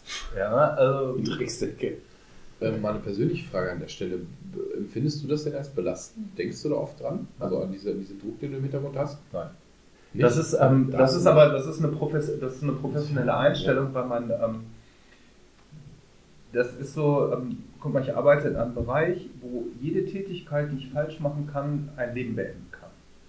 Das heißt, ich denke da gar nicht mehr drüber nach. Meine Konzentration ist so hoch, dass ich gar nicht mehr weiß, wie hoch sie ist. Ja, also ich arbeite auf einem mentalen Level am Menschen, wo es bedeutet, wenn ich eine Spritze falsch spritze, kann es bedeuten, dass der tot ist oder schwer geschädigt oder was auch immer. Mhm. Das heißt, ich bin so konzentriert, dass das quasi nicht passiert. Ja, also Fehler gibt es immer, das ist nicht die Frage. Das können wir aber auch immer, das kann man aber auch ausbügeln. Also es gibt jetzt ähm, nichts, was ultimativ ist, sehr wenig, ähm, wo du sagst, ja, ist halt so und ich arbeite meinen Stiefel ganz normal runter, wie jeder andere von euch, der seine Tätigkeit tut. Ähm, und manchmal, also bei ganz selten, bei ganz krassen Sachen gibt es dann so, also wenn man dann raus ist und wenn das Adrenalin dann runterkommt und dann äh, hinterfragt man das nochmal, was, was habe ich gemacht und was habe ich nicht gemacht. Oder, ähm, aber ich kann nicht sagen, dass ich in den letzten 15 Jahren Berufstätigkeit irgendwas hätte, wo ich sagen würde, da habe ich Mist gebaut. Also ich frage jetzt echt aus, aus eigenem Interesse, auch weil ich selber, ich arbeite jetzt seit fünf Jahren im Bereich Schule, habe seit fünf Jahren mit 10- bis 18-jährigen Kindern und Jugendlichen zu tun. Und ich war in der Zeit schon zweimal, habe ich Blut und Wasser geschwitzt, ohne selber wirklich einen direkten Fehler gemacht zu haben. Aber dass ich in, in einer... Ja, in so einem Bereich ist das auch so. Genau. Das ist aber, Aber das das ist aber eine Situation, weil ich meine, der unter, große Unterschied ist, bei mir stirbt in der Regel keiner Ja. und es passiert irgendwas, was erstmal irgendwie noch sogar auflösbar ist oder sogar nur ein kleines Problem Ja, ist hast das selber. an der Hacke. Aber ich habe halt, aber ich habe halt dann das Problem, dass ich sagen muss, ich fürchte dann eher um meinen Job jetzt als um was anderes. Aber Ja. als, gerade wenn du als Lehrer arbeitest, ich habe schon zweimal in diesen nicht mal fünf Jahren die Situation gehabt, dass man dir theoretisch, auch wenn du es gar nicht verschuldet hast, eine Aufsichtspflichtversetzung hätte nachsagen können. Und wenn du dann verklagt wirst, gehen wir davon aus, weil es wirklich nicht mein Fehler war, du wirst dann auch freigesprochen. Aber dieser Makel, den du hast, der kann für mich komplett, gerade als Nichtverbeamteter, komplett meine Karriere beenden. Schluss, dann, ist, dann bist du kein also, Lehrer mehr. Das finde ich nicht so, weil gerade wenn Das du, wenn du in unglaublich Situation kommst, wo du ähm, rechtlich in Verantwortung genommen wirst und wo dir klar in der Rechtsprechung gesagt wird, sie haben professionell gehandelt, sie haben ihre Aufsichtspflicht nicht verletzt, sie haben ihre, oder in meinem Fall, sie haben ihre Maßnahmen so durchgeführt, wie sie lege artis sind, ähm, und der Richter bescheinigt dir das, dann bist du raus aus der Nummer. Da kann dir auch keiner was. Ja, das ist, Ja. glaube ich, bei mir Also bei mir, so. bei mir war es halt in meiner Kindergartenzeit öfters mal der Fall, wo ich echt geschluckt habe, wo ich gedacht habe, das könnte echt kritisch enden. Das sind so Sachen, so Situationen wie Wickeln oder so. Ne? Mhm. Das war eine ganze Zeit lang im, äh, im Erzieherbereich, beim männlichen Erzieher ein ganz großes Problem. Auch vor meiner Zeit war es noch viel krasser, wo ich noch gar nicht in dem Beruf war, dass halt männliche Erzieher grundsätzlich immer mit einem Bein im Knast standen, wenn sie halt gewickelt haben. Weil du kannst immer irgendwie versuchen, den einen reinzuwirken. Mhm. Ja klar, also wenn du hat meine jemand Tochter was Böses angefasst. willst. Ja klar. Das ist äh, schon schwierig. Weißt du, wenn du dann da an den falschen Richter, an die falsche Richterin kommst, dann hast du halt echt Pech gehabt. Ja. Schwierig, ganz Ja. schwierige Frage. Deswegen, deswegen sind manche, manche Erzieher, männliche Erzieher, die im Kindergarten arbeiten, dazu übergegangen, dass sie nicht mehr wickeln. Mhm. Ne? Das ist inzwischen ist das wieder rückläufig, es hat sich alles wieder beruhigt, aber es gab eine Zeit, wo es echt krass war. Ja, und ich, ich denke heute so, ob du jetzt einen Pimmel hast oder nicht, ist scheißegal. Du kannst auch, ich, auch die Erzieherinnen können meine Tochter Ja, aber das wird äh, trotzdem anders begrabbeln. bewertet. oder- Ne? Ja, das ist Gesellschaftlich sehen, wird es anders bewertet. Dass in, dass in meinem Fall der Fehler endgültig. Der Ja. Patient ist tot. Ja. Du hast So, da dann das- greift aber das, was ich eben gesagt habe, in 95 oder ich sag mal 99,9, also 95 ist noch echt niedrig gegriffen, der Fälle geht man dahin, sagt, tut mir leid, wir haben alles getan, was wir konnten. Du sagst denen ja nicht, dass du die Spritze mit ins Gehirn gesetzt hast. Ja? Ja, äh, selbst wenn was nicht optimal gelaufen ist. Ja. Ja, also ich sag mal, das, das Beste, was dir passieren kann, ist, wenn ein Patient tot eingeliefert werden wird, weil da kannst du nichts falsch machen. Ja? Der ist tot. Und wenn alles andere ist Zucker obendrauf. Ja, es gibt, ihr habt aber das Problem, dass ihr natürlich einen Bereich habt, wo ihr mit einer Klientel arbeitet, die ja jetzt nicht morgen weg ist. Ja? Sondern ähm, du sitzt dann da, entweder mit einem Schüler, den du in der Klasse hast. Dann entweder heißt es dann, wenn es da ein Problem gab, nehme ich den Schüler aus der Klasse oder wechsle ich, die, wechsle ich mein Schule gesamtes, oder- ja. was auch immer. Was oder, das gar nicht so einfach Wir haben halt, wir haben halt äh, unsere Arbeit, also auch, auch meine, das ist ja bei uns allen so, äh, basiert auf äh, Vertrauen. Und äh, wenn das jemand kaputt machen möchte, hat er eigentlich ein leichtes Spiel. Das finde ich so schlimm. Du Mhm. kannst den besten Job machen, den du, den du, den du leisten kannst. Wenn dich jemand natzen will, hat er ein relativ leichtes Spiel. Behauptungen in die Welt setzen. Ja, Du kannst, es ne? natürlich, du kannst es natürlich verhindern mit Mechanismen, dass du zum Beispiel, wenn du irgendwelche Konfliktgespräche in meinem Fall hast, mit äh, Leuten, dass du halt immer zu zweit in solche Gespräche Mhm. reingehst. Ja, Dass du nicht genau. alleine machst, dass du immer eine zweite Person Das ist aber als hast. Vertrauensperson auch schwierig. Es, es gibt auch Ja gut, aber da, da musst du halt dann abwägen. Ne? Ja, ja, klar. Und du, du kannst, im Grunde genommen weißt du, kannst du dir ungefähr einschätzen, das ist ja auch Erfahrung, was sitzt dir jetzt, wer sitzt dir da jetzt gerade gegenüber, mit wem musst du dieses Gespräch führen, Ja. kann das kritisch werden, kann das nicht kritisch werden. Ja. Ne? Und Dann auch einfach zu sagen, jetzt ist Schluss, ab hier kann ich das nicht mehr machen, wir müssen uns da professionelle Hilfe holen, wie auch immer. Ja, nicht mal professionelle Hilfe, einfach ich möchte gerne Kollegen damit hinzuziehen Ja. und wir wollen gerne zu zweit mit dir reden. Ne? Mhm. Das ist einfach auch nochmal eine andere, andere Basis. Ja, das ist auch wieder Stichwort Gleichberechtigung. Ne? Das ist auch so eine Sache. Es gibt ein unausgesprochenes Gesetz quasi unter Lehrern, dass du als männlicher Lehrer niemals mit einem, vor allem mit weiblichen Schülern, niemals alleine ein Gespräch führst. Du hast immer mindestens zwei Schüler im Raum und oder eine offene Tür, wo noch ein anderer Lehrer oder Lehrerin steht oder sowas. Ich Ja. führe grundsätzlich mit einer Schülerin, vor allem je älter die ist, desto weniger, führe ich kein, da hat sich jetzt die Schülerin, die Chantalle, keine Ahnung was, hat sich jetzt daneben benommen in der Stunde, du willst danach mit der reden, sagst du, bleibst bitte nochmal hier, wir wollen nochmal miteinander sprechen. Und dann sagt Dann mach Herr ich das Können wir das nicht ein bisschen anders lösen? Das wäre ja schön. nein, aber, es ist, aber das machst du nicht. Du hast grundsätzlich mindestens noch, du führst das so, dass entweder noch andere Schüler da sind und oder eben, das habe ich einmal gehabt, da habe ich im, im Raum gestanden, da ist eine Schülerin von sich aus noch da geblieben, um mich was zu fragen. Und dann ging eine andere Kollegin aus der Nachbarklasse, hat ihre Klasse abgeschlossen, ging schon in die Pause und sah, dass ich da stand und blieb dann, ohne dass man darüber sprechen musste, blieb die einfach vor der Tür stehen und wartete quasi auf mich. Also nicht mal, nicht mal eine Kollegin, mit der ich viel zu tun hatte. Also nicht, dass So- die äh, neugierig war, einfach- sondern nein. die im Endeffekt geholfen. Das war ja. einfach nur nett. Das war nicht mal ohne, dass, ohne dass es jetzt ein, jemand wäre, mit dem ich noch irgendwie besonders befreundet wäre, sondern ich stand da und sah, okay, aha, da steht der Herr so und so, steht dann mit, ähm, steht dann mit einer Schülerin an im Raum. Ich warte jetzt mal hier, bis der gleich aus dem Raum kommt. Und das war super gut. Aber das Hast du ihr das auch gesagt? Ich habe ihr das danach, super, cooler das war Move, super, ja. das, war, das war ein cooler Move. Ich habe ihr das auch genauso gesagt, aber das ist quasi mittlerweile so eine unausgesprochene Selbstverständlichkeit. Aber das ist zum Beispiel was, was bei mir überhaupt nicht möglich ist. Wenn wir alleine im Dienst sind, ne, wir haben alleine unsere 24-Stunden-Dienste, wenn dann irgendwas passiert und ich muss mir eine Schülerin zum Gespräch holen, ja, das, dann- das, was der Nick sagt, wenn die dir dann was will, dann wenn die mir was hast will, du das ein Problem. Also ich habe entweder die Möglichkeit, im anderen Haus anzurufen, dass ich meine Kollegin, die mit mir zusammen Dienst hat, runterhole. Und das mache ich, das mache ich dann auch, wenn ich das so einschätze, dass ich weiß, was das für eine komische Granate ist, mit der ich da gerade rede, Ja. dass sowas kommen könnte. Und das Zweite, was wir haben, wir haben Glastüren in den Büros. Ja. Ja, nicht, ja, ja, klar, Das verstehe. heißt, jeder, der, der, der, der die Treppe runterkommt zum Rauchen, kann ins Büro reingucken. Der kriegt nicht mit, was da gesprochen wird. Ja, ja, aber der kann sehen, was da abgeht. Ja. Aber das ist, das, ist, das ist ja ähnlich in meinem Bereich. Ja, also wenn ich eine 20-jährige Patientin habe, die irgendeinen elektiven Die du Scheiß, operi nee, Scheiß operiert bekommt, ja, die nachher im Aufwachraum liegt und aus ihrem Drogenrausch aufwacht, Ja. ja, da gehe ich nicht dran. Da Ja. hole ich mir eine Kollegin. Ja, ja. Ja, also weiß der Geier, was die mitkriegen. Ja, dann sagt die irgendwann nachher ihrem Vater, hör mal, da unten, der hat mich angefasst. Ja, das geht nicht. Sag mal, haben wir noch was Lustiges auf der Themenliste? Ja, ich hatte, also dieses ganze übervorsichtig sein, äh, also wie ich es empfinde, weil äh, ist es das wirklich? Oder ist ja. es einfach nur einfach eine. Man darf sich nicht zu sehr davon. nee, nee, wir leben in einer Welt. Du darfst dich nicht einschränken lassen, aber du musst vorsichtig sein. Ja, natürlich, natürlich. Äh, aber wir sollten noch mal über diese armen Menschen sprechen, die einfach eine Zwangsstörung haben und grabbeln wollen. Die müssen wir ja. Nein, Blödsinn. Nein, aber ohne Scheiß. Diese Ja. ganzen Sachen sind ja auch nicht von ungefähr. Es gibt ja immer Fälle, wo es tatsächlich passiert ist. Natürlich. Das darfst du aber und nie wenn du die. Macht hast Ja. als, als Doktor, ich meine ganz ehrlich, Ich meine, wir sind alle Leute, wir sind jetzt alles Menschen, von dir jetzt mal abgesehen, du hast nicht so die Macht über andere Menschen. Nee. Aber wir sind im Endeffekt, Men- wir haben Berufsfelder, wenn wir es wollten, könnten wir eine, oder könnten wir eine unglaubliche Macht auslösen. ja, Ne, Und es gibt Leute, die missbrauchen das. Das Richtig. ist keine Frage. ja. Und alleine aus dem. Von daher finde ich es okay, dass, man das, ne? dass es da Mechanismen gibt, die das äh, schützen Ja. und dass wir uns auch selber da ein Stück weit schützen. Das ist richtig. Ähm, was, was mir nur jetzt einfiel, was vielleicht auch ein, ein zweites Thema ist, äh, wo wir drauf kommen können, was jetzt auch diese Woche, glaube ich, in den Medien kam, die Political Correctness. Die, die ist ja auch nochmal hochgekommen, ne, wo so ein paar Politiker sich Ich möchte eine Lanze für die Polemik brechen. Nein! Äh, das, das wird man doch mal sagen dürfen, ja?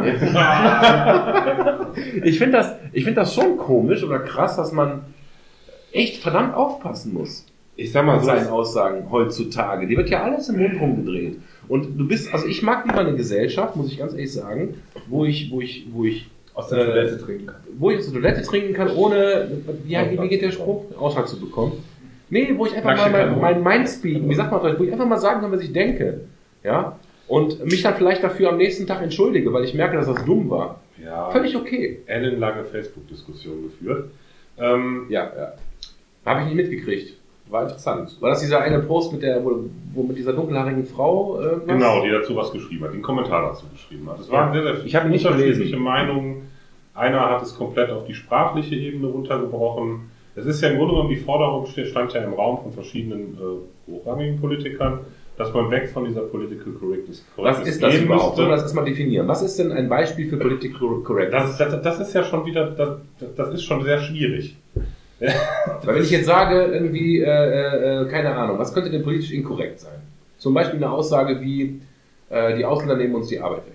Ist das, ist das inkorrekt? Absolut. Also erstmal inhaltlich natürlich falsch, Absolut. aber es wäre politisch inkorrekt. Ja, wäre- Wie würde ich das denn politisch korrekt ausdrücken? Das, ja, nein, also die Frage ist, was ist das überhaupt? Einfach gesagt sagst du zum Beispiel nicht äh, der Neger da vorne, sondern äh, der Schwarze oder früher musste Also man ich eine sag Zeit lang Neger. sagen. Ja, ich sag auch Neger, aber ich beiß mir dabei auf die Zunge, weil es mittlerweile halt ein Wort ist, was man nicht benutzen darf. Ich fühle dabei nichts Negatives. Ich bin mit dem Negerkuss aufgewachsen.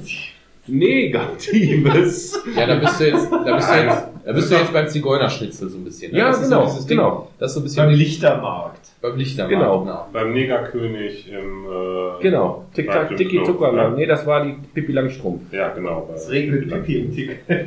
Ja, es ist, es ist halt immer die Frage. Ich, ich finde, ich find, dass wir, ähm, dass wir da zwei Sachen, gerade was, bei dieser Forderung zwei Dinge unterscheiden müssen. Auf der einen Seite stimme ich zu, dass die Politik sich schon selber ein bisschen ins Abseits geschossen hat, dadurch, dass keiner mehr auf den Tisch haut und keiner mehr klare Statements von sich geben kann, weil die einfach von tausend Beratern umringt sind, Ja. was man sagen soll, wie man was ausdrücken soll, wie man was machen soll. Und es einfach nur noch ein sprachliches Wirrwarr und, und, und Rumficken ist, ja, wo keiner im Endeffekt hinterher der normale, der normale 0815-Bürger nicht mehr weiß, was wollen die eigentlich von mir. Ja, oder glaubt, die wollen mich sowieso nur verarschen, Ja, wie ich ja in Genau. der ersten Episode und da muss, ich, da muss ich dann den Politikern recht geben, so funktioniert es halt nicht mehr, das sage ich auch schon seit Jahren, das kann es nicht sein. Es muss auch mal Tacheles geredet werden dürfen. Aber auf der anderen Seite sehe ich halt auch die Gefahr, und das ist mein Problem nach dieser, hinter dieser Forderung, sehe ich halt auch so ein bisschen das Ding, wir möchten auch ganz gerne wieder so reden dürfen, wie die AfD das macht. Mhm. Weißt du, wir wollen nicht, nicht, nicht weil wir davon überzeugt sind, sondern weil wir Uns auf das Niveau. äh, wir uns auf das Niveau runtergeben müssen, begeben müssen, um sie schlagen zu können. Und Mhm. da sage ich halt, nein, das ist nicht so. Das ist, das ist, das ist ganz gefährlich, ein ganz gefährliches Spiel, was ihr damit spielt. Ja, da kommst du nämlich zu dieser Ecke mit, äh, ob das jetzt AfD ist oder auch links außen, ganz also alle Randparteien, die natürlich gerne versuchen, dann direkt klar zu sprechen. Und ähm, dann kommst du aber in diesen, in diesen postfaktischen Bereich wieder, was gerade dieses schöne, übrigens Ja. völlig zu Recht Wort des Jahres geworden ist. Ja, finde ich auch. Dass du, dass du postfaktisch argumentierst und dann hast du eben, was der Nick eben schon mal kurz ansprach, diese Hofer-Österreich-Geschichte. Ja, Da hast du einen rhetorisch geschulten Typen, der einfach völlig ohne jede faktische Basis 17 Mal sagte, sie lügen. Hat dann davon eigentlich vielleicht einmal, wenn überhaupt, überhaupt, Recht. einmal damit recht. Aber durch diese ständige Wiederholung schafft er eben auch Fakten. Das haben wir auch diese, in der Diskussion, ja, ja, die du ansprachst, hatten wir diesen schönen Satz vom Janosch, glaube ich. Und, und Das ich- ist ja das Gaslighting eigentlich wieder, ne? Genau, richtig, dass du sagst, Sprache schafft Fakten. Ja. Und wenn ich einen, das war auch diesem Hofer-Beispiel, wenn ich zum Beispiel im Beitrag sage, dieser eine Mann hier, der Van der Bellen heißt der, Ja. glaube ich, ne? ähm, ist, ähm, äh, der ist schon so alt. Und der ist ja so alt. Ja, und vielleicht, weil er alt ist, kann er das nicht und der ist so alt. Ja. Dann habe ich, hab ich 15 Mal gesagt, der ist alt. Das heißt, ich Das verankere, ja. genau, ich verankere im Bewusstsein der Leute, dass sie sich zumindest einmal Gedanken darüber machen, ja, vielleicht ist das wirklich nicht so gut, den zu wählen, weil vielleicht macht er dann schon Fehler. Dann denken die an ihre eigene Oma, die zwar eigentlich noch ganz helle ist, aber zwischendurch man nicht genau weiß, was die Sache Er ist. sagt Ja, ja nicht ja nur, so- dass er alt ist und dass er auch vergesslich ist. Das, ist ja das sogar belegt. Es ja. war ja sogar belegt in Umfragen danach. Okay, nach Trump dürfen wir Umfragen auch nicht mehr so, so stark glauben. Aber ähm, Das hat einen anderen Grund. Belegt, ja, ja, ähm, belegt, dass danach quasi die, die es wurde ja gefragt, warum sie Van der Bellen nicht haben wollen. Und dieser Punkt, der ist zu alt, ist unglaublich in die Höhe geschossen. Ja, ja. Das heißt, es hat tatsächlich gewirkt, was der da gemacht hat. Was Hofer gemacht hat, hat gewirkt. Stimmt, der hat, der hat alle Umfragen wegen der Überzeugung und so am Ende ja, Ja. gewonnen. Ne? Da stand der, der, der Aber informieren Ja, diese Menschen nicht? Ich meine, ich habe ich hab das ja auch irgendwie geliked oder geshared, was meine Frau da gepostet hat, wo halt äh, gezeigt wird, dass er halt rhetorisch echt fit ist und äh, äh, auch viele Methodiken benutzt. Und mich, mich, hat, er, mich hat dieser Bericht von vornherein schon abgeholt, wo gezeigt wurde, dass in seinem Lebenslauf äh, früher halt diese Rhetorikkurse, äh, beziehungsweise er war ja sogar, er war ja sogar Coach in dem Bereich, drin waren. Und seitdem er jetzt sozusagen in die Politik da weiß, weiß, weiter einsteckt, ist das aus seinem Lebenslauf einfach mal so ein bisschen rausgeixt worden. Er behauptet ja sogar wortwörtlich in Interviews, ich habe keine Ahnung von Rhetorik. Also er, oder er, er behauptet, ich benutze keine rhetorischen Stilmittel.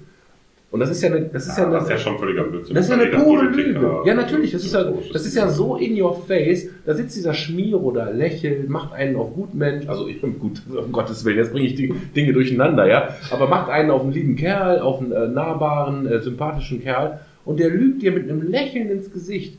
Ab da hat er doch eigentlich schon bei jedem Menschen, der sich darüber informiert, verloren. Oder Ja, nicht? aber du darfst auch nie vergessen, sich zu informieren ist anstrengend, Nick. ja, aber ich habe Sich auch zu nicht viel. informieren heißt, du musst verschiedene Medien durchgehen, du musst Gegenmeinungen einholen, du musst dich da wirklich mit dem Thema auseinandersetzen. Dafür haben, dafür haben RA 90% keine Zeit mehr und, und B, äh, die wollen es auch nicht, Die, die, die, die sind Ja, zu, zu bequem. Genau. Entweder ist es die Bequemlichkeit, entweder ist es, ist es, ist es einfach der unglaubliche Input, der da ist, der einen fast erschlägt. Ja, das stimmt. auch von, von einfach Nichtigkeiten und Müll, der auf einen einrasselt. Oder es ist halt wirklich, es ist halt wirklich, dass man einfach sich vielleicht auch aus bestimmten Gründen nicht so tiefgehend mit Dingen beschäftigen kann.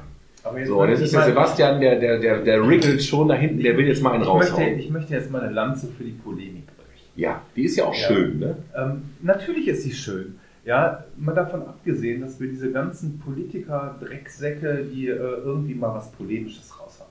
Das ist doch alles Show. Ja, Mhm. also der gesund denkende Mensch, was natürlich leider nicht das Große der Bevölkerung ist, Ja, da danke. sind wir uns einig, ja, das möchte ich direkt äh, vorausschicken. Mhm. Äh, sind, ja. Polemik ist ein sehr schönes Mittel, um zum Diskurs aufzuformen. Ja? Und ich behalte mir vor, ich behalte mir eindeutig vor, polemisch sein zu dürfen. Auch mit einem, mit einem Satz, der einen Aufschrei vielleicht sogar äh, bewirkt. Hashtag. Ja. Ja, das berühmte Hashtag, genau, ja. Man darf in diesem. Land doch noch mal sagen, wenn ich in ihre Fotze kotze. Ja, solche, solche Sachen, ja, ähm, die müssen auch mal sein. Wo kommt das denn her? Das ist ein schönes, schönes Sprichwort, ich verstehe es nur nicht. Das äh, habe ich von äh, Serdar Somuncu geklaut. Ähm, Von wem? Serdar Somuncu, Was ist das? Kabarettist Türke, ja? Ah, Ja? Deutsch-Türke, Kabarett- Ein sehr schlauer Mann. Ist das der Typ, der jetzt auch Bundespräsident werden will? Genau. Ja, genau der. Und der will in die Fotze kotzen? Das hat er mal gesagt, ja. Das ist aber Das eklig. ist, ein, das ist jemand, der grundsätzlich über Polemik arbeitet. Ja, genau. Grund- grundsätzlich über Polemik arbeitet. Das dann aber auch wieder kluge- unterfüttert. Ne? Das unterfüttert auf eine kluge Der, Art und Weise. der Leute, die Weil in dann- Polemik arbeiten, allerdings auch ihren Spiegel vor. Äh, Genau, das ist nämlich der Punkt. Polemik ist ja dafür da, auch um den Spiegel vorzuhalten. Ja, und ähm, die Polemik, von der du sprichst, setzt aber auch wieder eine gewisse Reife voraus, weil um das zu machen, was du sagst, also sich dann mit diesem Thema auseinanderzusetzen, setzt wieder voraus, dass die Leute halt dazu bereit sind und vor allem auch in der Lage. Das ist so dieses, ähm, das habe ich auch Schülern erklärt letzte Woche. Da habe ich, habe ich Schülern, 10. Klasse Schülern, diese Doku von Böhmermann gezeigt vor ein paar Wochen, wo der in, wo der den USA bereist hat. Ich mit der, mit der letzten, mit- der letzten Trump-Rede und so weiter und so fort. Die interviewen halt Leute, die sind irgendwo bei so einem Treffen von Bikers for Trump. ah, der Böhmermann Und ist der sagt- Golf 4 der Deutschen. Ja, Moment, Moment, Moment. Da können wir sehr lange drüber, da können wir sehr, sehr, sehr lange drüber diskutieren. Ich, ich für meinen Teil bin, groß, bin ein sehr großer Fan, aber das muss man jetzt nicht diskutieren. Aber es geht mal nur kurz Ich mag um die den Sache. auch, ja. Also, nur kurz um die Sache. Der hat, der hat andere Leute, oder nicht mehr er, sondern hier sein Kollege, der Klötenralle, hat, äh, hat äh, Leute interviewt auf diesen Bikers for Trump.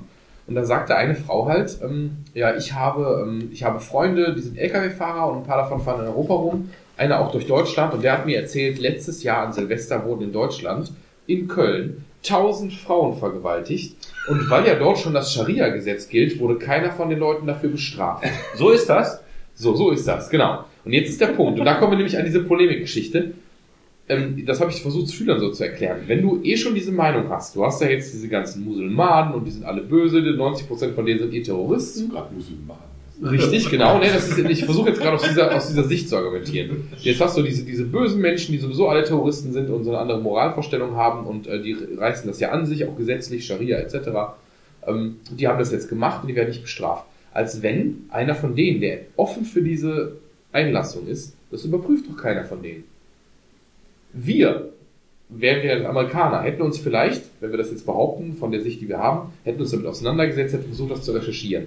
Du brauchst fünf bis zehn Minuten online über Google, auch von Amerika aus übrigens, und stellst fest, das ist völliger Quatsch. Das ist Bullshit. Machst du das aber? Das ist die Frage. Und da ist Polemik wieder gefährlich, weil du erreichst eine ganze Menge Ja. Leute und dann sagen du alle, ja, erreichst ganz schön viele Menschen, die nicht googeln, Genau. äh, beziehungsweise sie googeln, nachdem es passiert ist, ne? So, äh, Brexit. Brexit ist, ist der Hammer gewesen. Also, Ja. Aber ganz ehrlich, es ist auch, es ist auch echt eine Gefahr. Ich, ich habe mich auch schon oft dabei ertappt, als, äh, als jemand. heißt, wir schießen einfach alle dummen Menschen. Nee, ohne, ohne, ohne Blödsinn. Ich habe mich da auch schon oft bei ertappt, als jemand, der eigentlich sehr reflektiert ist. Ja, der auch, der auch seine Quellen prüft und versucht nachzuforschen, Gegenmeinungen zu lesen Ich und sonstige Sachen, ja. Ähm, Entschuldigung. kennst du den? eine Zahnarztfrau gewollt. Äh, habe mich auch schon oft dabei erwischt, dass ich irgendeinen Post gelesen habe und schockiert war in dem Moment und kurz davor war, den dann einfach zu teilen unreflektiert. Ja.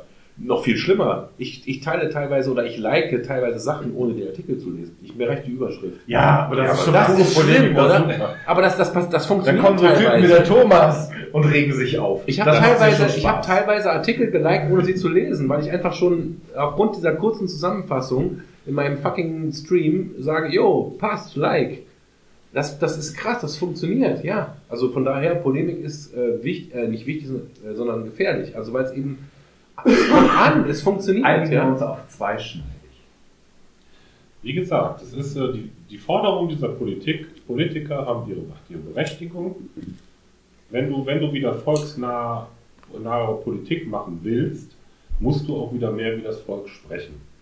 Das ist so. Du musst, du musst Ist die so. Leute, du musst die Leute erreichen können. Du kannst die Leute nicht mit Rumgeschwurbel erreichen. So, und da sind wir wieder bei, bei Podcast Folge 1, wo ich gesagt habe, ich möchte Zensur, wo ich mich dann ko- korrigiert habe und gesagt, Blödsinn, ich meine nicht Zensur, sondern man müsste unter Strafe stellen, Schwachsinn zu erzählen. So eine Aussage, wie da in Amerika gelaufen ist, die gehört unter Strafe gestellt. Ich möchte einfach in einer Welt leben mit der Kloschüssel und so weiter, ne? sondern ich will einfach morgens mein Gehirn nicht einschalten, ich will die Zeitung aufmachen oder halt mein Facebook oder whatever. Aber als mündiger Bürger musst du immer dein Gehirn. ja, pass auf, aber es gäbe ja die Utopie, dass das, dass das rein theoretisch meldet sich die also ich, ich äh, sag mal so, man kann sich ja was wünschen, wenn ich jetzt so einen Zauberstab hätte, ne, so Bing, mal einen Tag nur die Wahrheit lesen, ja, einen Tag einfach nur die Überschrift eines Artikels liken können, weil der echt ist. Das wäre so schön. Und ähm, natürlich wird, wird man das niemals erreichen können, aber vielleicht könnte man das ein Stück weit äh, forcieren, indem man vielleicht Leute, die Falschmeldungen verbreiten oder offensichtlich manipulieren, sehr, sehr einseitig unterwegs sind, ähm, über Strafe oder sonst irgendwas halt diffamiert und Ja, aber alles In ihre Schranken zu stellen und mit, Gesetz, mit Gesetzen abzu, zu, zu klopfen, das ist auch Quatsch. Nee, schöner wäre es, wenn, natürlich auch schöner wär's, wenn das einfach selber machen würden. Wir können natürlich auch aber machen sie Islamisten ja nicht. morgen Das grauen kannst, du mal, das kannst du mal den Grünen vorschlagen, die wären da bestimmt voll bei dir. Aber, ähm, Die Grünen. Keine Ahnung. CDU. Ja, äh, rechts außen von links. ja, das ist, äh, Ich bin so weißt du, da kannst du, kannst du auch einen Veggie Day einfügen. Das ist, das ist Quatsch, weil du kannst... Natürlich ist das Quatsch in der Ja. aktuellen Zeit. Ich weiß, dass das Quatsch ist. Also nochmal, um das klarzustellen. Die einzige Es ist halt Möglichkeit ist, die einzige Möglichkeit ist, dass jeder Idiot verdammt nochmal die Artikel liest, die er liked. Ja, ja, ich werde es, ich werde es mit nach Hause nehmen. Ja. Ja, aber da muss ich, da muss ich jetzt mal, da muss ich mal rein, weil das sehe ich, muss er. das sehe ich nämlich nicht ganz so genauso wie der Christoph, sondern ich finde, diese, diese Aussage, die du gerade getroffen hast, die Leute, du musst ja Klartext reden, um die Leute auch wieder zu erreichen und ähm, Ja, aber quasi ohne Scheiße zu erzählen. Politik Klartext machen. ohne Scheiße. Das ist die. Diskrepanz aus, ähm, rede ich das so, wie die Leute das jetzt verstehen, oder eben auf der anderen Seite, was im Moment leider so ist und nicht funktioniert, versuche ich mir eher die Leute so zu erziehen, dass sie das so verstehen, wie ich das will. Ja, Du hast aber diesen Punkt, ähm, äh, letzten Endes, äh, letzten Endes bin ich traurigerweise eher der letzteren Meinung, was natürlich nicht durchführbar ist. Weil wir sind jetzt an einem Punkt, ähm, da gibt es einen Song, ähm, da habe ich zuerst gedacht, das wäre das perfekte Theme für unseren Stammtisch hier, wenn wir das nicht irgendwie lizenzmäßig bezahlen müssten. Da gibt es eine Band, die hat vor über zehn Jahren Times Bold, so eine verkackte Indie-Band, völlig egal. Die haben einen Song gemacht und der Refrain geht, You can tell it like it is, cause there ain't no like it is. Das ist ja Ne? Englisch, das ist mir zu schwierig jetzt. Das macht Deutsch haben! Ja, genau, er hat immer vor zwei Gläsern Wein oder Bier gemacht, ne? Aber ähm, das ist so dieser Punkt. Du kannst eben nicht, da, da ist nicht, das ist halt so. Dieses ist so, gibt es nämlich nicht. Ja, Und du kannst nicht anfangen, das war polemisch. Du kannst nicht anfangen, genau, das, ja, genau. Du kannst nicht anfangen, den Leuten nach dem Mund zu reden, weil du die damit nur eher erreichst. Du musst Leute auch mit, mit Positionen konfrontieren, die denen unangenehm sind. Im Moment funktioniert das aber nicht, weil du keinen Diskurs hast. Du hast entweder bist du böse oder, oder das hatte ich in dieser einen Diskussion auch geschrieben. ja. Es gibt keinen, weißt du was, ich als jemand, der sich jetzt weder links noch rechts sieht, sehe mich im Moment ständig gezwungen, aufgrund von rein, äh, von rein humanitären Werten, mich immer auf die Seite der links versifften Gutmenschen zu stellen, weil ich keine andere Wahl habe, einfach wegen meiner eigenen persönlichen. Ethik oder sowas. Äh, weil entweder bin ich Nazi und ich finde jetzt zum Beispiel Flüchtlinge schlimm oder ich bin so ein äh, Bahnhofswinker. Aber ich kann nicht dazwischen irgendwie eine Position einnehmen, weil das funktioniert gerade nicht mehr. Die Mitte ist keine Mitte mehr. Ja, die Mitte ist ja sowieso, selbst die CDU ist ja Mitte links. Das ist ja das, das ist der Untergang der SPD, ist ja, dass die SPD von der CDU links überholt worden ist und dadurch die SPD in, der- in, der, in der Bedeutungslosigkeit Da verschwunden trittst du mal kurz aus und dann sowas. Ja, Nein, genau. aber- Da gehst du einmal, wie machen Da gibt keine liberale da gebe ich natürlich recht und wenn ich etwas äh, unemotionaler argumentieren würde, würde ich auch sagen, ähm, das Problem ist halt, äh, dass man keine unpopulären äh, Positionen mehr einnehmen kann, ohne dafür direkt äh, auf den Arsch zu kriegen. Bestraft zu werden. Ja, und ich, und ich, ich nehme das jetzt nicht als äh, die wirklich bösen äh, Rechts- oder Links-Außen-Positionen, sondern wenn einfach irgendwas nicht, nicht toll ist, aber wir müssen es trotzdem durchdrücken und man sagt es einfach ehrlich, wird man als Politiker dafür abgestraft. Ja? Aber das haben die sich auch selber zuzuschreiben und aufgebaut, dieses System.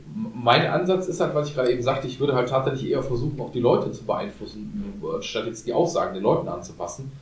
Dass du halt was zum Beispiel über Bildung und Erziehung machen musst. Jetzt hast du, bist du mal an dem Punkt, bis, wir, bis wir dahin kommen, bis wir dahin kommen, Leute durch bessere Bildung einfach auf einen anderen Standard zu heben, sind 20, 30 Jahre vergangen. Was machen wir denn in den 20 oder 30 Jahren? Und wenn du dann dahin kommst, dass in 20 Jahren die AfD unseren Bundeskanzler stellt oder so, kommst du da gar nicht mehr hin. Hat keiner gehört. Das kann man, glaube ich, Das, hat keine, das können wir. Schön! Nein, aber ähm, das, ist, das ist dieser Punkt, wo, was machst du denn? Klar ist Bildung dann irgendwo der Schlüssel.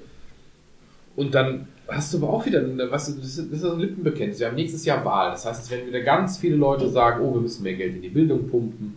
Und jetzt habe ich von der Partei oder von, von, von, von, von einem Redner, den ich als solchen schätze, zum Beispiel der Lindner von der FDP, der völlig bedeutungslosen FDP, der, Ja. jetzt, der jetzt gesagt hat, Zu Recht bedeutet der jetzt, na, das, das, mittlerweile sehe ich das nicht mehr so, aber das ist auch ein anderer Punkt. Ähm, der hat jetzt gesagt, ähm, was würde, er hat seine, seine Anhänger bei Facebook quasi gefragt, Kenner. Was würdet ihr sagen? Nee, das stimmt so nicht. Nicht? Nee, ich Ja. war als Jugendlicher mal FDP-Mitglied. Ja, so, das jetzt, ich. jetzt bin ich hier der Arsch, jetzt, jetzt schalten alle den Podcast. Ja. ab. So, na, Ja, auch ich, wir haben ein Herz für FDP-Mitglieder. ich war mal, ich, ich war mal Juli, also dieses jungliberalen Mitglied, das stimmt. Das habe ich aber dann irgendwann aufgehört. Bye, und zwar, bye, Juli, und zwar bevor, bevor die damals in Regierungsverantwortung gekommen sind, vor mittlerweile, weiß ich nicht, zwölf Jahren oder was. Ähm, weil ich da schon nicht mehr damit einverstanden war, wie die ihr eigenen Kram umgesetzt, ihren eigenen Kram umgesetzt haben. So, jetzt kommt der Alkohol ins Spiel. Ähm, und jetzt haben wir, ähm, jetzt hat- hatte der gefragt, was haltet ihr davon, was würdet ihr sagen? Sollen wir lieber die Bildung für alle Leute frei machen, aber eben nicht so gute Qualität bieten? Oder nehmen wir lieber sowas wie Studiengebühren und haben dafür eine bessere Qualität? Da war meine Antwort drauf, wenn ich kein Lippenbekenntnis mache, sondern wirklich sage, mir ist jetzt die Bildung wichtig, schaffe ich auch qualitativ gute Bildung zu, anzubieten, ohne Studiengebühren oder ähnliches zu nehmen. Und das, finde ich, muss das Ziel sein. Wenn du nämlich ernsthaft davon überzeugt bist, ne? Merkel von vor zehn Jahren und wie auch immer, Ja. Bildung ist unser Rohstoff Nummer eins. Ja. Dann habe ich auch die Kohle, irgendwelche Kohlesubventionen etc. in Bildung zu stecken und stattdessen die Bildung auf einen hohen Standard zu heben, ohne dafür Geld zu nehmen etc. Du darfst halt auf der anderen Seite nicht dafür sorgen, dass jemand, der Brains hat, aber kein Geld, das nicht umsetzen kann. Ja, das ist eben, das ist eben der Punkt. Und da bewegen wir uns ja, da, ja leider hin. Ne? Ja, ja, genau. Das ist halt das amerikanische System. Äh, da gibt es natürlich auch immer wieder Möglichkeiten über. Aber es ist halt Ne? schwierig. Aber es ist es müsste das eigentlich, das Talent müsste zählen und nicht Und der wenn du, wenn, du, wenn du halt siehst, dass da äh, Familien bis an ihr Lebensende abbezahlen, wenn sie ihr Kind studieren schicken, Das ist Bullshit. das kann es nicht sein. Dann lass uns ja? doch lieber das Abitur so schwierig machen, dass es kein Mensch mehr schafft. Das wird Außer- ja immer leicht. Ja, eben. Das Ja, ja, der ja. Bildungsabschluss wird immer leichter. Ich unterrichte, Ah, lecko funny, ey. ich unterrichte Jugendliche, die in der 10. Klasse einen Abschluss machen, teilweise so bis zum Realschulabschluss, ja, die im Endeffekt dir keine Deutscharbeit liefern können, in dem wirklich gute deutsche Sätze stehen. Fuck, ich habe jetzt einen Hauptschüler als äh, Praktikanten gehabt. Der hat mir Mails geschrieben, da sind mir die Nackenhaare hochgegangen. Das Schöne daran ist, dass er äh, motiviert war und, ähm, äh, wie soll ich sagen, einfach, der, der konnte es einfach nicht besser. Ja. Und deswegen habe ich ihn trotzdem genommen, weil er einfach ein, ein pfiffiges Kerlchen ist, der einfach gerade noch nicht so weit in seinem Bildungsweg ist. Und ich da einfach mal das Auge zugedrückt habe und äh, der hat einen guten Job gemacht. Dann ehrt dich solchen das. Leuten musst du halt auch eine Chance geben, finde ich. Das findest du, Scheiß dann, Gutmensch wieder. dann ehrt dich das. Aber ich, ich habe jetzt gerade nach den Herbstferien, also vor kurzem erst, habe ich äh, zweiwöchiges Praktikum gehabt, der Zehner. Und ich kann ja sagen, was für ein Kampf das war, diese 20 Kinder aus meiner Klasse in Praktikumstellen unterzubringen. Ja. Und vor allem auch in welchen, die denen auch Spaß machen und Ja. nicht, nicht wo sie dann im Genau, das war so ein Typ. Es gibt auch Leute, die räumen dann bei Rewe Regale ein, zwei Wochen und so. Und dann ist eben nicht das, was ich mir unter einem Praktikum vorstelle. Und ähm, da gibt es ein paar, die durchaus ambitioniert sind und die auch einfach nur zum Beispiel auf einer Hauptschule sind, weil sie unter ihren Möglichkeiten bleiben aufgrund ihrer sozialen oder äh, verhaltensmäßigen Auffälligkeiten. Ähm, und dann hast du, dann hast du diese, diese Leute, die auch zum Teil einfach, also du hast so viele, die haben gar keine Chance. Die werden dann nicht angenommen, die machen dann auch ein Praktikum in einem Bereich. Ich hatte, ich hatte sogar eine Schülerin in der Uniklinik Düsseldorf. Ja. Die wird in ihrem Lebtag die Uniklinik Düsseldorf, außer wenn sie krank ist, nie wieder von innen sehen. Ja. Weil die nicht mit ihrem Hauptschulabschluss, selbst wenn die dann diese, es gibt ja diese Pflegeassistent oder, oder, oder Pflegehelfer-Ausbildung, die du machen kannst, um dann ähm, dich zu qualifizieren, um dann irgendwie normale Ausbildung erst noch zu machen und und und. Da, so läuft der Hase aber eben nicht. Ne? Also das ist, ähm, die wird, die wird das letzten Endes nicht erreichen. Und, und, und ja, was, aber was machst du da? Du hast auch, ich habe auch von 20 Kids, die ich da habe, habe ich mindestens 15. Die werden auch nie mehr in die Lage kommen. Die sind jetzt schon irgendwie 16 Jahre alt. Und die werden gar nicht mehr an den Punkt kommen, wo die dir vernünftige E-Mail schreiben können. Die werden auch mit 40 noch keine vernünftige E-Mail schreiben können. Ja, ja. Früher hat man es aber geschafft, die über zum Beispiel Hauptschule, was mal ein ziemlich cooles Instrument war, um Leute auszubilden, die eher mit den Händen was machen als mit dem Kopf. Dann war das ein geiler Schreiner, dann war das ein cooler Kfz-Mechaniker, was auch immer. Und jetzt ist es so, die von der Realschule gehen, werden Kfz-Mechaniker. Meine Kids kriegen nicht mal mehr eine Ausbildung. Die gehen danach alle aufs Berufskolleg und werden dann in eine Maßnahme Also ich schicke auf jeden Fall meinem Kfz-Mechaniker mal deine Adresse. Weil, Also ich finde schon, dass die Leute auch mit dem Kopf arbeiten müssen. Aber du hast natürlich recht, diese ganze akademische Sache müssen sie natürlich nicht drauf haben. Und das ist natürlich eine andere Kiste, aber diese Berufe fallen halt immer mehr weg. Ne? Und wenn du noch tiefer gehst, also gab es da früher ganz, noch ganz andere Berufe, die jetzt mal vom Handwerk weggehen. Zum Beispiel, ein ganz einfaches Beispiel, die Leute, die im Parkhaus an der Kasse saßen. Das sind einfach Berufe, die wir nicht mehr haben. Das heißt, wir, müssen, wir sind natürlich auch gezwungen, Leute viel krasser zu qualifizieren, weil einfach die sonst nicht mehr in unserem System mitarbeiten. Ich finde das, ich finde das Thema sehr spannend. Ähm, Berufe. Ähm, ich bin zum Beispiel in meiner Jugend dazu getrimmt worden, maximal Ausbildung zu machen. Ich wäre vielleicht heute viel glücklicher, wobei es mir ja nicht schlecht geht. Ich bin happy mit meinem Beruf, weiß ich nicht. Wenn ich damals in der 9. Klasse abgegangen wäre und eine Ausbildung gemacht hätte. Ne? Und Das war eine andere Zeit. eben. ja, aber mich hat's abgefuckt. Ich meine, äh, und, und, und um nochmal auf dieses Thema zu kommen, ähm, also ich wäre dafür, das Bildungssystem so zu reformieren, dass es einfach nur den Leuten, die wirklich was auf dem Kasten haben, ermöglicht, auch äh, zu studieren. Und nicht jedem Hinz und Kunst, der dann Ewigkeiten an der Uni rumpimmelt. Ähm, weil ich habe zum Beispiel, ich habe Mathe geliebt. Ich hatte immer eine Eins in Mathe, habe dann den Leistungskurs gemacht in Mathe. Da bin ich dann auf einer 3-4 abgerutscht. Ekelhaft. Ja, ja. Und äh, habe einfach gemerkt, so, ich komme an meine Grenzen. Dann habe ich studiert und hatte Fächer wie äh, Signale und Systeme oder auch äh, Physik an der Uni. Physik ist, an der Uni ist nur Mathe. Ne? Und das hat mich richtig. nee, wir, haben, wir haben da nicht, nee, wir haben da nicht irgendwie Bälle geworfen und gucken, wie die auf die Erde fallen. Nein, Hast du das erwartet? ja, viel schlimmer. Wir haben, wir haben die Reibung, wir haben die Reibung vernachlässigt. Das macht man in Physik. Ich habe das nie verstanden. äh, nee, also ich will damit einfach sagen, ich habe mein Studium hingekriegt und ich bin auch äh, dann ganz gut zurechtgekommen. Aber äh, ich fänd's nicht schlimm, wenn, wenn das Schulsystem das mir nicht ermöglicht hätte. Wenn das Schulsystem mir gesagt hätte, hör mal, dein Brain ist okay, aber du bist nicht Elite, du wirst niemals am CERN arbeiten, äh, keine Ahnung. Ich, ich finde das nicht verkehrt. Und auf der anderen Seite Jetzt weiß ich ist aber auch, unser, warum, warum Ja. äh, Physiker so wenige. Weil die Bälle schmeißen. Keine Reibung. vernachlässigen die Reibung. Die vernachlässigen. Das ist das Schlimmste. Das kannst du nicht machen. Das kannst du nicht machen, ne? Das nee, aber ganz kurz noch. Meine Frau zum Beispiel, die ist äh, arbeitslos momentan, also Mutter, ist auch alles schön und gut. Aber die hat Brains ohne Ende. Ich raff das nicht, was, was, was den Leuten, also was der Industrie, der Wirtschaft da flöten geht, weil sie die nicht einstellen. Warum? Die ist Germanistin, die hat einen verkackten Magister. Ja, einen Einser-Magister, aber den hat jeder zweite. Jetzt bin ich mit Ja. Trainer aus dem Auge. Ja, ja, nee, ist, also ich, ich, ich denke wirklich, dass es ungerecht ist, dass ich, dass ich weniger auf dem Kerbholz habe als meine Frau und ich aber einen vernünftigen Job habe. Wir haben in Deutschland ein eklatantes Problem. Das eklatante Problem heißt, du kannst momentan nur noch wirklich Kohle machen mit Dingen, die auch Kohle generieren. Mhm. So, das ist aber unser Wirtschaftssystem. Das ist Jo. leider, das ist, äh, das, das, das ist halt ne, der Kapitalismus. Das ist das gleiche, das ist das gleiche wie bei unseren Berufen, wo du ähm, halt äh, mit Menschen arbeitest, da generierst du auch kein Geld. Ja, Das heißt, wir werden im Durchschnitt schlecht bezahlt. ja, ja. Ja? Nee, Nee, Doch. nee. nee. Der Kapitalismus ist unser System, das stimmt. Und der Kapitalismus begünstigt natürlich auch, dass alles, was irgendwie pekuniär sich niederschlägt, bevorzugt wird. Gar keine Frage. Ja.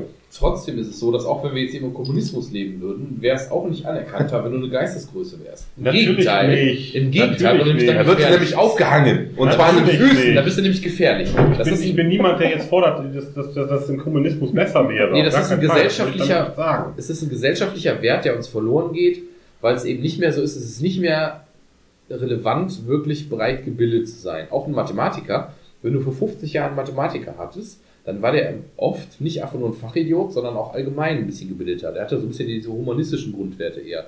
Heutzutage ist das so, wenn du Mathematiker bist, weißt du, ich habe die ersten, meine ersten paar Semester damals an der RWTH Aachen studiert, Ja, kenne ich. ne? so von wegen hier klein kariertes Hemd, Elektrotechnik, grob kariertes Hemd. Kariertes äh, Hemd und Samenstau studiert bestimmt Maschinenbau. Ganz genau so war das. Da warst du auch nicht froh, wenn ein Mädel in der Vorlesung saß oder sowas. Und das sind aber die Jungs, die tatsächlich dann, ähm, natürlich ist es auch wieder, das ist jetzt wieder Polemik, aber dafür sitzen wir ja am Stammtisch. Das sind aber auch die Jungs, die, ähm, die dann eben nicht so diesen, äh, mit denen konnte sich auf der Party nicht über ein Buch unterhalten, was irgendwie vor zwei Monaten mal erschienen ist, was interessant ist. Oder unter Umständen nicht eine politische Diskussion führen, wenn die nicht gerade Wirtschaftsbezug hatte. Und äh, wir müssen halt wieder dahin kommen, dass wir entweder zum Beispiel diese also du musst nicht unbedingt das Abitur oder das Studium abwerten oder au aufwerten, sondern du musst halt, äh, die musst die Lehrberufe wieder aufwerten, dass du sagst, Ja, dass du anerkennst, was wichtig ist, also was du brauchst, ob das der Müllmann ist oder sonst wie was. Du musst auch gucken, was machst du. Du hast, du zahlst einen Mindestlohn. Dann hast du so eine Firma wie McDonalds.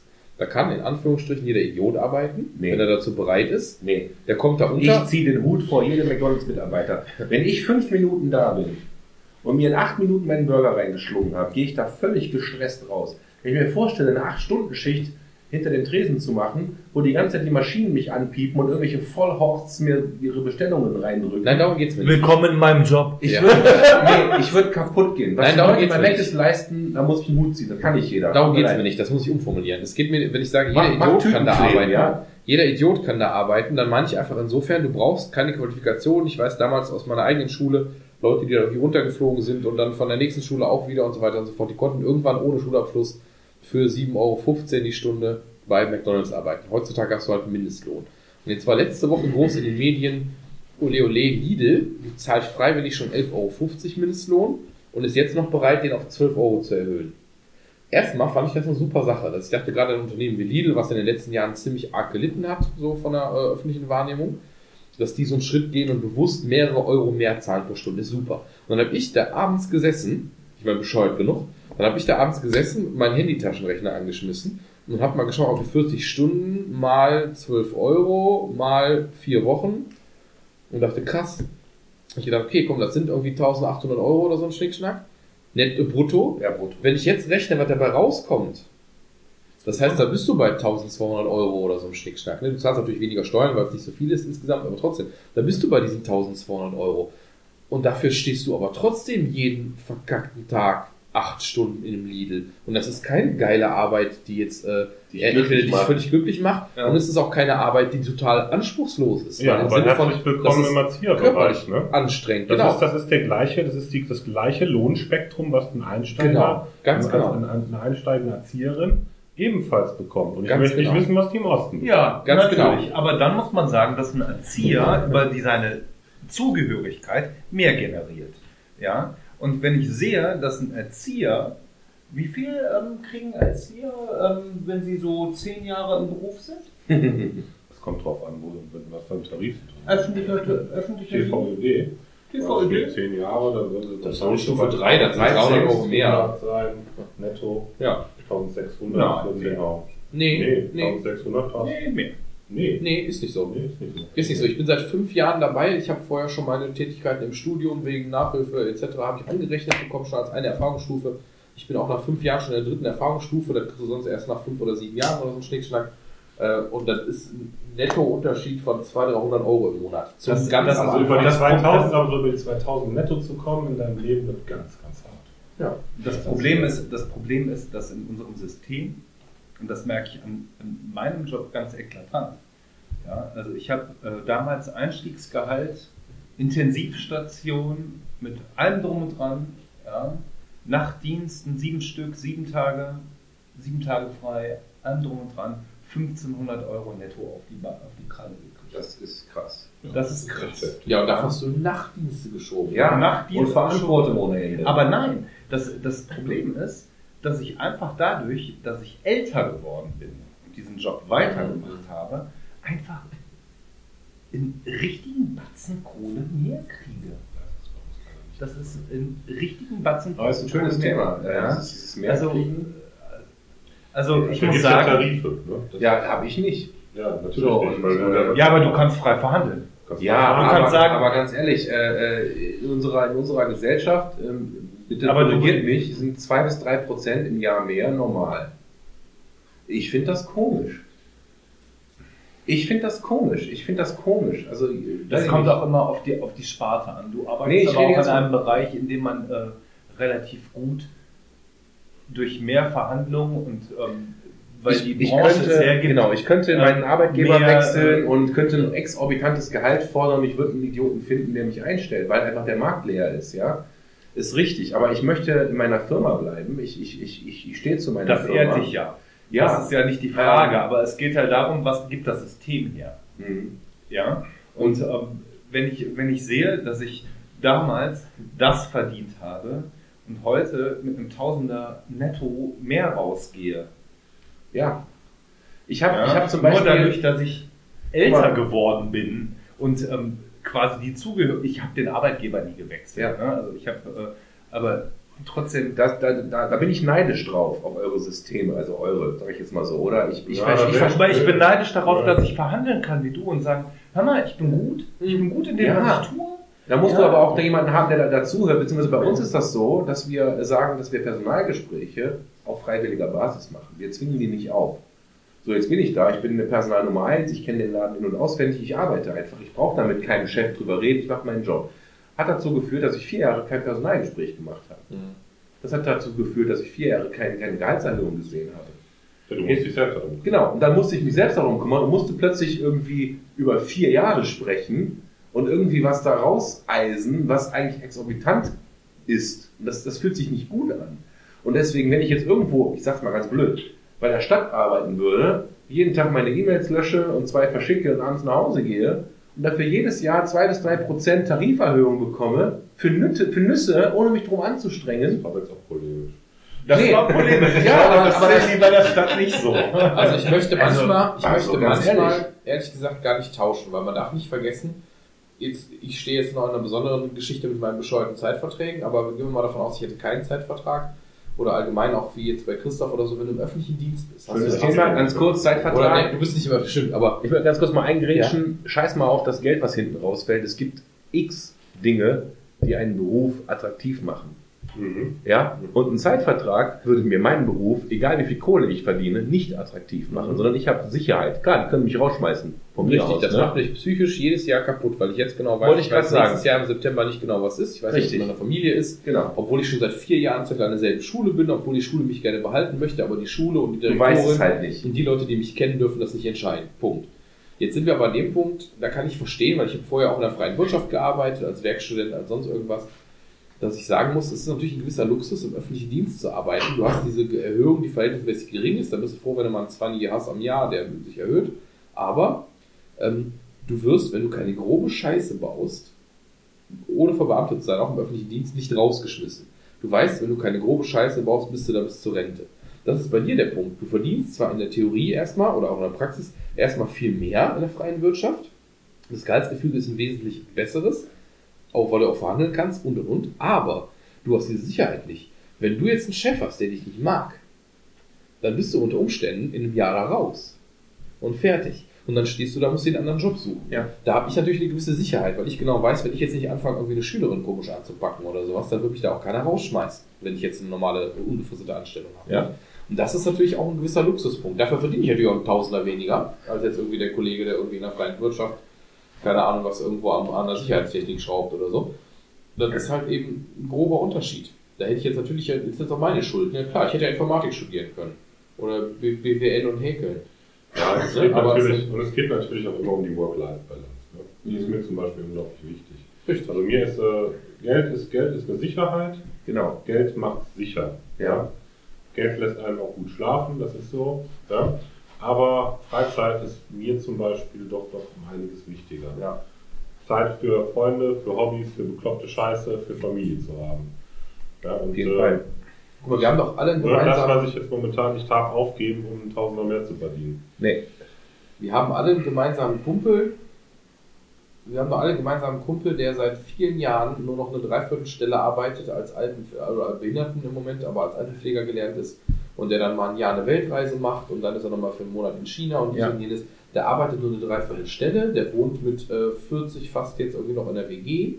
Ganz bewusst, um dieses Geld sich eben einzusparen, weil das sein Lebensentwurf ist und lebt das ganz genau so, wie er will. Da habe ich ganz große Hochachtung vor auf der einen Seite. Auf der anderen Seite ist mein Lebensentwurf heißt halt eher Frau, Familie, Kind etc. Das heißt, ich kann mir das schlicht nicht leisten, eine Dreiviertelstelle zu arbeiten oder auch schon gar nicht mal ein Jahr irgendwo hinweggehen. Trotzdem habe ich da großen Respekt vor, weil für mich eben auch das schön ist, diese, diese Balance zu haben. Mir ist es wichtig, dass ich jetzt am Wochenende hier sitzen kann. Ich habe im Studium super viel Schichtarbeit gemacht. Wochenenden, Nachtschicht, Spätschicht etc. Und ich habe irgendwann entschieden, egal was du jetzt für einen Job machst, erst war ich ein bisschen in der IT und später dann eben zum Lehrer gewechselt, ähm, ich möchte keinen Job mehr haben, wo ich am Wochenende oder nachts arbeiten muss, weil es mir eben wichtig ist, ich kann mit meinen Freunden da sitzen, ich kann mit der Familie da sitzen. Ich habe Ja. festes Wochenende. Dieses, dieses 9 to 5, dieses spießige 9 to 5 oder in meinem Fall eben 8 bis 4 oder was auch immer, Ja, ja. macht mich halt wesentlich zufriedener. Und trotzdem bin ich der Meinung, dass in unserer Gesellschaft Leute, die an der Zukunft der Gesellschaft arbeiten, also quasi an den Kindern Mhm. oder auch an der Vergangenheit der Gesellschaft, an den alten Menschen, also quasi am Menschen arbeiten direkt, viel zu wenig honoriert werden. Das Das sehe ist ich auch so. so. Das liegt einfach und alleine daran, dass diese Berufe keine Lobby haben. Trotzdem kannst du da mehr draus ziehen als jemand, der jetzt äh, irgendein IT-Projekt macht. Ich habe irgendwann mal gefrustet gesagt, äh, ob irgendwo in Düsseldorf eine Datenbank abraucht, interessiert einen Toten. Ja, dann geht, dann geht irgendeine Versicherung, gehen dann vielleicht zwei Millionen Euro durch ihre Bilanz. Scheißegal. Du hast aber vielleicht jemanden, so wie ich jetzt mit diesem Hauptschüler, der bei mir war. Ähm, ich ich, ich, habe das Gefühl, diesen Menschen äh, geholfen zu haben und äh, eine Perspektive zu geben. Das, das macht mich viel glücklicher, als die Datenbank in Düsseldorf zu retten. Ja, also du kannst deine, dein, dein, dein, deinen Sinn, deinen Wert, den kannst du anders schöpfen, als, als aus dieser äh, gesellschaftlichen Anerkennung. Und einfach und alleine die Tatsache, dass diese Leute, ja, die quasi wirklich auch die Zukunft bedeuten, weil sie bestimmen ja zum großen Teil mit, wie die Leute in der Zukunft ticken werden. Es geht sehr viel um Erziehung, sehr viel um, um Meinungsbildung und sonstige Geschichten. Und wenn du da keine Leute hast, die vernünftig sind, auch wirklich eventuell eine gewisse Elite sitzen hast, die das macht, dann hast du halt in der Zukunft verschissen. Oh, ich habe Elite gehört. Ja? du brauchst, du brauchst da vernünftige Leute. Du brauchst da nicht irgendwelche Leute, die nichts anderes machen können, sondern sonst Ja, die klar. ganze Kiste irgendwann den Dach runter. Wir haben bei uns in der Firma eine, eine lange Zeit äh, nur noch Experten eingestellt, wo ich gesagt habe, Mann ey, lass uns doch in der Basis bitte auch weiterarbeiten. Und der Fokus war ganz klar, lass uns Stellt doch die, mich ein. die besten Leute keine am Ahnung, Markt aber stellt mich ein.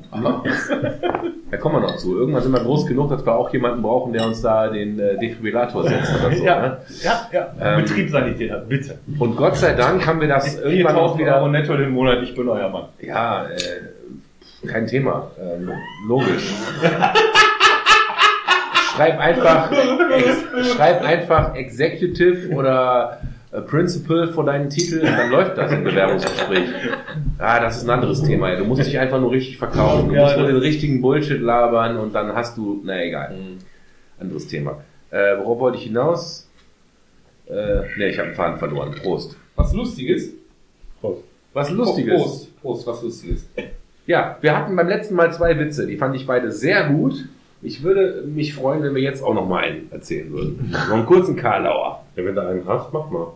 Warum, warum äh, zieht ein Ostfriese in Seinse sich her? Schieben geht nicht, hat er schon versucht. Ja, ich weiß. Warum scheint in Afrika immer die Sonne? Weil der Teller immer schön leer gegessen ist. Da sind wir wieder beim Begriff Political Correctness. Ah, das Problem ist, ich habe so wenig Witze im Kopf und ich kenne nur so drei, vier. Den, den wirst du, äh, Christoph, auf jeden Fall schon kennen. Äh, Bin Laden und Bush spielen Schach, wer gewinnt? Naja, Bin Laden, Bush fehlen zwei Türme.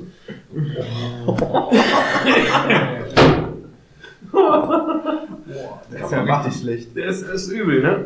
Aber äh, ich möchte auch mal eine Lanze brechen für unseren Was haben, was haben ein Hund und ein Gynäkologe gemeinsam? Ein Hund und ein Gynäkologe, ja. Ähm, nee. Die feuchte Nase.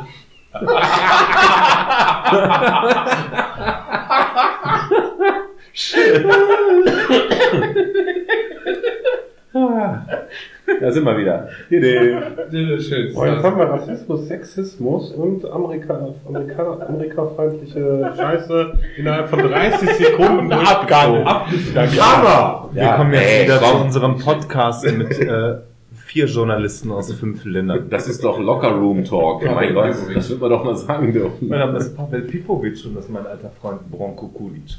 Ja, aber, aber wie schön ist bitte der Heizstrahler unterm Tisch? Der funktioniert, ne? Ja, Das ist äh, besser als beim letzten Mal. Wir müssen gleich alle mal einen Fünfer für Strom hier auf den Tisch legen. Nee, also ich habe das ausgerechnet. Äh, den ganzen hab das ausgerechnet. ihr ökologisch.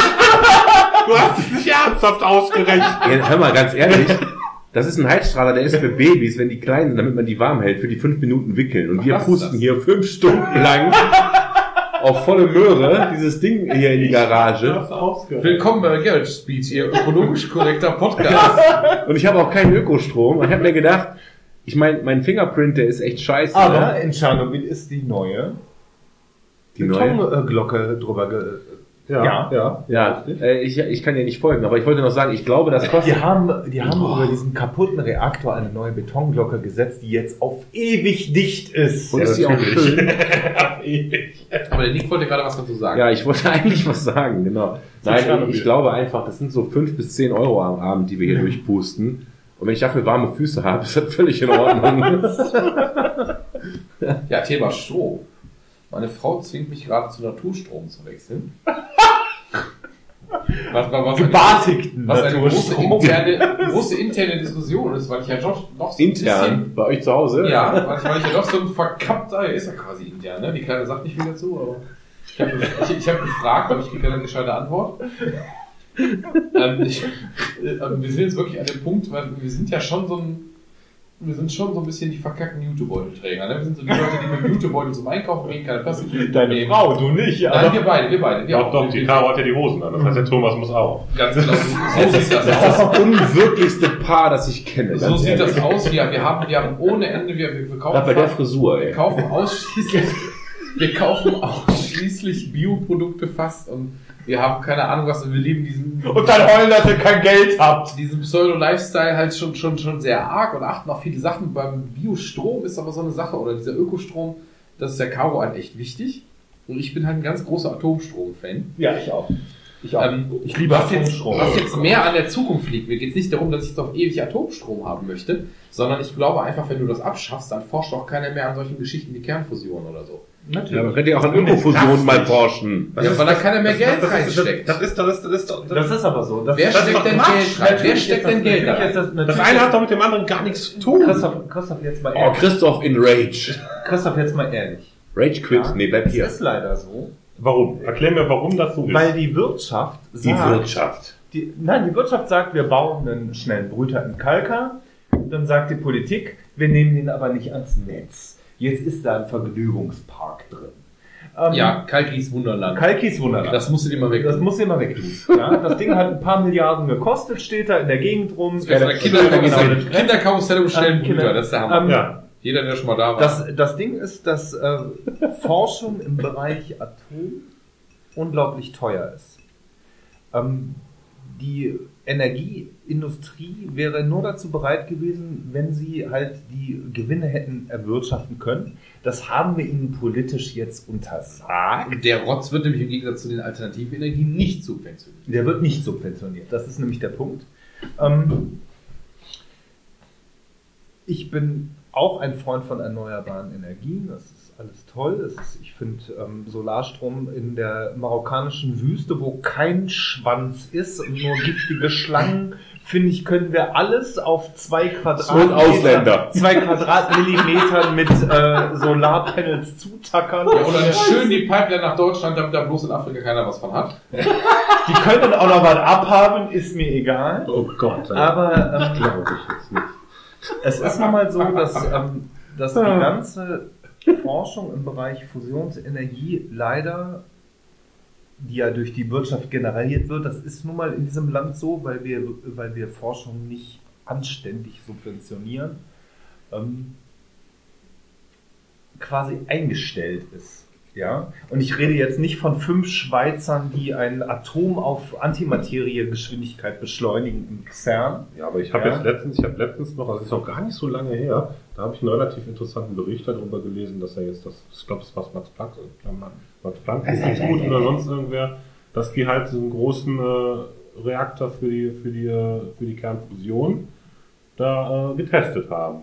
Das Ja, genau, der ist auch, nur in, werden, ist ja ne? auch nur in 70 Jahren bereit, auch äh, Und das ungefähr in die, vielleicht in die Ebene zu kommen, dass wir es schaffen, ein, zwei Wasserstoffatome in Richtung Helium zu bewegen. Ja, ich meine, diese ganze Sache ist ja auch nicht gerade einfach, ne? Nee, aber es hieß Gebe ich dir recht. Ja, mache ich jetzt nicht in der Mikrowelle, Ja. aber ähm, ich sag mal, das ist... Ähm, Aber ich habe immer noch nicht ganz gerafft, wo jetzt der, wo jetzt das Problem ist, dass man jetzt von der, vom, vom, vom, vom, vom das Problem, ist im Willen. Das, das Problem ist im Willen. Meiner Meinung nach im Willen. Wo ist denn das Problem überhaupt? Also wenn ich, wenn ich mir zum. Beispiel, wenn ich mir jetzt zum Beispiel gerade angucke, was da in, was da in Belgien und Aachen abgeht, Ja, die haben was, scheiß- mit, die was haben mit diesem marode, Teil da abgeht, Die haben marode Werke, ne? Also Äh, das, ganz ehrlich, Nach deutschem Dienststandard. Also wenn ich da- rote Werke. wenn ich da, wenn ich da jetzt einen Kosten-Nutzen-Faktor abrechne, ja, mal ganz böse gesagt, äh, wenn so, wenn so ein Ding mal wirklich, wie jetzt gerade, wie in Japan vor kurzem passiert, mal wirklich äh, drauf geht, dann hast du halt sofort Holland in Not. Ja, klar. ja. Ja, okay. Ja, aber das, äh, ist, das ist ja. der Punkt. Warum gehe ich denn hin und schalte, das klingt unfassbar arrogant, das ist mir bewusst, aber warum schalte ich denn deutsche, nach deutschem Standard geführte Atomkraftwerke ab, um gegebenenfalls bei Energieknappheit mir aus Belgien den Strom dann teuer Weil, einzukaufen? Aus damit, weil irgendwer damit anfangen muss. Das ist doch wie immer. Ja, das sehe ich Ja, auch. da so. gab es letzte Woche, Es wo wir muss Vorreiter geben, es muss Vorreiter geben, die sagen, das ist nicht mehr, es es ist zu gefährlich, so können wir nicht weitermachen, also fangen wir mal damit an. Christoph, letzte Woche in der Wenn keiner damit anfängt, in der, dann macht keiner. in der Zeit oder in der Süddeutschen, also einer von diesen linken Postillen. Nein, aber in der Zeit oder in der Süddeutschen großer Artikel, Deutschlands Vorreiterrolle im Bereich Energiewende ist völlig verpufft im Sinne von, wir machen das, wir haben die Vorreiterrolle, aber es schließt sich keiner an. ja, schade. ja. Es war eine Zeit lang so, dass man gesagt hat, die Leute sehen, aha, guck mal, die machen das, dann können wir das auch. Dann gab es ein paar Bemühungen. Im Endeffekt haben wir jetzt gesagt, wir gehen diesen Weg weiter, alle anderen bauen jetzt neue Atomkraftwerke. Und deswegen hauen wir jetzt in den Sack, oder was? Nein, aber deswegen könnten wir ja gucken, dass wir stattdessen vielleicht die Forschungs, äh, die, diesen Forschungsaspekt Ey, da bin ich sagen, voll bei dir. Dann lass uns Kein jetzt Problem. diese Kernfusion vorantreiben. Wir machen quasi Energie, äh, wir machen Atomenergie ohne, ohne Atommüll. Kernfusion, wenn das Punkt. funktioniert, Wir schießen den dann Scheiß bin ich einfach voll bei dir. Das wäre das wär der Hammer. Damit hätten wir sämtliche Energieprobleme auf der gesamten Welt gelöst. Ja, und zwar im Handumdrehen. Dafür brauchen Ja, wir nicht so ich Ventilator nicht einen. Castor? Aber wie gesagt, das eine hat mit dem anderen nichts zu tun für mich. Mhm. Wenn du sagst, wenn, du- wenn du sagst, dass du hast ein Problem damit, dass es keine Forschungsgelder für die Kernfusion gibt, ist das für mich ein anderes Blatt Papier als der Ausstieg aus der Kernenergie, aus der, aus der, aus der Reaktorenergie. Also ich, ich, ich gebe dir recht, Aber ich das möchte eigentlich... das Schritt bedingt das andere. Genau. Das ist leider Im Moment ist das leider so. Ich möchte, ich möchte auch, ich finde es völlig okay, aus der, aus der Reaktorenergie als solche, wie sie jetzt praktiziert wird, aussteigen, finde ich völlig okay. Aber im Moment ist es so, wenn du das machst, steigst du eben auch aus der Kernfusion aus, weil die Leute verlassen sich Das komplett ist halt der nächste auf die erneuerbare Schritt. Ja, dann ist das, dann ist das ein Problem, das äh, bestimmte politisch gelöst werden politisch, muss. das politisch gelöst werden muss. Ja, macht aber keiner, weil wenn du als Politiker sagst, wir pumpen jetzt so und so viele Millionen bzw. Milliarden realistischerweise in dieses Projekt rein, dann gewinnst du damit keinen Blumentopf. Und keine Partei, die gewählt werden möchte, pumpt Geld Und das in ist Sachen ja- rein, das- mit der sie nichts gewinnen kann. Das ist ja nichts, also Kernfusion ist jetzt nichts, wo ich sage, ich investiere dieses Jahr 10 Milliarden Euro und ich habe in fünf Jahren die Lösung. Nein. Die Lösung. Nein, es, Sondern gab, es gab vor knapp zehn Jahren gab es mal die Aussage, dass sie jetzt in diese Prototypen getestet werden und sie rechnen mit ungefähr 20 bis gut 20 Jahren Entwicklungszeit. Jetzt sind es mal zehn Jahre später, das heißt, wir hätten jetzt noch 10 bis 15 Jahre, in denen das theoretisch eine Serienreife erlangen könnte. Allerdings natürlich nur, wenn es auch dementsprechend gefördert wird. also realistisch 50. Ja, und Ja, das trotzdem, der und trotzdem bin ich nicht bereit dazu, dass hier irgendwo so ein Teil in die Luft Nein, Genau, also die- das ist das Problem eigentlich, ne? Wir wollen diese- diese Gefahren nicht von das Problem Fukushima ist, das bei uns Problem- nebenan. Das Problem ist natürlich, dass wir ähm, nicht mehr Geld investiert haben in die Sicherheit von Reaktoren, die wir haben. Ja? Sondern ähm, wir haben gesagt, wir möchten entweder erneuerbare Energien oder wir möchten Fusion. Und wir überspringen den Step von der Nuklearenergie, wie wir sie jetzt haben. Ja, dann hat man gesagt, ja, okay, wir pumpen jetzt alle, alle Geld in die, in die Forschung oder in Windkraft, scheißegal. Ähm, wir lassen das jetzt so laufen, aber Ja, dann ist das ein- Problem ist, Dann ist das ein politisches das Problem. ist, du könntest das auch sagen, rein politisches du könntest Problem. auch sagen, wir, Das schalten, wir, schalten, die Reaktoren ab. Wir gucken, dass wir viel in die erneuerbaren Energien verpumpen, aber trotzdem genauso Genau. viel in die, in die Kernfusion. Ja, und weil- das Und ich das- glaube, ich glaube persönlich, dass wir erneuerbar noch nicht am Ende der Möglichkeiten Nein, sind, die wir, die wir, die wir sind, was Wasserkraft betrifft. Ja. Ja, also wenn ein Land wie Neuseeland ja, es schafft, seinen Energiebedarf zu 80 oder 90 Prozent sind. es, Aber da ich. wohnt doch auch niemand. Eben. Die haben auch nicht so einen Bedarf. Ich meine, die haben Das eine große wie- Stadt, ja. Das ist wie dieses Gesundheitssystem in Holland ist ja so toll. Ja, und wenn du das dann anguckst, dann ist das halt, ist das exakt in dieser, oder in Schweden, das Bildungssystem in Schweden ist so prima. Das sind aber alles Dinge, die du nicht eins zu eins auf Deutschland übertragen kannst. Das, das, das sind Modellversuche, die du halt in Düsseldorf machen kannst, aber nicht in Deutschland. Da ist dann aber auch wieder, ne? da ist dann aber auch wieder Wo die wir Frage, wieder bei dem Thema sind, dass Düsseldorf nicht zu Deutschland gehört. Danke, Herr Braun. Nee, da möchte ich jetzt als gebürtiger Düsseldorfer entschieden möchte ich mich dagegen verwehren. Nein, aber da bist du auch wieder bei dem Problem, was bezahlen momentan deutsche, deutsche Global Player, also Firmen, an, äh, an Energiekosten und solche Geschichten. Da gibt es ja Deals, die wirklich haarsträubend sind. Nein, da muss man einfach sagen, dass Energie ein Thema ist, das einfach verstaatlicht gehört, das nicht in private Hände gehört, dass ähm, man sagen muss, Energie, Gesundheit und zwei, drei andere Sachen sind einfach, äh, sind einfach grundlegende Bedürfnisse, Ja. die gedeckt gehören durch einen Staat, Ja. meiner Meinung nach. Aber Meiner Meinung auch. Ja, nee, das sehe ich tatsächlich genauso. Das ist eine Position, wo ich zum Beispiel von diesem extremliberalen abweiche. Ja, Weil du- von dem Wirtschafts. Weil das genau richtig, genau, genau. Ich sehe mich zwar selbst als Liberaler, aber eben nicht als Wirtschaftsliberaler. Und ich finde zum Beispiel, dass du bestimmte Dinge wie Energie, Wasser, auch so eine Sache, ne? diese Amerika-Diskussion, Nestle etc. In Amerika ist es ja besonders schlimm, dass du halt ähm, das Ja. nicht abkoppelst. Also dass du kannst, ich finde, finde, es gibt Grundbedürfnisse, die müssen ruhig staatlich gedeckelt sein. Das hat für mich auch nicht, nichts mit Sozialismus zu tun oder sowas. Es gibt einfach Dinge, da ist es vernünftig, das durch den Staat regeln zu lassen, um einfach eine Gleichberechtigung zu gewährleisten, dass eben, egal ob du Hartz-IV-Empfänger bist oder ob du Millionär bist, dass es klar ist, du machst einen Wasserhahn ab, du dann kommt Wasser raus. decken Fertig. kannst. Genau, Ja. du musst Grundbedürfnisse decken. Das hat für mich auch wirklich nichts mit Sozialismus oder so zu tun. Ja. Aber da wird es natürlich, äh, ja, da wird's natürlich spannend. Und das ist eben die Geschichte im Endeffekt. Wir werden natürlich, wie wir das gerade eben hier schon festgestellt haben, auf Band, übrigens schönen Dank dafür, wie wir das auf Band schon verewigt haben, hat die Frau die Hose an. Das heißt, wir werden bei einem Naturstrom landen. ähm, das kostet auch nur ein paar Euro mehr. Also wir reden jetzt nicht von viel Geld, sondern da zahlst halt einen Zehner mehr im Monat oder so, Punkt. Also viel mehr ist das auch nicht. Ich bin da schon seit Jahren. Ich- Da sind viele seit Jahren und das trägt mir meine Frau jetzt seit Also ich Jahren nehme auch schon nach. weiter aus Tier aus. Ja, Das- kauft man sich damit ein gutes Gewissen oder ist das wirklich gut? Also es fängt ja schon damit an, dass der Strom kommt ja, ne, kennt ja, der Strom, Strom kommt aus der Steckdose und schmeckt Aua. Ja. Ne? Also du hast, ähm, du, du, du hast im Endeffekt, du sch- du schließt irgendein Gerät an die Steckdose an, dann kommt da Strom raus. Und ähm, das ist ja jetzt nicht so, dass du sagst, oh, ich bin jetzt bei Ökostrom. Das heißt, ich mache jetzt meinen Toaster an die Steckdose und dann kommt dann aus Windenergie. Weil das ist ja im Endeffekt ist das ja ein Topf, in den alle rein, reinmatschen und da ziehst du dann deinen Strom raus. Das heißt, im Endeffekt profitierst du auch als verkackter Ökostromanhänger davon, dass irgendwo ein Atomkraftwerk läuft, weil ohne dieses Atomkraftwerk dein Ökostrompreis auch noch höher wäre. Ne, weil ist ja, du förderst natürlich durch deine höhere Einlage, weil du dann 10er mehr im Monat zahlst, förderst du diesen Ausbau von denen und und und. Der übrigens auch staatlich, die kriegst ja ordentlich in die Hintern geblasen. Was eben auch wieder ein unfairer Vorteil ist auf eine gewisse Art und Weise. Deswegen haben ja verschiedene Leute angefangen, guck dir die Großkonzerne an, haben angefangen mit, äh, mit ähm, alternativen Geschichten zu arbeiten, weil die da eben die Kohle abgreifen können. Und die machen das nicht, weil die It gute Menschen boils sind, down to the same shit. Es, Ja. es geht immer wieder ums Geld. Wir sind immer wieder beim Thema Wirtschaftlichkeit und Kohle machen. Profit ist, ist immer, bei allen möglichen Themen ist eigentlich immer das, Ja, aber das Problem hättest du nicht, wenn es verstaatlicht wäre. Ne? Hm, ja, Ja, ja, doch, doch, ansatzweise schon, aber nicht in dem Umfang.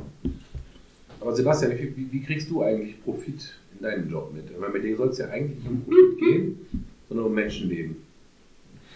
Ja, ich sag's mal so ganz Zweischneidige Sache. Also Hast schon was von Helios Kliniken gehört. Ja, oder warum hast du damit Oder, oder ich meine, ne? äh, gegebenenfalls willst du da auch nichts zu sagen. weil ich nichts okay. Anständiges gelernt habe. Ja, hast du damals angefangen, krank, äh, im Krankenhaus zu arbeiten, weil du gesagt hast, äh, äh, weiß ich nicht, die haben dich nicht genommen in der IT-Butze oder hast du angefangen, weil du gesagt hast, ich wollte Nein. aber gerne dahin? Nein, nein, Oder. BWL ich bin studieren, ganz ich klassisch, ganz klassisch äh, darüber reingerutscht, dass ich äh, einfach reingerutscht bin. Ähm, also meiner Meinung nach landet man nicht im Gesundheitssystem bei Propose, sagt äh, Purpose. ähm, mit äh, 14, ich möchte gerne im Gesundheitssystem arbeiten, sondern ähm, man landet da drin einfach. Es ergibt sich. Ja, meinen Sie nicht, es gibt eine Menge Ärzte, die sagen, ich wollte immer Menschen Ja, helfen? es gibt, es gibt eine Menge Jacqueline Chantals, die mit 1,1 ihr Abi machen, die dann Medizin studieren, Ärztin werden, sechs Jahre studiert haben, keinen einzigen wirklichen Patienten gesehen haben, sagen, ich möchte Kinderärztin werden, beim ersten sterbenden Kind ähm, sagen, oh, ich hätte doch besser Jura studiert. Ähm, ja, und ähm, mit solchen Leuten müssen wir heute arbeiten. Die, die, Ja, die Frau ähm, meines besten Freundes ist Ärztin und die hat ihren äh, ein gutes Abi gemacht, die hat ihren ähm, Doktor mit 1-0 gemacht. Die hat dann noch diesen internationalen Scheiß draufgesetzt, die hat irgendwie bis die Mitte 30 war, nur gelernt, gemacht, alles mit 1,0 abgeschlossen. Und das ist eine der größten Misanthropen, die ich kenne. Also die hat wirklich, wirklich wenn du mit der sprichst. Kennt man die? Nee. Ja, Ähm, aber das, also das, auch hier bei mir das aus der ist Heimat leider von so. Niederrhein, Im ne? Gesundheitssystem Super nette Frau, ich mag die total gerne, aber es ist, also ich würde niemals sagen, dass sie das macht, weil die so ein großer Menschenfreund ist. Nein, Die stellt Das sich du- ganz genau nach dem. Motto, der Typ ist jetzt gestorben, Die weil er halt 40 Jahre Raubbau in seinem Körper betrieben hat. die, Punkt. die, Okay. besten, die, Raubbau die, besten, die besten in unseren Jobs, ob Arzt oder Pflegekraft, sind die, die es realistisch sehen. Ganz einfach. Das muss man einfach sagen. Ähm, Die ist, die ist halt gut, genau. ja, Medizin ist ein zweischneidiges Schwert. Ähm, ja, die Mediziner sind halt keine Wissenschaftler. Das äh, werden sie gerne, aber das sind sie nicht. Ja, sie klauen aus allen Bereichen, aber ähm, keiner so richtig. Und ähm, jeder Jack ist anders, sagt man ja so schön. Und das stimmt in der Medizin genau, weil jeder von uns ist anders. Ja, wir haben alle unterschiedliche Körper, wir haben alle unterschiedliche ähm, Anatomie.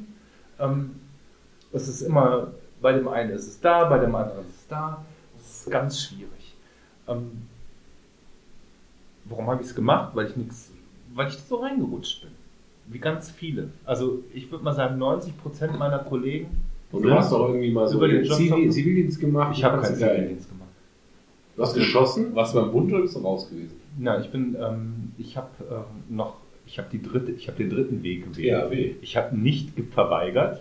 Ich war auch nicht beim THW, sondern ich war beim Roten Kreuz. Ich habe Rettungs Feuerwehrmann werden! ich habe Rettungsdienst gemacht. Nein, ich will nicht Feuerwehrmann werden. Wenn ich Feuerwehrmann werden will, wäre ich schlechter Handwerker. Ähm, Mal eben eine ganze Berufssparte niedergemacht. ey. Oh Gott. Schön, genau. Oh Gott. Ich bin einfach damals irgendwie beim Roten Kreuz, beim, beim Roten Kreuz gelandet und dann ähm, ganz klassisch äh, unterschreiben Sie hier, machen Sie dieses, machen Sie jenes. Und dann habe ich das gemacht und dann habe ich das gemacht. Und Du kannst gut die Trage ich- halten, mach mal. Bin ich, genau, und dann bin ich im Rettungsdienst gelandet und ähm, dann habe ich Rettungsdienst gemacht und ähm, habe den Rettungsdienst nebenbei gemacht für ein bisschen Kohle, Krankenwagen fahren und ähm, dann war ich fertig mit dem Abi und was soll ich machen? Mein Abi war zu schlecht fürs äh, Studium von Medizin, dann habe ich gesagt, dann mache ich erst die Ausbildung, dann habe ich die Ausbildung gemacht, hatte meine Wartesemester zusammen, haben sie gesagt, wollen Sie einen Studienplatz in Jena? Habe ich gesagt, nein! Nein, ich habe schon eine Brille. Ey, Im Osten, da sind die besten Konzerte. Jeder ist aber echt nicht so verkehrt. Ja, darum ging es ja nicht. Oh, die das, einen sagen das, so, die Problem, anderen sagen das so, ne? Problem war ähm, um die Jahrtausendwende ähm, die Jobsituation. Damals war es für Ärzte so, ähm, unterschreiben Sie hier, kriegen Sie einen ähm, Drei-Monats-Vertrag und vielleicht beschäftigen wir Sie weiter. Und dann habe ich gesagt, nee, das möchte ich nicht. Ich habe jetzt die Ausbildung, ich bin im Job drin, dann bin ich da drin geblieben. Und ich bin relativ zufrieden gewesen immer mit dem, was ich gemacht habe. Ja, und ähm, Aber nochmal zurück zu dem Thema. Die- Hast du, hast du einen humanitären Anspruch noch in deiner Arbeit? Hast du noch so ein Gefühl, dass du abends da rausgehst und sagst, ich habe jetzt was gemacht, weil ich habe jetzt Menschen geholfen? Also ich gehe abends aus äh, der Bude raus, indem ich meinen Spinnzug mache und sage, ich habe meine ähm, Schicht genauso gemacht wie äh, die Leute bei Ford am Band. Das ist ähm, sehr misanthropisch, das ist nicht nett, das weiß ich, aber das ist äh, protektiv bei jedem von Ja, uns. musst, musst du. Das ist, das ist äh, einfach Distanz. Eine, das, ist eine, das ist eine professionelle Distanz, die man aufbaut zu diesem Job. Nee, ich meine so als Vergleich. Ich habe ich hab als Werkstudent im IT-Bereich in drei Tagen die Woche gearbeitet, weil mehr hast du nicht. Du hast diese 20 Stunden plus, dann hast du nochmal fünf mehr gemacht, die waren dann unter der Hand irgendwie was geregelt, man dürfte also laut, laut gesetzlich etc. Habe dann irgendwie gute 20 Stunden da gearbeitet die Woche und habe fast genauso verdient als Werkstudent wie jetzt als vollbeschäftigter angestellter Lehrer. Ja. Das heißt, das heißt, ich hätte natürlich, hätte ich einfach in der IT bleiben können, nach dem Studium fragen, ob die mich übernehmen, die Chance wäre durchaus da gewesen und hätte halt jetzt einen Arsch voll mehr Geld verdient. Jetzt auch Drogenbaron werden können. Aber- Fand ich noch nicht schlecht. Das, Genau. das kannst du so nicht. Das kannst Nee, du aber ich wollte das halt, weißt du, ich habe jetzt das Gefühl, jetzt, jetzt, jetzt arbeite ich halt im sozialen Brennpunkt mit Hauptschülern. Aber das machst du doch nicht aus humanitä- Und humanitären das, Gründen. nein, ohne Scheiß, ohne Scheiß, ich mache das, ich verdiene da nicht mehr Geld, äh, wesentlich weniger Geld, als ich woanders hätte verdienen können. Und habe ja, das weil es Zeitpunkt es eine Chance war, nicht weil du das so geil Also findest. Thomas, Nee, ich habe doch, bewusst- das- ich hab doch bewusst gekündigt. Ich habe doch Okay. selbst gekündigt im IT-Bereich, weil ich das nicht wollte und hab, bin, dann, bin dann in diesem Bereich, weil ich jetzt das Gefühl habe, wenn ich abends nach Hause gehe, natürlich auch nicht jeden Tag, wir haben ja eben so einen Zwischenfall von gestern, wo sich ein Schüler aufs Maul hauen und muss dann einen Krankenwagen rufen, weil einer bewusstlos auf dem Schulboden liegt, so ungefähr. Ne? Ähm, das ist jetzt nicht unbedingt mein großer Spaß, aber insgesamt habe ich halt das Gefühl, so im Großen, nicht jeden Abend, aber wenn ich im Groben und ganz drüber nachdenke, dass das, was ich mache, irgendwie eine gesellschaftliche Relevanz hat. Okay. Und das macht mich persönlich glücklicher, als wenn ich vorher irgendwie für irgendwelchen hessischen Bürgermeistern meine Software für E-Learning präsentiert habe und denen die dann verkauft habe und dann da irgendwie einen Deal über so und so viel 1000 Euro oder 200.000 Euro abgeschlossen habe und im Endeffekt natürlich dadurch ein gutes Brot noch verdient habe extra. klar. Aber das ist im Moment, das ist für mich tatsächlich ein Antrieb, dass mich das äh, so im Unterbewusstsein glücklicher macht. Und das ist jetzt die Frage, das würde ich manchem Pfleger auch nachsagen, du schüttelst schon den Kopf. Bei dir ist es anscheinend nicht ganz so krass. Ist auch nicht so, dass ich jetzt der Nee, aber du kannst, also, Mensch da wäre, den ich Sebastian mal in aber- Schutz nehmen. Ja? Wenn du wirklich, was, was sagtest du, du hast 1000, 2000 Leute ins Grab getragen? Ja, du, du, du, hast doch, du hast doch gar nicht die emotionale Energie, das äh, an dich Nein. ranzulassen. Das kannst du vergessen. Nein, da- der, der Drops ist ja schon lange gelutscht. Wollte ich Nein, gerade aber, sagen. aber vielleicht im Unterbewusstsein das Gefühl, ich bin ja im Krankenhaus, ich mache was Gutes, weil ich Menschen helfe. Und ich, und ich räume nicht, ich räume nicht Dosen ins Regal oder ich, ich programmiere eben nicht ein Programm, Nein, was für die da ich Versicherung total wichtig ist, aber dann muss ich desillusionieren. Ich mache das, weil es meine Miete bezahlt. Ja. Ja, ganz einfach. Also ähm, habe ich aber auch von Anfang an nicht so empfunden. Okay. Und du kannst ja trotzdem einen guten Es Job gibt, machen. es gibt, ne? es gibt, ja, also eine professionelle und fachliche ähm, Anspruch an seinen Job hat, hat ja jeder irgendwie in seinem, sonst würden wir es ja nicht mehr machen, sonst würden wir ja wechseln. Sonst würde ich ja sagen, komm, ich hau mir jetzt irgendwie äh, die Fähigkeiten ran, IT zu machen, Ja. zum Beispiel. Ja, Kennst mich ja, ne? ja genau. Vielleicht kann Ähm, ich dich ja vermitteln. Aber ähm, ich habe einen professionellen Anspruch an meinen Job. Ich möchte das gut machen, was ich mache, aber mehr auch nicht. Und mir ist scheißendreck egal. Also ich habe auch schon echt Leichen in den Keller scho- geschoben und dabei darüber nachgedacht, was ich zu essen bestelle. Ja, Das ist Hardcore, echt. ja, aber es ist so. Es ist so, es wird inflationär. Ja, Ja, aber es wird einfach inflationär. Und ähm, wenn du jeden Tag mit solchen Situationen konfrontiert bist, ob du jetzt eine Kundensituation hast, in der du jemandem was verkaufst, ein Verkaufsgespräch ist immer noch ein Verkaufsgespräch. Ja. ja? Natürlich gehst du auf deinen Kunden ein, so wie ich auf meinen Patienten eingehe, aber trotzdem ist es immer eine wiederholbare Situation. Ja, jetzt arbeite ich in einem Bereich, in, einem, in einer OP-Abteilung, wo ich morgens einen Plan kriege, da steht drauf, von 8 Uhr bis 4 Uhr machen Sie das und das. Ja, also das ist geplant und, das, und dann sehe ich das sportlich. Ich möchte das durchkriegen und fertig. Also ich möchte das gar nicht, ich möchte das überhaupt nicht schmälern. Ich finde nämlich nicht zum Beispiel, dass du in einem anderen Job, also dass ein, manche Jobs wichtiger sind als andere. Ich denke, dass alles, für das eine Nachfrage herrscht, auch in irgendeiner Art und Weise wichtig ist. Und zwar egal, ob du jetzt äh, irgendwie Software für eine Versicherung programmierst, die nämlich letzten Endes auch einen Job macht, der für Menschen wichtig ist, oder man, manche Menschen in Lohn und Brot bringt, Punkt. Als auch, dass du bei McDonalds einen Burger verkaufst oder bei Lidl eben eine Dose Erbsen reinräumst. Das muss nämlich irgendeiner machen, damit jemand anders die kaufen kann und davon was essen kann. Ja, aber aus der, aus der Trotzdem, trotzdem habe ich für mich persönlich halt das Gefühl, dass ich ein gutes Gefühl habe, wenn ich Menschen unmittelbar geholfen habe.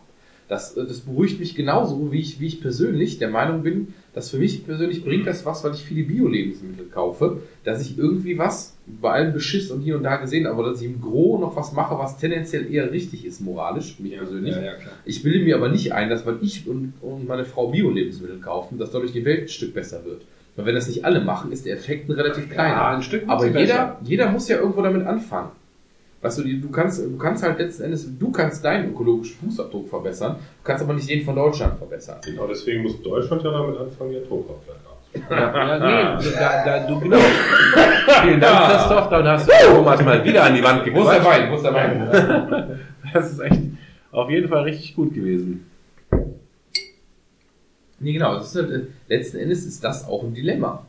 Überhaupt keine Frage. Weil ich nämlich. Also wenn du mich fragst, gibt es Dinge, die mich menschlich bewegen? Ja. Alles unter 18. Für alles über so, 18 ja, Entschuldigung. ich. Ich habe gerade böse gelacht, aber ich hatte erst, das wäre wieder so ein dummer Spruch, aber du meinst das Nee, ernst. ähm, Ja, tut mir leid, das, das ich war jetzt. ich meine das mir wirklich ernst. Wenn du das erste tote Kind Nein, nein, ich will das- ich- äh, ich- in, den, in, den, in den Händen Oder- hattest, dann ähm, Da ziehe ich einen Hut, da ziehe ich geht, echt fett geht, Hut. geht ja, ja, aber auch das ist professionelle Distanz. Natürlich, Ja. aber die wird natürlich äh, da immer schwieriger. Oder der, oder der Vergleich zum Beispiel, als damals vor vier, fünf Jahren ungefähr ist meine, meine Großmutter gestorben. Und dann stehst du da halt mit, ähm, mit vier Mann oder so ums Bett rum, in dem Moment, wo die ihr Leben aushaucht. Obwohl ich, wie der Christoph eben schon sagte, gar nicht so die Riesenbindung zu dieser Großmutter hatte. Du bist dann irgendwie traurig oder fängst dann an zu weinen, weil deine Mutter zum Beispiel weint, weil die gerade ihre Mutter verloren hat und so. Und diese Gesamtsituation bedrückt dich. Und in diesem Krankenhaus, in Benrath war das, glaube ich, äh, Quatsch, Quatsch, in, in, in, in, in, in Monheim ist egal. Da war damals noch der, die, der Ignaz, den wir alle kennen. Ja. Der hat damals da als Flieger in der Intensiv gearbeitet. Und der fertig, hat ne? quasi diese, äh, diese ähm, Maschine ausgeschaltet damals zu dem Zeitpunkt. Und ähm, ich glaube auch, dass den das tatsächlich anders betroffen hat, aber aus dem Grund, weil er mich kannte und weil er gesehen hat, da hat gerade irgendwie der Thomas seine Großmutter verloren. Hat ihn das sicherlich anders berührt, als wenn das die Frau Ja, aber das ist, das ist ja was, das ist ja, das ist Nee, ja der macht der, halt- der- der, Punkt der professionellen Distanz. Genau, der Also macht halt ein gequältes Gesicht, weil er diese professionelle Distanz in dem Moment nicht so wahren konnte, wie er es sonst sicherlich tun würde. Ist vielleicht auch nicht der Richtige, den man da hätte hinschicken sollen in dem Moment. Also jetzt mal unabhängig davon, dass ich irgendwie seine Arbeit vielleicht äh, wertschätze und so weiter, ist der Typ ja völlig durch. Ja, wobei der sich in den letzten Jahren ja auch ganz, Äh, ganz, der hat- Hm, Naja, also Hat sich schon der hat, der hat, der hat schon sehr stark. Äh, der ist auch erwachsen geworden. Ja, aber der hat schon immer sehr stark provoziert und immer sehr extrem Mhm. abgegangen und so weiter. Ähm, ich Also, ich, ich ich stelle mir gerade vor, dass, muss- dass, dass der, der, warte mal, der, der shared halt irgendwie Scheiße auf Facebook, die, wo, wo du sagst, das ist echt super provokativ. Und, und wenn ich dann irgendwie denke, äh, äh, der, der schaltet meiner Oma das Lebenssignal ab, das ist schon. Ja, aber Ich keine Ahnung, ich möchte jetzt auch nicht über irgendwelche Leute reden oder irgendwelche Leute spekulieren, die jetzt hier keiner kennt außer mir. Das macht, glaube ich, jetzt gerade keinen wirklichen Sinn. Also ich will Ja, nur sagen, ich war ähm, damals dankbar dafür, dass okay, er das ja. war, auf fast eine gewisse Art und Weise. weil es eine persönliche Bindung Weil es war. weil es eine persönliche Bindung war in dem, in dem Zeitpunkt, obwohl er natürlich damals auch schon vielleicht ein streitbarer Charakter war, aber wie gesagt, es geht jetzt nicht um darum, persönliche Menschen, die wir kennen, zu diskutieren. Aber es war in dem Moment, fand ich es irgendwie, irgendwie war es fast ein bisschen nett, dass jemand, den ich kannte, das gemacht hat und dass der halt ein betroffenes Gesicht gemacht hat. Inwieweit das gespielt war, inwieweit das ehrlich war oder so, das steht auf einem ganz anderen Blatt. Der, der, hat, der, hat- der hat aber In dem Moment ne? hatte der halt einen gewissen Takt, den hat natürlich jetzt der Sebastian zum Beispiel, wenn der da irgendwo die Maschine ausmacht, hat er vielleicht auch in dem Moment das Taktgefühl, der völlig fremden Familie gegenüber die nicht das anzulächeln. Das ist professionell. Ja, du bist Ja. halt, du bist halt unbeteiligt in dem Moment, würde ich sagen. Du bist jetzt halt nicht, du gehst nicht da rein lachend und äh, mit einem Nein, flapsigen nein. Spruch und Nein, stellst nein, die nein. Maschine ab, sondern du stellst die Maschine ab. Ja, Genau. Punkt. Also das muss man auch, äh, das muss man auch respektieren. Ja, also Und dann hast du die Oma da liegen, die wird in dem Moment, nach meinem Empfinden, in dem Moment, die hat irgendwann, hier irgendwann noch einen Satz gesagt, zweimal geatmet und dann wirklich so ausgehaucht. Und dann wurde die für mein Empfinden von jetzt auf gleich, innerhalb von einer Sekunde wurde die irgendwie grau, der Körper. Ja. Ne, also ich finde, du hast wirklich gesehen, dass von jetzt auf gleich dieser Körper, der da liegt, tot war. Krass, ja. Hat ja eigentlich noch echt, äh, also ist eigentlich eine schöne Sache, dass man das wirklich schafft, in dem Moment zu sterben, wo eigentlich alle da sind. Ja, und das war, das war aber so ein Punkt, da habe ich, ich habe, Wow. das war das erste und Das einzige Mal. Das war das erste und einzige Mal, dass ich bei, einer, bei einem Todverwandten geweint habe. Wie ein Schlosshund. Weil ich einfach diesen Moment der Verarbeitung, der für dich mittlerweile ein Routine-Moment ist, äh, dass ich den, äh, den miterlebt habe. Weil ich ansonsten, ich habe zum Beispiel eine Tante, eine Großtante war es letztendlich, die ich viel mehr geliebt habe als diese Großmutter. Äh, da habe ich damals, ich war nicht mal auf der Beerdigung, da bin ich lieber in die Schule gegangen. Da war ich so in der Mittelstufe oder sowas. Weil ich einfach diese, ähm, ich, ich kann mit Trauer, das ist also persönlich, ich gehe mit Trauer auf eine gewisse Art und Weise um. Ich habe außer bei dieser einen Oma und da auch nur, weil ich dabei war, in dem Moment nie geweint, wenn irgendjemand gestorben ist. Das mag sich mal drehen, wenn meine Eltern irgendwann an der Reihe sind. Ne? Das ist eine völlig andere Nummer. Aber ich habe immer so eine gewisse Distanz dazu gehabt und Tod ist für mich halt nicht, ähm, nicht so ein spirituelles Ding oder sowas. Ich musste da nicht weinen, ich musste da nicht sonst irgendwas tun. Und bei dieser Großmutter, weil ich halt dabei war. Ich glaube, wenn ich nicht dabei gewesen wäre, hätte ich bis heute keine Träne dafür vergossen. Also ich habe da halt mit, ich habe da halt mit Haustieren geübt. Also bei mir, bei mir ist als Kind habe ich auch mal bei mir ist es immer eine ganz ja. andere, andere Geschichte, ob das ähm, jemand ist, den ich kenne. Ja, klar.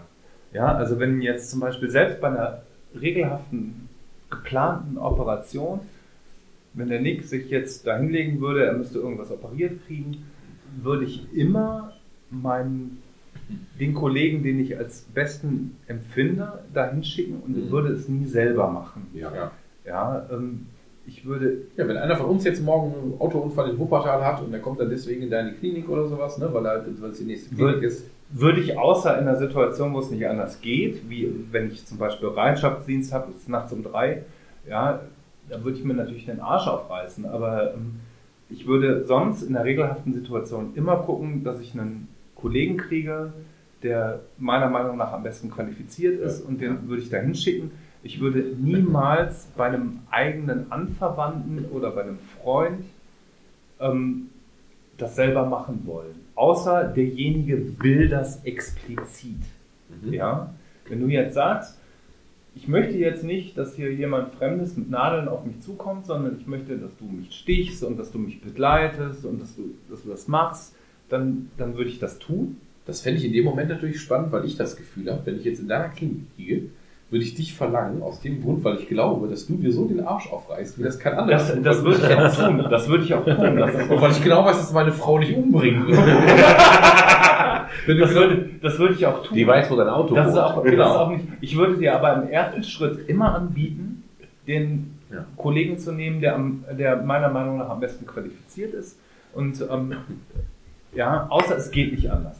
Ja, ich habe einen Bekannten, der in seinem, der ist auch, der macht dasselbe wie ich, der ist Narkosepfleger, der hat 24 Stunden Bereitschaftsdienst gehabt, dem seine Frau war hochschwanger, die ist nachts reingekommen und der musste der selbst Notkaiserschnitt machen.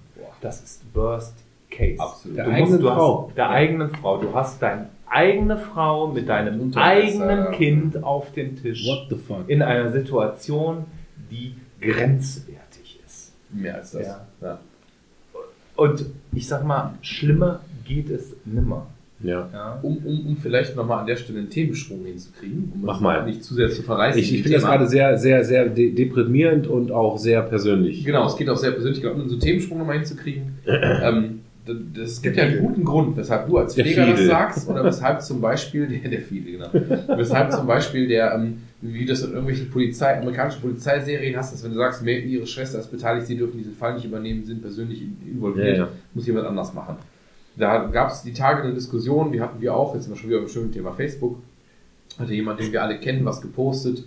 Da ist ein Kindsvater irgendwie hingegangen, hat irgendwie, war Ja, das, ja, war das, war das, ja, war, hat der, der hat irgendwie den Typen vermöbelt, der seine Tochter angefasst hat. Ne? Sowas war Die das. Selbstjustiz. Genau. sind wir wieder. Und da ging es darum, Mensch, finde ich gut. Der ist aufgestanden, hat dem Typ einfach eine geballert. Und ist am Ende, ist er dafür straffrei ausgegangen, war das wegen minderer Schuldfähigkeit, was auch immer, ist er dafür freigesprochen Ist worden. menschlich, oder? Da hatte ich, Ja. genau, genau, genau. Ja. Ich, das ist total menschlich. Wenn meine Tochter jemand anfasst, kann ich für gar nichts garantieren, weil ich dann total emotional, persönlich involviert bin. Mhm. Aber trotzdem, trotzdem sage ich, deswegen bin ich der Letzte, der darüber entscheiden sollte. Das hat nämlich der Typ, dass der Typ straffrei ausgegangen ist, obwohl ich auch eine kleine Tochter habe, die von irgendjemand falsch. angefasst werden könnte.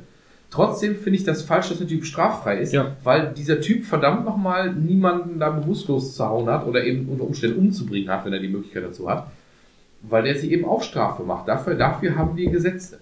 Das ist was, wenn, wenn du, wie ich das auch Schülern gerne sage, ich bin in so einer Klientel unterwegs, wo viele Schüler aus diesen, äh, diese, bösen, diese bösen Nordafrikaner, ne, diese bösen, bösen Nordafrikaner, da habe ich also Das war sehr Böhmermann. an meiner Schule, genau, richtig. Ja, aber an meiner Schule ist es so, ich habe tatsächlich, ich habe eine Handvoll Türken, aber ich habe tatsächlich, ähm, ich habe eine Klientel, die zu einer hohen zwei, also ich glaube, ohne Quatsch, fast 40 Prozent meiner Schüler sind Marokkaner. Mhm. Oder haben marokkanische Wurzeln. Deutsch Pass, marokkanische Wurzeln.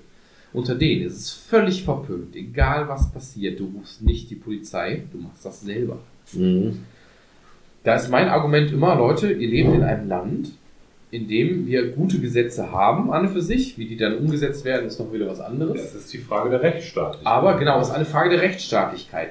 Und solange ich nicht persönlich involviert bin, finde ich, das muss der Rechtsstaat regeln. Und wenn da einer eine Strafe auszuüben hat oder meinetwegen einer auf einen zu schießen hat oder so, dann ist das verdammt nochmal der Polizist, der vom Rechtsstaat dafür. Ich zieh mich gerade nochmal mal an. Okay, ich wollte gerade sagen, es geht jetzt so in Richtung äh, Oralverkehr. Nein, immer, Ja, immer du deinen Mund dahin tust. Ja, genau, äh, das Glas Wein schnell dazwischen. Hm. Nein, es darf halt niemals der entscheiden, der persönlich involviert ist, weil natürlich würde ich jeden Typen, ich habe doch überhaupt, wenn, wenn meine kleine Tochter in, demnächst in der Grundschule irgendwann, wenn die einer falsch anfasst, natürlich bin ich dann völlig neben der Spur und denke nicht mehr rational. Aber ich darf nicht, jemand, der nicht rational denkt, darf keine Politik machen. Pass auf, Thomas. Es Und ist nicht einfach- ausgehen. Ganz einfach so, wenn jemand meine Tochter anfassen, also was heißt anfassen? Ist kaputt. Würde, anfassen würde oder ein Schlimmeres tun würde. Und ich würde das mitkriegen, dann könnte ich nicht dafür garantieren, was ich tun würde. Aber ich könnte dafür garantieren, dass ich danach mich in die Hände unserer Gesetzmäßigkeit Genau. legen würde und sagen würde, ich habe das und das getan, aus den und den Gründen urteilt über mich. Ja. Genau. Weil Wenn du dann, wenn du dann zwei ganz Monate im. Knast musst, ich musst du darf ja, das nicht, was Genau. ich da getan habe. Genau. Und da stehe ich auch für ein. Richtig. Ja, weil was ich da getan habe, war nicht Genau. rechtsmäßig. Und wenn ich mit seinem Punkt. Kopf über den Grappellenplatz reite, das ist mir Ja, scheißegal. Ich gehe dafür in den Bauch. Ja. Das, sehe- das sehe ich genauso, wie ihr das gerade sagt. Jetzt ist aber die Frage, ähm, wir, wir, wir sprechen natürlich gerade über ungelegte Eier. Ich weiß nicht, ob ich mich da noch, ich sage jetzt, dass ich mich da nicht im Recht, im Recht fühle. Ob das dann so ist in dem Moment, kann ich nicht beurteilen. Aber gerade deshalb bin ich eben immer dafür, dass du niemals, du musst jedes persönliche Schicksal immer in die Hände einer übergeordneten Instanz legen. Das Problem an der ganzen Sache bei Facebook wird, solche Sachen werden immer emotional diskutiert. Ja, Und und wenn du was emotional diskutierst, dann kannst du nicht mehr, kannst du nicht mehr rational urteilen. ja, das schließt sich ja nun mal Das aus. schließt sich halt aus. So. Und, Ich habe mich halt irgendwann mal gefragt, äh, was, was bringt eigentlich Menschen dazu, ähm, gewalttätig zu werden, beziehungsweise sogar andere Menschen umzubringen. Das ist mir so fern, das ist mir so fern, dass ich jemanden äh, ein Messer in den Hals stecke oder, oder, oder eine 45er ins Gesicht halte. Naja, komm, wir sind, wir sind ja äh, nicht ganz inkognito. Nein, Blödsinn. Also ich habe überlegt, was, was würde mich dazu bringen, aus meiner Überzeugung heraus einen anderen Menschen umzubringen? Und da damals, als ich mir das erste Mal Gedanken darüber gemacht habe, da hatte ich halt noch keine Familie, da habe ich halt meine, meine, also nicht meine jetzige Familie, sondern meine letzte Familie. Oh Gott. Also wenn jemand meinen Bruder umbringen würde, ja? Ja. Mein Bruder kommt nicht von der Kneipe abends nach Hause und wird am nächsten Morgen irgendwie erstochen äh, im Wald gefunden. Und ich würde aufgrund irgendeines, äh, oder ich würde es mitkriegen, dass jemand, der den, meinen Bruder platt gemacht oder, oder heute würde ich sagen, mein Kind. Dann würde ich das, glaube ich, ich würde rot sehen, ich würde dann einen großen Affekt haben und alles, was in meiner Macht steht, ähm, im Affekt dazu einsetzen, diese andere Person zu schädigen. in der Situation. In der Situation. Ja, in der Situation. Ich sag mal so, spätestens wenn ich dreimal durchgeatmet habe, würde ich merken, das bringt gar nichts. Das bringt mir meine Person nicht zurück. Ja, die ist jetzt umgebracht worden. Ähm, hin und her. Also Selbstjustiz in dem Fall, ja, nachvollziehbar. Du hast Aber irgendwann einen deswegen- Blackout, aber bitte, dann kommt halt, ich, ich wandere danach in den Bau, das weiß ich. Deswegen gibt es ja auch den Tatbestand des Totschlags, ja. Dass du halt Ja. aus dem Affekt bestimmte Dinge getan hast, die halt nicht geplant waren, oder es geht ja nicht mal um Planung bei, äh, bei Mord, sondern Heimtücke. Ja, sondern es ist einfach, Ich würde den heimtückisch umbringen. Ich würde den einfach platt machen. Ja, aber, aber, aber ist das so? Also ich zum Das ist mir Beispiel, scheißegal. Mit, Ich- ich zum Beispiel- 10 Zentner Gewicht auf dem zweiten ja, das ist dann wieder die Frage, ne? Das ist wieder die Frage, wie weit bist du? Wo lebst du jetzt gerade? Hast du eine Familie zu versorgen? Hast du eine Frau? Hast du sonst irgendwas? Du Weißt du, dass was bringt es? Weißt du, wenn, wenn, wenn jetzt zum Beispiel, jetzt, jetzt, jetzt, jetzt, sag, jetzt reden wir mal vom Worst Case, ja? Ja. Vom Worst Case, irgendjemand bringt dein Kind um, ja? Das ist ja immer wirklich der Worst Case. Ja.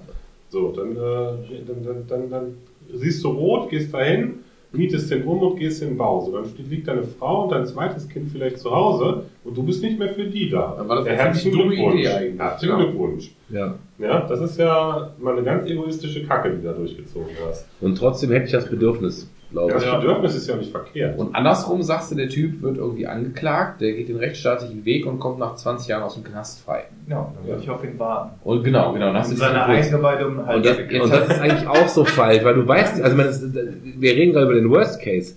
Du musst dich immer auch in die Situation und die Position des anderen versetzen.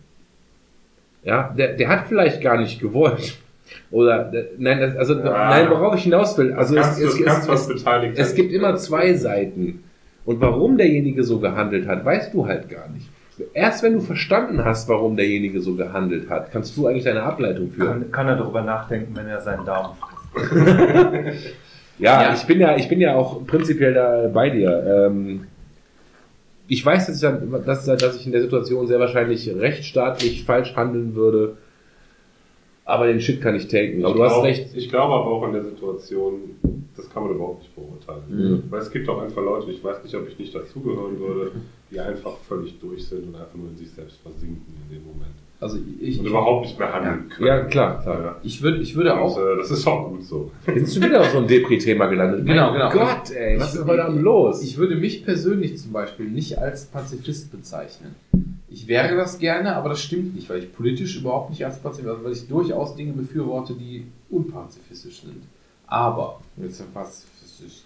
wie- Da ist die Flasche Bordeaux gleich leer. ähm, äh, wir, wir haben, das ist das letzte, vorletzte Glas. das ist übrigens ein, ein Kern, ein Kernelement unseres äh, Treffens ist der Alkohol. Ich brauche, Ja, darum geht's ja. ich bringe Nein. mal hier wieder drei Flaschen Bier weg. Ja. Nein, aber wir haben, also ich würde mich nicht als, als Pazifist als solcher bezeichnen. Ich bin allerdings jemand, ich habe ein ganz großes Problem damit, jemanden zum Beispiel mit der Faust ins Gesicht zu schlagen. Das hatte ich schon als Kind. Ich kann an einer Hand Kann ich gar nicht verstehen, mache ich jeden Tag. Ich kann an einer Hand abzählen, wie oft ich in meinem Leben mich wirklich geprügelt habe. Und davon waren irgendwie äh, so gut wie alle Fälle in der Grundschulzeit, wo ich in der Regel auch verloren habe.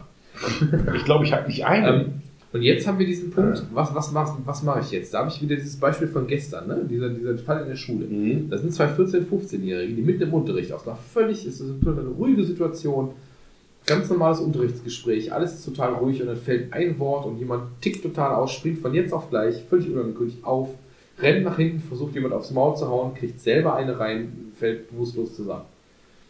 Der ist aufgestanden und da habe ich, das habe ich gestern Abend so für mich persönlich reflektiert, weil das bei mir selber auch wahrscheinlich wäre. Der sah für mich aus, der sah aus wie ein Sack Kartoffeln. Der stand auf, rannte echt wie so ein Sack Schrauben auf den zu. Du konntest eigentlich schon vorher sagen, bevor ich da se- selber mit den Armen dran war, dass der sowieso nichts gebacken kriegt, dann noch einen Tisch dabei umgeschmissen. Versucht dann zu hauen, haut dadurch daneben. Der andere, konntest du genau sehen, hat das nämlich schon mal gemacht, duckt sich einmal weg und macht so einen kurzen Haken. Trifft ihm am Auge, zack, der fällt um, fällt, fällt, fällt um, ist bewusstlos. Das ging mir wahrscheinlich genauso, weil ich einfach dieses Training auch nicht habe. Weißt du, Ja, wenn ich ja. jetzt heute Abend, wir würden uns heute Abend aus irgendeinem Grund, ich trinke jetzt noch drei Flaschen Bordeaux, und ich meine, ich müsste jetzt dem Christoph, dem Nick, wem auch immer, aufs Maul hauen, würde ich aufstehen, sehe dabei auch aus, sehe da auch aus wie ein Teller bunte Knie, hau dir aufs Maul oder versuch das, hau dann irgendwie vor die Wand, brech mir dabei die Hand und du haust einmal zurück und ich falle auf den Boden und die Sache ist erledigt. Ja. Wäre wahrscheinlich in der Situation auch so, ne? Wenn da jemand ist, der eine gewisse Aggression in sich trägt, äh, der da gerade irgendjemandem Kind was angetan hat, der würde mich wahrscheinlich lang machen, wie das dann läuft. Das wäre dann noch besonders traurig.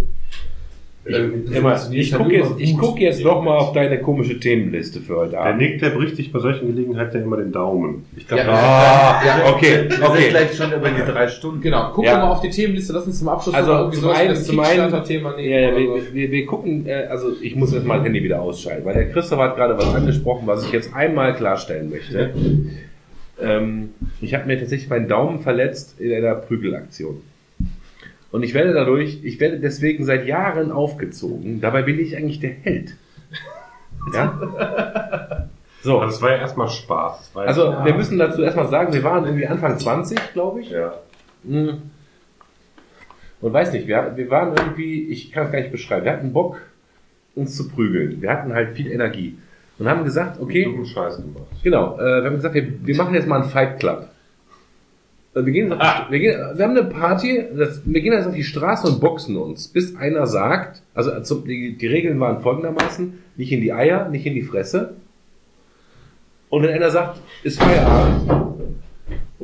Meine, meine Güte, Thomas. Du hast das gerade ein Erdbeben ausgelöst auf unserem Podcast. Nein, also äh, wenn einer sagt, ist Feierabend, ist Feierabend, dann hat der andere halt gewonnen.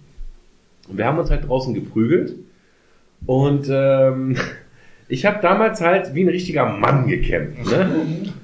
Ihr wisst das halt. Die Frauen werden immer gedisst. Lacht doch nicht so. Jetzt habe ich gerade die Frauen gedisst, ne? Weil, weil die halt, wenn die eine Faust machen, die Faust äh, Aufschrei! die, die den Daumen innen haben. Ne? So, so wie halt so Mädchenboxen. Ne?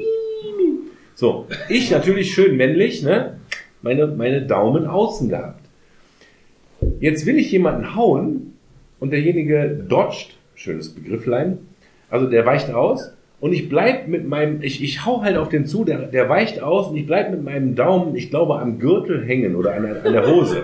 Ja? Und ich hau halt voll. Nicht den Schritt, haben wir gesagt. Ja, du hast recht, eigentlich war ich der Penner, weil ich den Schritt wollte, ne? Nee, auf jeden Fall bleibe ich an diesem Menschen hängen. Mein Daumen bleibt an der Kleidung des Menschen hängen und, und, und, und flippt nach hinten weg. Und ich habe mir damals die Kapsel halt angerissen. Ja, und was hat der Holderbaum gesagt?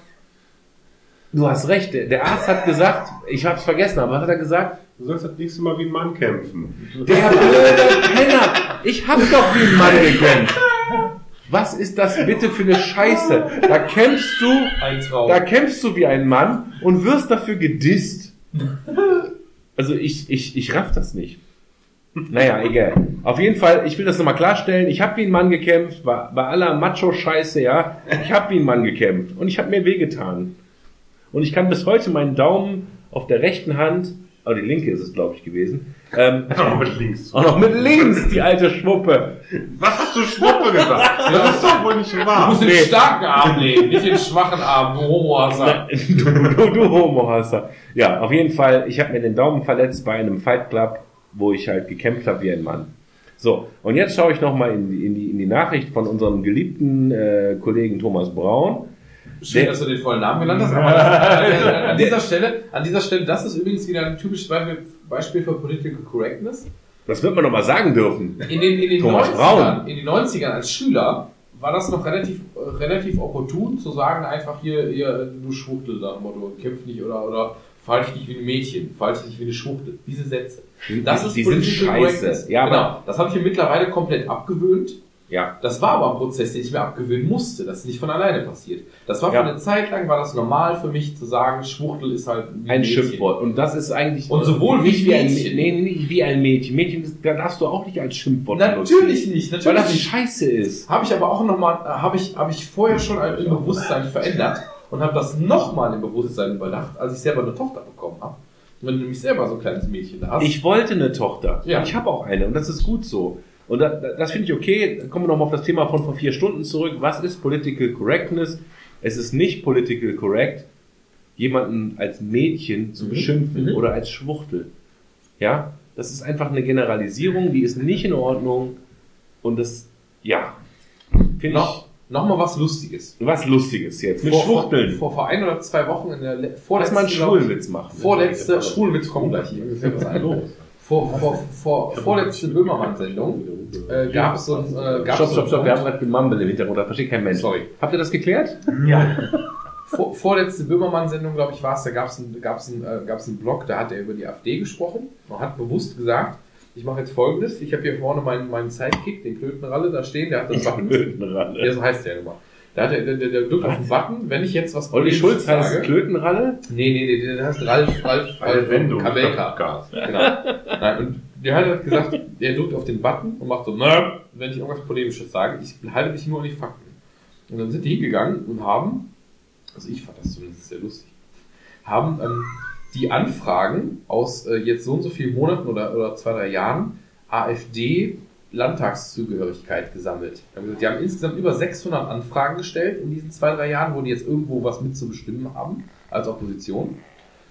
Und haben an der Stelle, haben, haben an der Stelle gesagt, ähm, wir, wir wiederholen jetzt nur mal nur ganz sachlich, was sie an Anfragen gestellt haben. Da gehörte dazu, dass sie gerade so Papier eingereicht haben, irgendwie 200 Anfragen zum öffentlichen Rundfunk, wo die so klasse Fragen gestellt haben, wie warum benutzen sie einen Bluescreen und keinen Greenscreen oder umgekehrt. Das mal beiseite, das mal beiseite. Das Highlight, Farbe. das Highlight dieser Umfrage war, großer, ganz großer Facebook-Aufreger der letzten Wochen. Äh, Es hat eine Vergewaltigung im Maxim Gorki Park in Sachsen stattgefunden. Was sagen Sie dazu? Warum wurde das vertuscht? Wie ist das verfolgt worden? Was sagen die Ämter dazu? Fünf, sechs Fragen gestellt. Da hat die Landesregierung mit einem Satz geantwortet. Es tut uns leid, wir können diese Anfrage nicht beantworten. Es gibt in Sachsen keinen Maxim Gorki Park. Ja, wollte gerade sagen, der ist doch. Ich wollte gerade. Ähm, ja, genau. Das ist, äh, das fand ich, das, ich fand das super lustig. Das offenbart aber wieder, was wir eben auch schon mal hatten. Das ist ja alles ein bisschen repetitiv gerade. Das offenbart natürlich äh, diesen, diesen Ansatz. Wir hauen jetzt mal raus. Da haben Flüchtlinge, das war auch das Wort, was in der Anfrage vorkam, das Wort Flüchtlinge. Flüchtlinge haben ein deutsches Mädchen vergewaltigt. Warum wird das nicht Und verfolgt? aufgegessen. und aufgegessen, genau.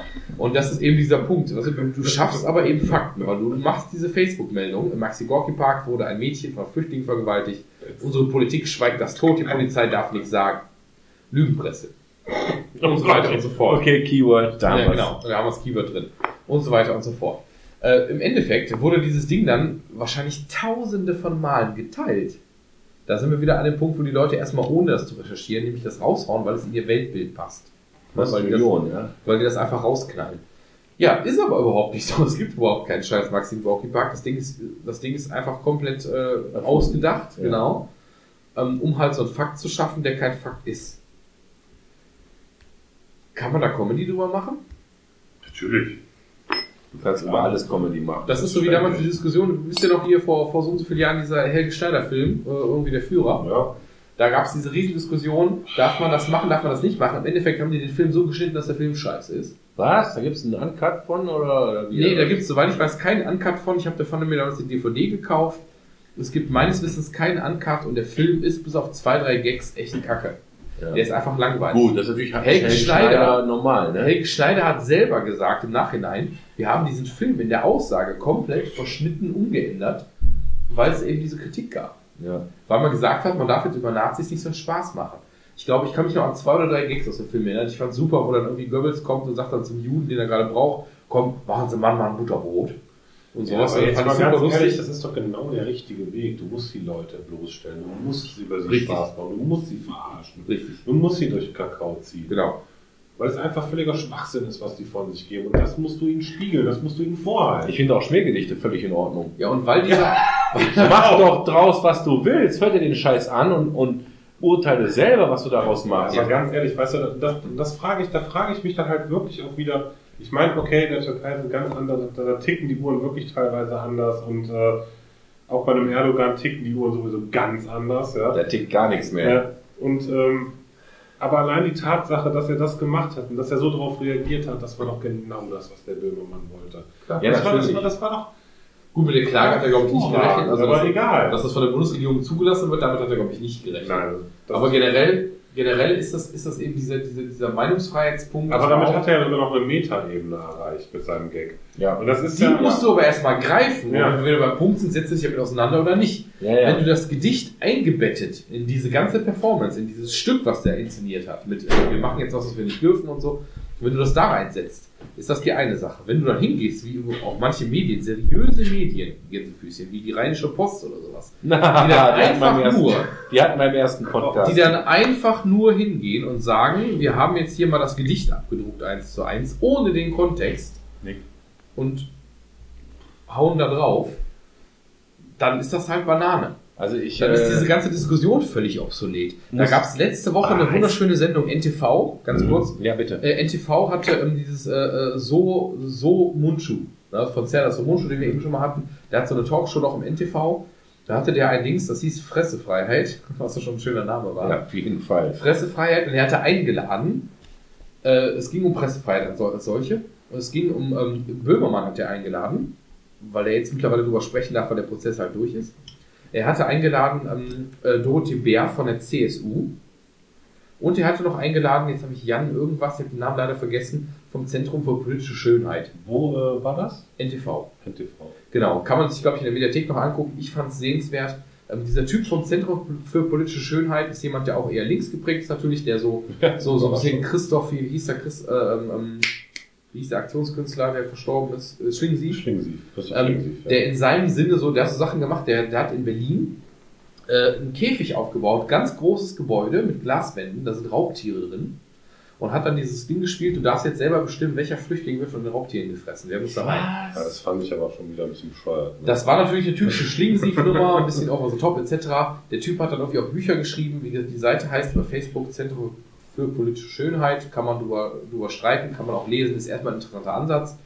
Meine Frau zum Beispiel hat das geliked, die hat von dem vor einem halben Jahr mal das Buch gekauft und bestellt, extra in der Bücherei. die haben tolle Aktionen gemacht. Die haben tolle Aktionen und so weiter und gemacht. so fort. Dann saß der aber da, dann sitzen die in der Talkshow-Runde da. Das erste, was ist, die sitzen da alle zusammen in der Runde. Dorothee Bär ist gekleidet wie eine Politikerin, Jan Böhmermann in seinem Standardanzug. Dieser Typ auch im Anzug und hat dann irgendwie mit Asche oder Kohlenruß sich so, so Kriegsbemalung aufs Gesicht gemalt. Und sitzt dann mit irgendwelchen Rußflecken im Gesicht in dieser Diskussionsrunde. Das schwenkte dann so, dass der am Anfang ein paar nette Sachen sagte, dass du sagst, ja okay, jetzt hat es der CSU-Politiker aber gegeben, weil er ihr natürlich sagt, dass von mir ihre Partei macht rassistische Äußerungen und so weiter und so fort. Am Ende dieser Dreiviertelstunde war ich auf der, war ich als neutraler, mehr oder weniger neutraler Beobachter auf der Seite von Dorothee Bär von der CSU und fühlte mich schlecht. Weil, weil einfach die dann irgendwann gesagt hat, so von wegen, was sie da machen, ist überhaupt keine Diskussionskultur, damit können wir nicht arbeiten. Ne? Der hat halt eben auch mit dieser Geschichte bearbeitet, gearbeitet, ich schmeiß dir Beleidigung ins Gesicht und du musst damit klarkommen.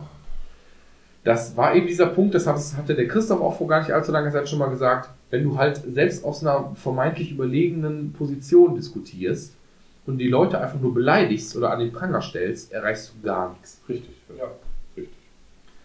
Und ähm, diese Diskussion um die Fressefreiheit, äh, lustigerweise der Böhmermann von diesen drei Menschen, glaube ich, der mit dem geringsten Redeanteil, weil der sich nicht hingesetzt hat und zu ganz vielen, ganz vielen Sachen gar nichts gesagt hat, sich auch von dem Sumundschuh nicht so hat locken lassen, wie der sich das wahrscheinlich gewünscht hätte. Mhm. Ähm, und da ging es eben genau um dieses Ding, was ist denn jetzt Pressefreiheit? Ist es okay, so ein Schmähgedicht zu machen? Fand ich zum Beispiel, ich fand diesen Kontext völlig legitim. Ich finde, man hätte diese Klage nicht zulassen dürfen, aufgrund äh, von wegen hier Majestätsbeleidigung, dieser Paragraph. Man hätte das nicht zulassen dürfen, weil man das im Kontext sieht, ist es eine relativ harmlose Nummer. Ist Schweineficken. Das, das, da gibt es unterschiedliche Ja, Auslegungen. Ja, genau. Da ist jetzt eine ne? Frage, das möchte ich jetzt mal in die Runde schmeißen, damit ich jetzt hier nicht irgendwie einen Monolog halte. Das tut mir leid. Das hast du auch, ernsthaft. Genau, es tut, mir, es, tut mir, es, tut mir, es tut mir ernsthaft leid. Das möchte ich gerade mal in die Runde schmeißen. Ähm, inwiefern ist das denn okay, dass der dieses, ähm, dieses, dieses Stück quasi aufgeführt hat? Gibt es wirklich eine Grenze für Satire an der Stelle? Ähm, Ähm, ich, ich will da ganz, ganz, kurz, ganz kurz intervenieren. Gibt es eine Grenze für Satire? Können wir sofort weitermachen. Ich will nur zwei Dinge sagen. Das eine ist, meine Kollegen haben mir gerade schon mehrfach signalisiert, dass wir über die Drei-Stunden-Marke gekommen sind. Das ist mir egal. Sind wir live?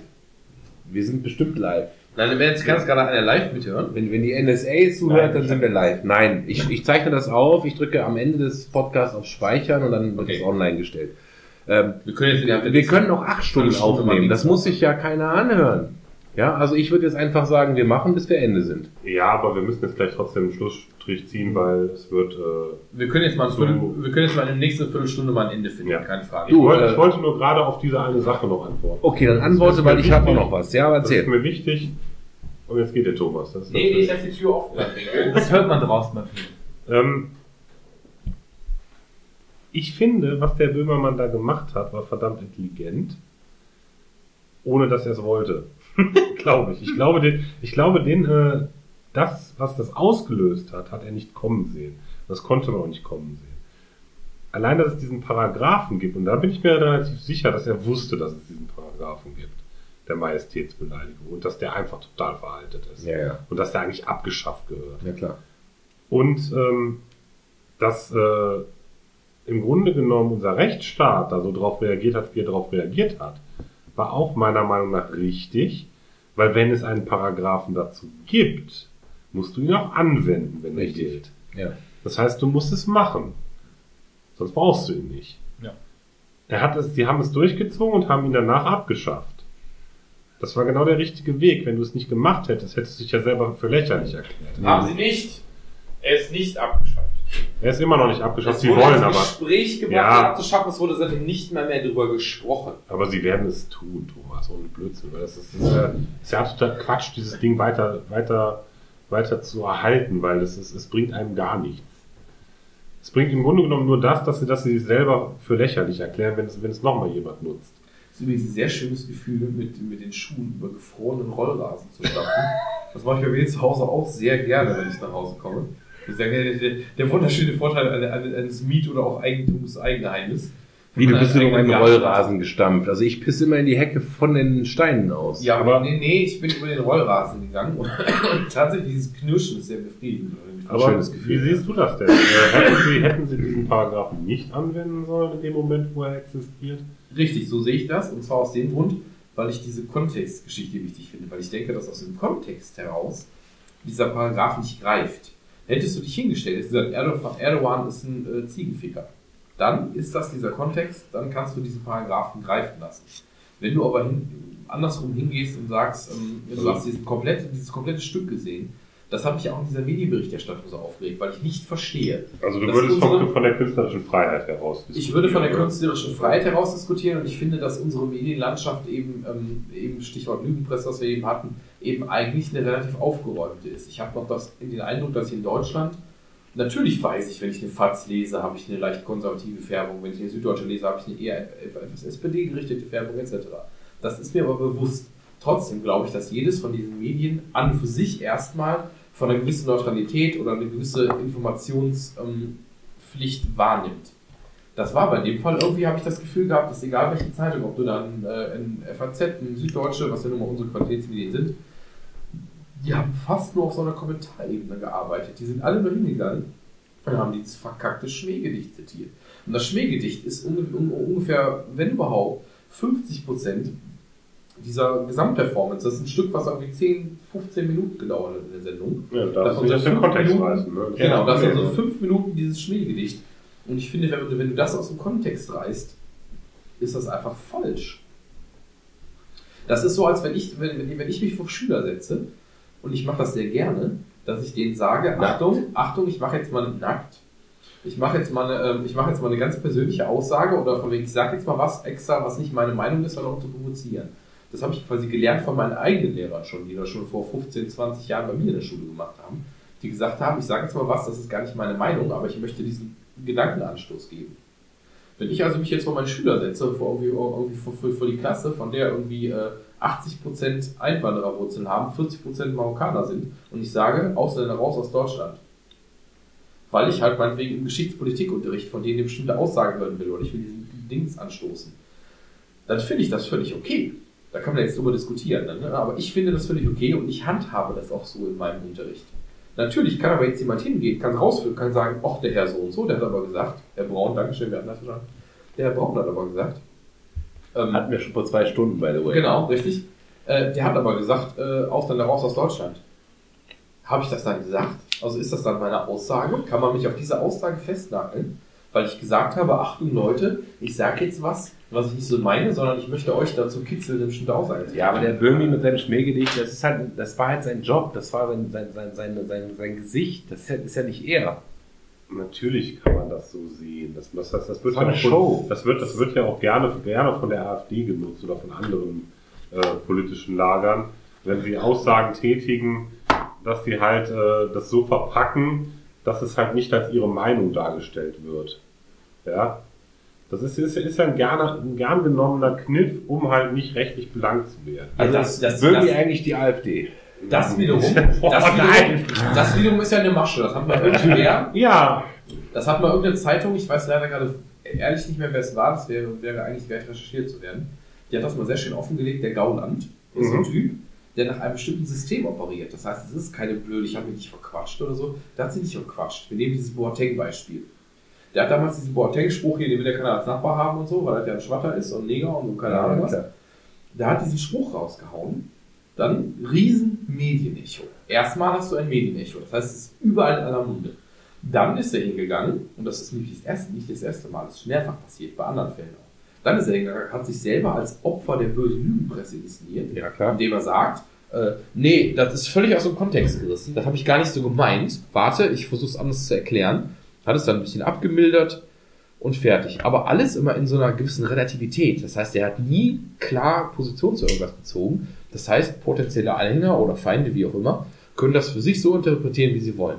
Das heißt, er hat weder vor irgendwelchen wirklich rechtsgerichteten Nazis, was auch immer, das Gesicht verloren, aber trotzdem rechtsstaatlich das so eingeräumt, dass Das man ihn deswegen ist, nicht ne? belangen kann. Ja. Das heißt, du haust einfach eine total steile These raus, so echt stammtischmäßig, wie wir das hier in unserem kleinen privaten Rahmen machen, aber das ist als, das eben als Mensch in einer, in einer völlig krassen Öffentlichkeitsposition, also der Milliarden, äh, Milliarden, Quatsch, Millionen von Menschen erreicht, Entschuldigung, der haut das raus in dem völligen Bewusstsein, das hat jetzt ein riesen Medienecho. Dann inszeniere ich mich selber als Opfer des Ganzen.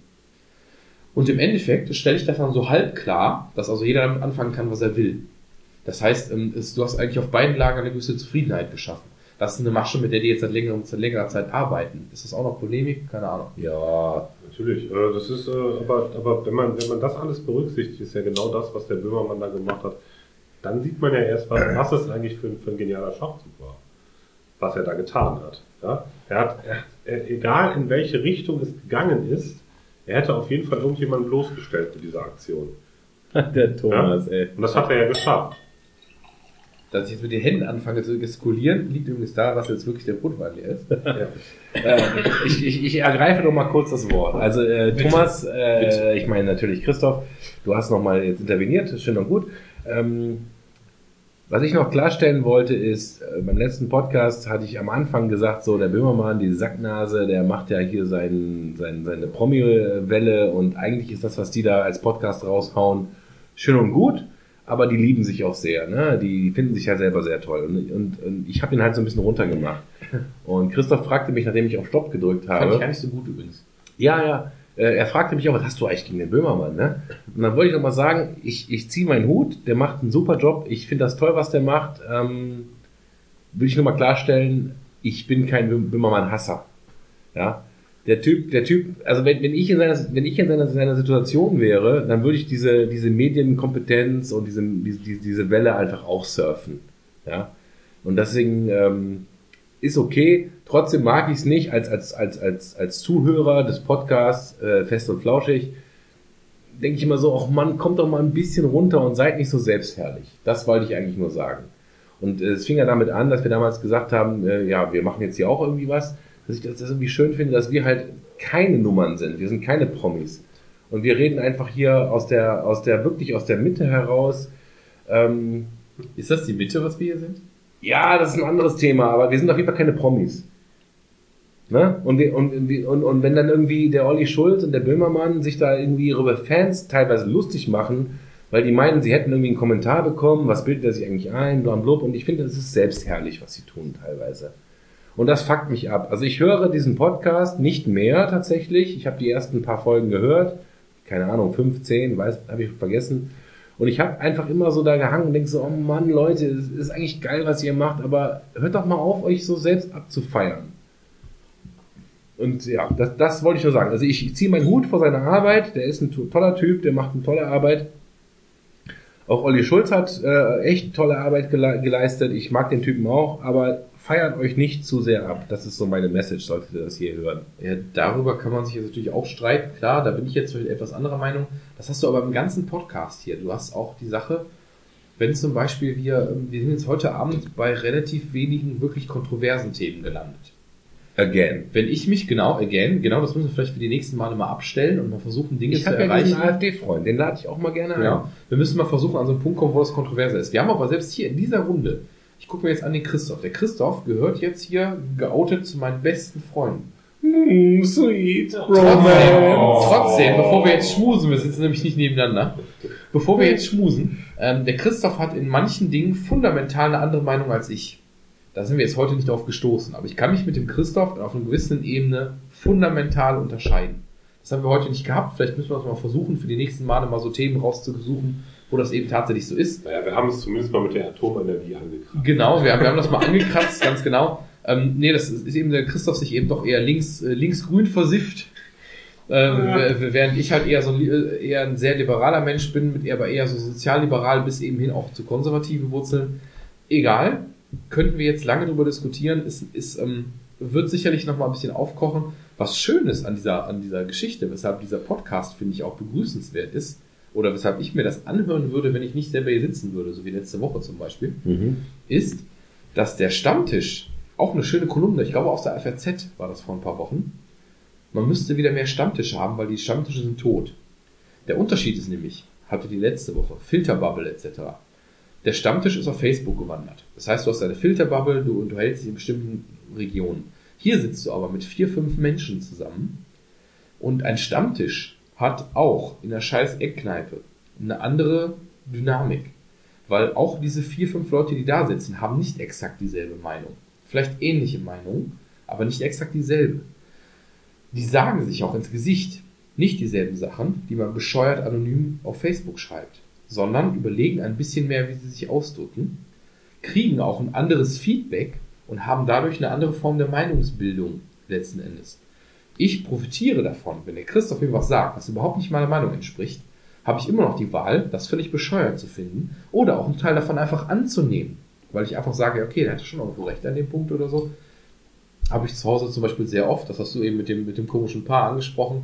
Ja, ihr Meine ihr Frau, ihr seid ma- völlig meine Frau, der den Christoph ja noch ein bisschen links überholt, habe ich, habe ich auch, ja. äh, da sind wir auch in, in, in so einer Gruppe. Ich habe eine Frau geheiratet, die ich über alles in der Welt liebe, die politisch auf einer völlig anderen Ebene steht. Ich kann das aber respektieren, weil die mir sagt, warum das so ist. Mhm. Ne? Weil das eben so, und das ist eben der Punkt, weshalb ein Stammtisch toll ist, weshalb dieser Podcast toll sein kann. Für wen auch immer, was man da rauszieht. Und was wir vielleicht in den, bei den nächsten Malen auch ein bisschen ankratzen müssen, das wird durch manche Nachrichtenthemen vielleicht auch von alleine passieren. Ähm, Dass so eben vielleicht das Streitgespräch ein bisschen krasser ist als solches. Du, sehr gerne. Wir hatten halt, also bis jetzt haben wir das ja nicht großartig eingeschränkt. Oder klar, du hast jetzt ein paar Themen mitgebracht. Ähm, es ist halt schwierig in unserer Filterbubble, in unserer Real-Life-Filterbubble, die, die, dieses Problem heranzuziehen. Und ich habe zum Beispiel auch vor, ja, der Sebastian, der ist müde, ähm, Leute einzuladen, die, die ihr vielleicht auch gar nicht mögt. Vielleicht werde ich das gar nicht vorher ankündigen. Ja, dann plötzlich sitzt ja jemand, wo denkt, was macht die denn hier oder der denn hier? Ne? Äh, wo man halt vielleicht dann auch ins Streitgespräch kommt. Ja. Hatten wir bis jetzt wenig, ist jetzt nicht super schlimm, wir sind ja auch noch am Anfang. Ähm, ja, also das ist ja auch so, ist ja auch so ein bisschen die Frage des Formats. Und nochmal, jetzt eine halbe Stunde später komme ich nochmal auf das Thema, wir wollten auf Stopp drücken. Ähm, Das kann man an der Stelle auch mal tun und wir können dann für die nächsten Male festhalten, ob das jetzt dieser AfD-Freund ist, von dem du eben sprachst. Ob das, wir haben über den Janosch, den haben wir eben schon mal erwähnt hier im Podcast, ja, der zum Beispiel auch ein relativ aufgeräumter Typ ist, der aber auch relativ christlich ist. Zum Beispiel fies. Was, Boah. eben, was eben für mich auch eher ein rotes Tuch ist, für den Christoph unter Umständen auch, ohne Oh ja. oder für die meisten hier in der Runde. Ja, das ist doch, Der aber, aber über, über Gott und Religion zu reden, ne, da wird's aber echt, da wird's anstrengend. Aber das können wir sich mal Ja. vornehmen. Da wird es halt deutlich kontroverser. Ne? Das ist eine ganz andere Nummer dann schon. Gut. Ja, dann würde ich sagen, dann beenden wir das hier an dieser Stelle. Ähm, was ich gerade eben noch sagte, ich, ich will eigentlich das Ding erst auf Stopp drücken, wenn wir hier Feierabend machen. Also sollten wir jetzt aus irgendwelchen Gründen, wenn ich eure Gesichter sehe, dann denke ich das nicht mehr, noch zwei Stunden rumsitzen, dann wäre schade, auf Stopp zu drücken. Weil das ist eigentlich für mich auch ein Stück weit der Sinn und Zweck dieses Podcasts. Dieses, dieses Beisammensitzen von ein paar äh, normalen Leuten, wollte ich gerade sagen, äh, äh, aufzuzeichnen und, und daraus irgendwas abzuleiten. Aber wir sind müde, glaube ich. Wir haben jetzt alle unsere Biers getrunken. Ich habe meinen Sixpack weg. Respekt für jeden, der bis hier noch, noch am Ball geblieben ist. Ja, Junge, Junge. Mm, lass mich mal deinen leckeren Wein probieren. Aber Ich sehr gerne. Sehr mal gucken, was du da Ja, gebracht dann äh, würde ich sagen, danke für, eure, für euren Input. Bin mal sehr gespannt, ob man irgendwann vielleicht mal eine Mail von jemandem bekommt, der, den wir nicht kennen, wo er sagt, ich habe das irgendwie mitbekommen über drei Ecken, was, wir, was ihr da erzählt habt und ich habe da auch was zu erzählen. Ja, ansonsten würde ich sagen, bis zum nächsten Mal. Wenn es wieder Ja. passt. Vielen lieben Dank. Ja, Ja. Hat Spaß gemacht. alles klar. Ein letztes Prost. Prost, Prost, Prost. Prosit. Cheers. Cheers.